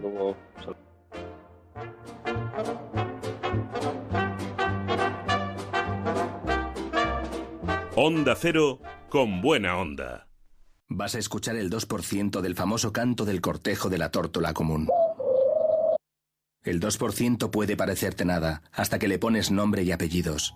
El 2% de los conductores da positivo en controles de alcohol. Puede parecer poco, pero al menos 400 personas mueren cada año después de haber bebido. Si bebes alcohol, no conduzcas. Dirección General de Tráfico, Ministerio del Interior, Gobierno de España. Este fin de semana, límite 48 horas en el corte inglés. Hay que muy rápido para hacerse con las mejores ofertas. Bañadores y bikinis de énfasis por solo 9 euros. Ven y atrapa las ofertas más rápidas de nuestro aniversario. Límite 48 horas, solo en el corte inglés.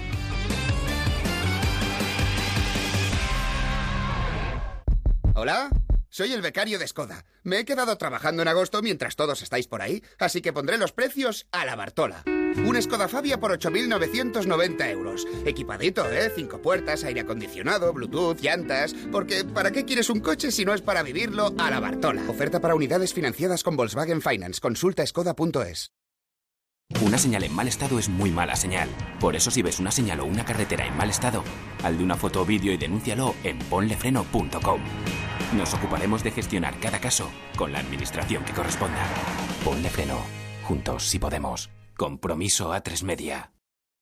Ahora Hipercor te trae más ahorro con un ofertón estupendo. Hasta el 31 de agosto tienes un 40% de descuento más un 21% adicional en todos los colchones y bases. Y más de mil artículos con la segunda unidad al 70% de descuento. Además, con tus compras en Hipercor consigue puntos para disfrutar de entradas y hotel gratis en Portaventura World. Consulta condiciones en hipercor e hipercor.es.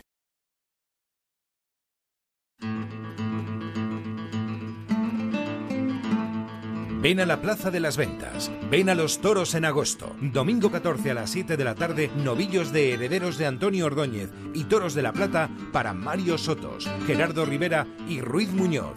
Y el lunes 15 a las 7 de la tarde, toros del Montecillo para Eugenio Mora, Matías Tejela y Román. Venta de entradas en las taquillas de la plaza, en internet, las-ventas.com o llamando a Tauro Delta 91 725 1488. Las ventas, experiencias por vivir.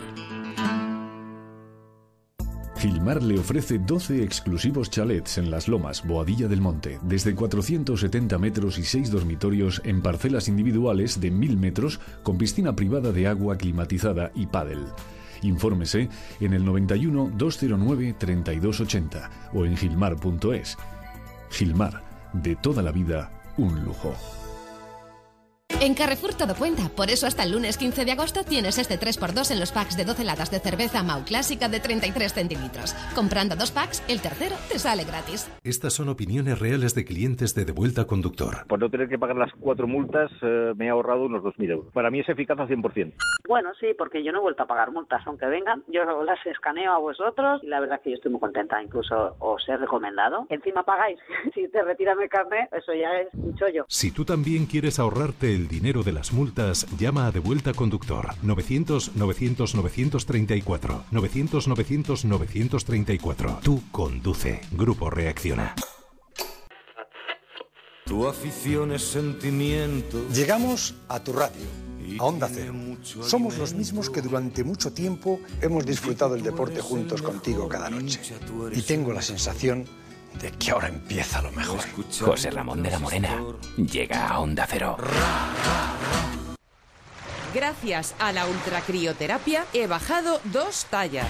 Es lo último para adelgazar, fruto de la investigación de Adelgar. La ultracrioterapia de Adelgar tiene un 50% de descuento como oferta de lanzamiento. Infórmese 91 577 44 77. Además, puede salirle gratis. Murprotec, buenos días. Le llamo porque tengo humedades. Ha llamado al sitio adecuado. ¿Qué tipo de humedades? ¿Qué es lo que ve? Se cae la pintura, hay manchas blancas y huele muy mal. Lo he intentado todo. Uno de nuestros técnicos le visitará y analizará gratuitamente su problema de humedad. Si podemos darle solución, será con garantía de resultado por escrito de hasta 30 años. Jamás volverá a tener humedades. No sabe cuánto me alegra oír eso. Llame al 930 1130, 930 1130 o el murprotec.es. Onda Cero Madrid 98.0 Onda Cero con buena onda.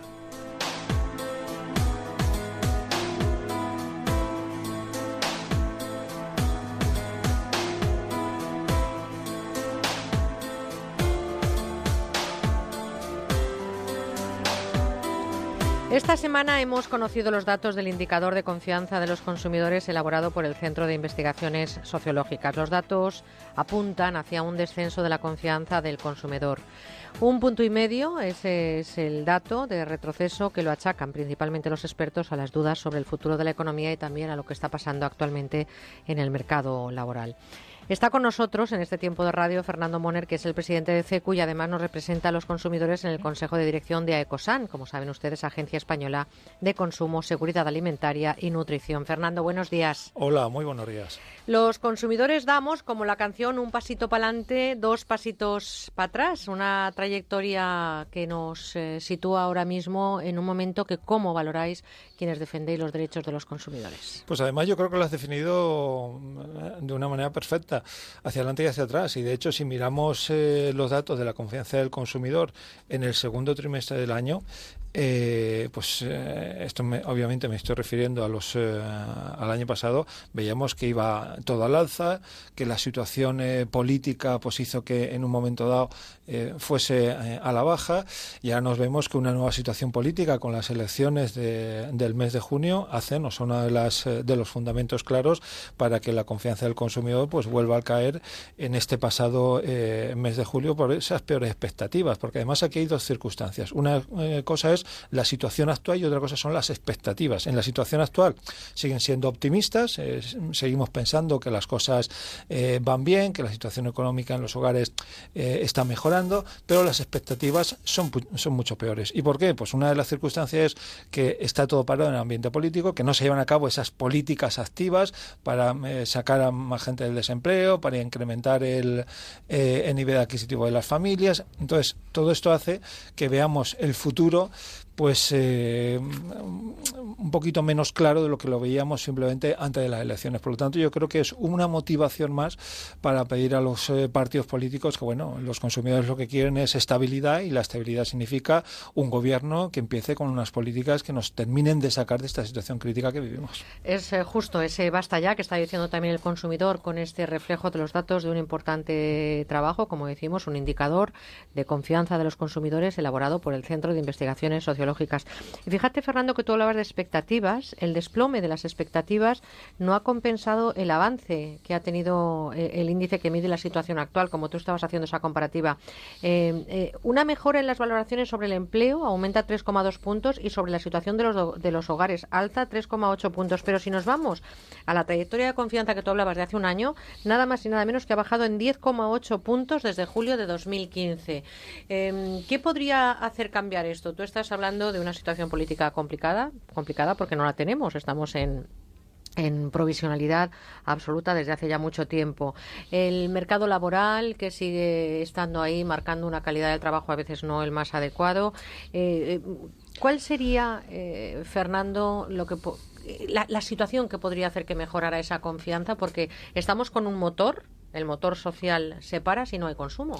Sí, no, vamos a ver, yo eh, creo que además eh, todos las, eh, los factores adicionales que no sean el político eh, yo creo que están eh, en una, en una visión positiva en estos momentos. Es decir, por ejemplo, pues hace poco volvió a bajar el Euribor a mínimos históricos, es decir, incluso estaba en negativo. Es decir, eso es un dato que, que nos viene muy bien teniendo en cuenta que todavía hay, a pesar de que ha bajado muchísimo el número de familias con una hipoteca, pero todavía hay cientos de miles de familias con una hipoteca. Al que le baje el Euribor, pues es una eh, es un aliciente a, a, sus expectativas de futuro, porque obviamente supone el rebajar los gastos y aumentar su, su poder, eh, su poder adquisitivo.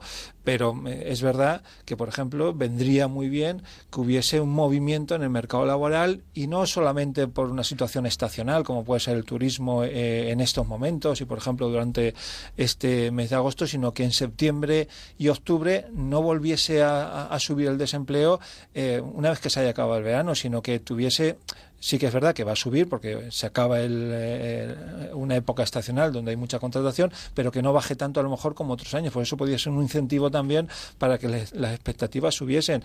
Eh, otro incentivo eh, podría ser muy bueno el que eh, en septiembre tú ya sabes que una de las circunstancias esenciales es la vuelta al cole. Pues que esa vuelta al cole se hiciesen a cabo políticas autonómicas y locales que ayudasen a que no fuese tanto el gasto como viene siendo en los últimos años. Pues todos estos elementos son los que ayudarían a que ese elemento esencial que es un gobierno estable, eh, con políticas estables, pues obviamente aumentase la confianza de los consumidores. Fíjate que necesitamos políticas sociales, como bien estás diciendo. Nos vamos a otra parte, que es con respecto al futuro. El 33% de los ciudadanos dice que dentro de seis meses eh, eh, tendrá una situación complicada para un puesto de trabajo. Será peor encontrar trabajo dentro de seis meses y lo que está siendo ahora por la situación política y económica y laboral del país. Claro, simplemente porque están a la espera de esas políticas que realmente sean activas en la, en la, oferta, en la oferta de empleo. Es decir, al final estamos eh, hablando de que tenemos unos gobiernos provisionales hasta que definitivamente se, llegue a un acuerdo político y esos gobiernos provisionales no pueden llevar a cabo normas, leyes que de alguna manera movilicen la, la actividad. Hay hay un dato eh, importante en esto que decís. El 5% señala que la situación de su hogar no cambiará dentro de seis meses, pero es que un 17% señala que va a cambiar, pero a peor. Los empresarios no saben, mm, ¿voy a contratar o no voy a contratar? ¿Va a cambiar la política laboral no va a cambiar la política laboral? ¿Cómo voy a meter yo ahora en una inversión de incrementar mi plantilla si no sé, yo no puedo planificar, si no sé durante los próximos dos, tres o cuatro años cuáles van a ser las políticas de ese gobierno? Porque no sé si va a ser un gobierno mm, eh, de este calado, de derecha, de izquierdas, de centro, y si políticas van a ser más incrementadas hacia un lado o hacia otro. Por lo tanto, me tengo que quedar parado. Pero fíjate que ese motor, como yo digo, del consumo, que es importantísimo para levantar este país, no solamente el motor de controlar el déficit, el motor eh, de Europa, el motor de tantas cosas, sino el motor del consumo es fundamental para que este país despegue. Hubo un momento en el que los consumidores empezamos a ver lejos ya el horizonte de la crisis y empezamos a remontar y empezamos a salir hacia adelante y parece que todo empezó a situarse de una manera un poquito más coherente. Ahora la situación política hace que cerremos filas. Mm, ¿Qué supone esto para, para la economía de un país, eh, Fernando? Bueno, pues lo supone todo. Eh, yo creo que, que muchas veces eh, se ha comentado que los consumidores éramos un poco los que teníamos que sacar de esta crisis en la que estaba sumida España dentro de una situación internacional, pero era el consumo interno, el consumo de las familias. El consumidor ha hecho sus deberes, las familias han hecho sus deberes. Me parece que los que nos hemos equivocado en las urnas somos nosotros. ¿eh? Sí, no, pues es, es, todo lo contrario. Es decir, las familias españolas han hecho los deberes. ¿Y por qué han hecho los deberes? Primero, porque han incrementado el consumo a pesar de que no habían incrementado el poder adquisitivo. Ellos han hecho sus deberes. De hecho, ha bajado el nivel de endeudamiento familiar. Eh, el, el, nivel de uso de tarjetas de crédito, eh, de crédito principalmente ha bajado también. Es decir, tenemos unas familias mucho más racionales, tenemos unas familias que han hecho los deberes y que han incrementado el consumo sin, de alguna manera, eh, incrementar el endeudamiento en base a bajar su, su nivel de ahorro. ¿Y el resto qué? Es decir, eh, no, no, puede ser que las familias sigan haciendo sus deberes y que los gobiernos estemos paralizados desde el pasado mes de diciembre. Entonces, eso es lo que tienen que entender los partidos políticos. Es que no podemos ir a unas nuevas elecciones eh, y tener un año parado un país con 50 millones de, de, ciudadanos. Por lo tanto, yo lo que pido es simplemente mm, eh, que miren a su entorno y que vean realmente lo que estamos haciendo las familias, lo que están haciendo los empresarios, lo que están haciendo los trabajadores y en base a eso los políticos digan, mire, se nos cae la cara vergüenza. Aquí tenemos que llegar a un acuerdo y ese acuerdo es llevar adelante este país, sea con acuerdos eh, con dos, con tres, con cinco partidos, pero nos tenemos que acostumbrar a eso. Y sobre todo que tengan en cuenta que hay que también consensuar y estar absolutamente eh, poniendo en marcha políticas que estén implicadas con los representantes, en este caso, por ejemplo, de los consumidores, que tengan en cuenta a esas instituciones o a esas asociaciones que nos van a ayudar también a mover este motor, en este caso del consumo. Fernando, nos tenemos que marchar, pero me gustaría que hiciéramos una reflexión de 30 segundos sobre, sobre cómo podemos mejorar esta confianza del consumidor? Bueno, yo creo que hay un dato que es importantísimo. La confianza de los consumidores españoles alcanzó los 80 puntos en el segundo trimestre del año, cuando la media europea estaba en 79. Es decir, tenemos un nivel de confianza, o teníamos un nivel de confianza antes de las elecciones o antes de saber los resultados, mucho eh, mayor que la media europea, a pesar de que la situación política era la que era. Por lo tanto, ahora mismo, quien tiene la capacidad de sacarnos de esta situación y de que esa confianza vuelva es los partidos políticos acordando durante este mes de agosto un gobierno que lleve las riendas de unos, unas acciones políticas que nos saquen definitivamente de esta situación crítica que vivimos. Pues a ver si llegamos, como tú dices, a esa primera semana de septiembre con políticas sociales que mejoren la economía doméstica en una época complicada como será, como todos los años, esa vuelta a la normalidad y con tantos gastos, sobre todo y especialmente en las familias en las que hay jóvenes o niños en edad escolar. Querido Fernando Moner, presidente de CECU, miembro del Consejo de Consumidores y Usuarios, eh, representante de los consumidores eh, del Consejo de Dirección de Ecosan y por encima de todo yo me despido diciéndote hasta el próximo fin de querido amigo. Aquí estaremos. hasta pronto. ¿Quién es? ¿Cómo suena? Pues la música de la Dios nos llega hoy desde Cuba. Cantante, compositora y pianista, se mueve entre el rhythm and blues y el soul. Tenía solo 21 años cuando publicó su primer álbum y fue un auténtico éxito. Dejó constancia de la excepcional voz que, por cierto, ha puesto a canciones de la princesa Tiana de Disney y con un futuro prometedor. Hoy disfrutamos eh, de su voz y de su música porque está considerada además como una de las perlas musicales de la generación de los 90. Se llama Chilalín y así suena Real Woman, mujer real.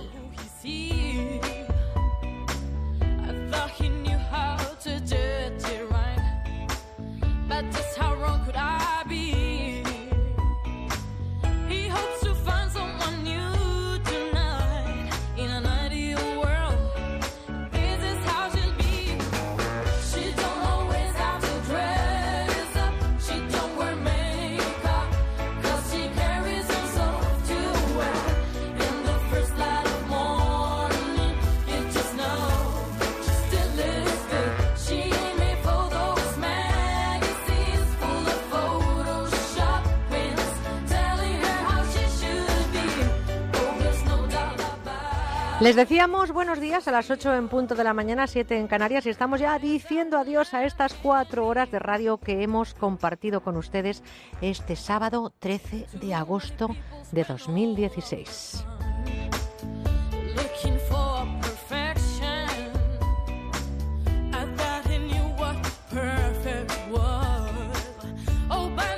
Les decíamos hola un equipo y les decimos adiós el mismo equipo. En la realización técnica en Madrid, Marian Moreno y en Valencia, Pilar Martínez Gil.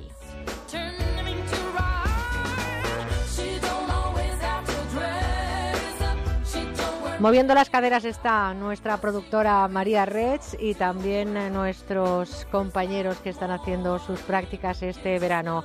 En Madrid están eh, Andrés Moraleda, Isabel Ejido y María Fernández moviendo el body. Y aquí en Valencia, Carla y Bárbara Yurato.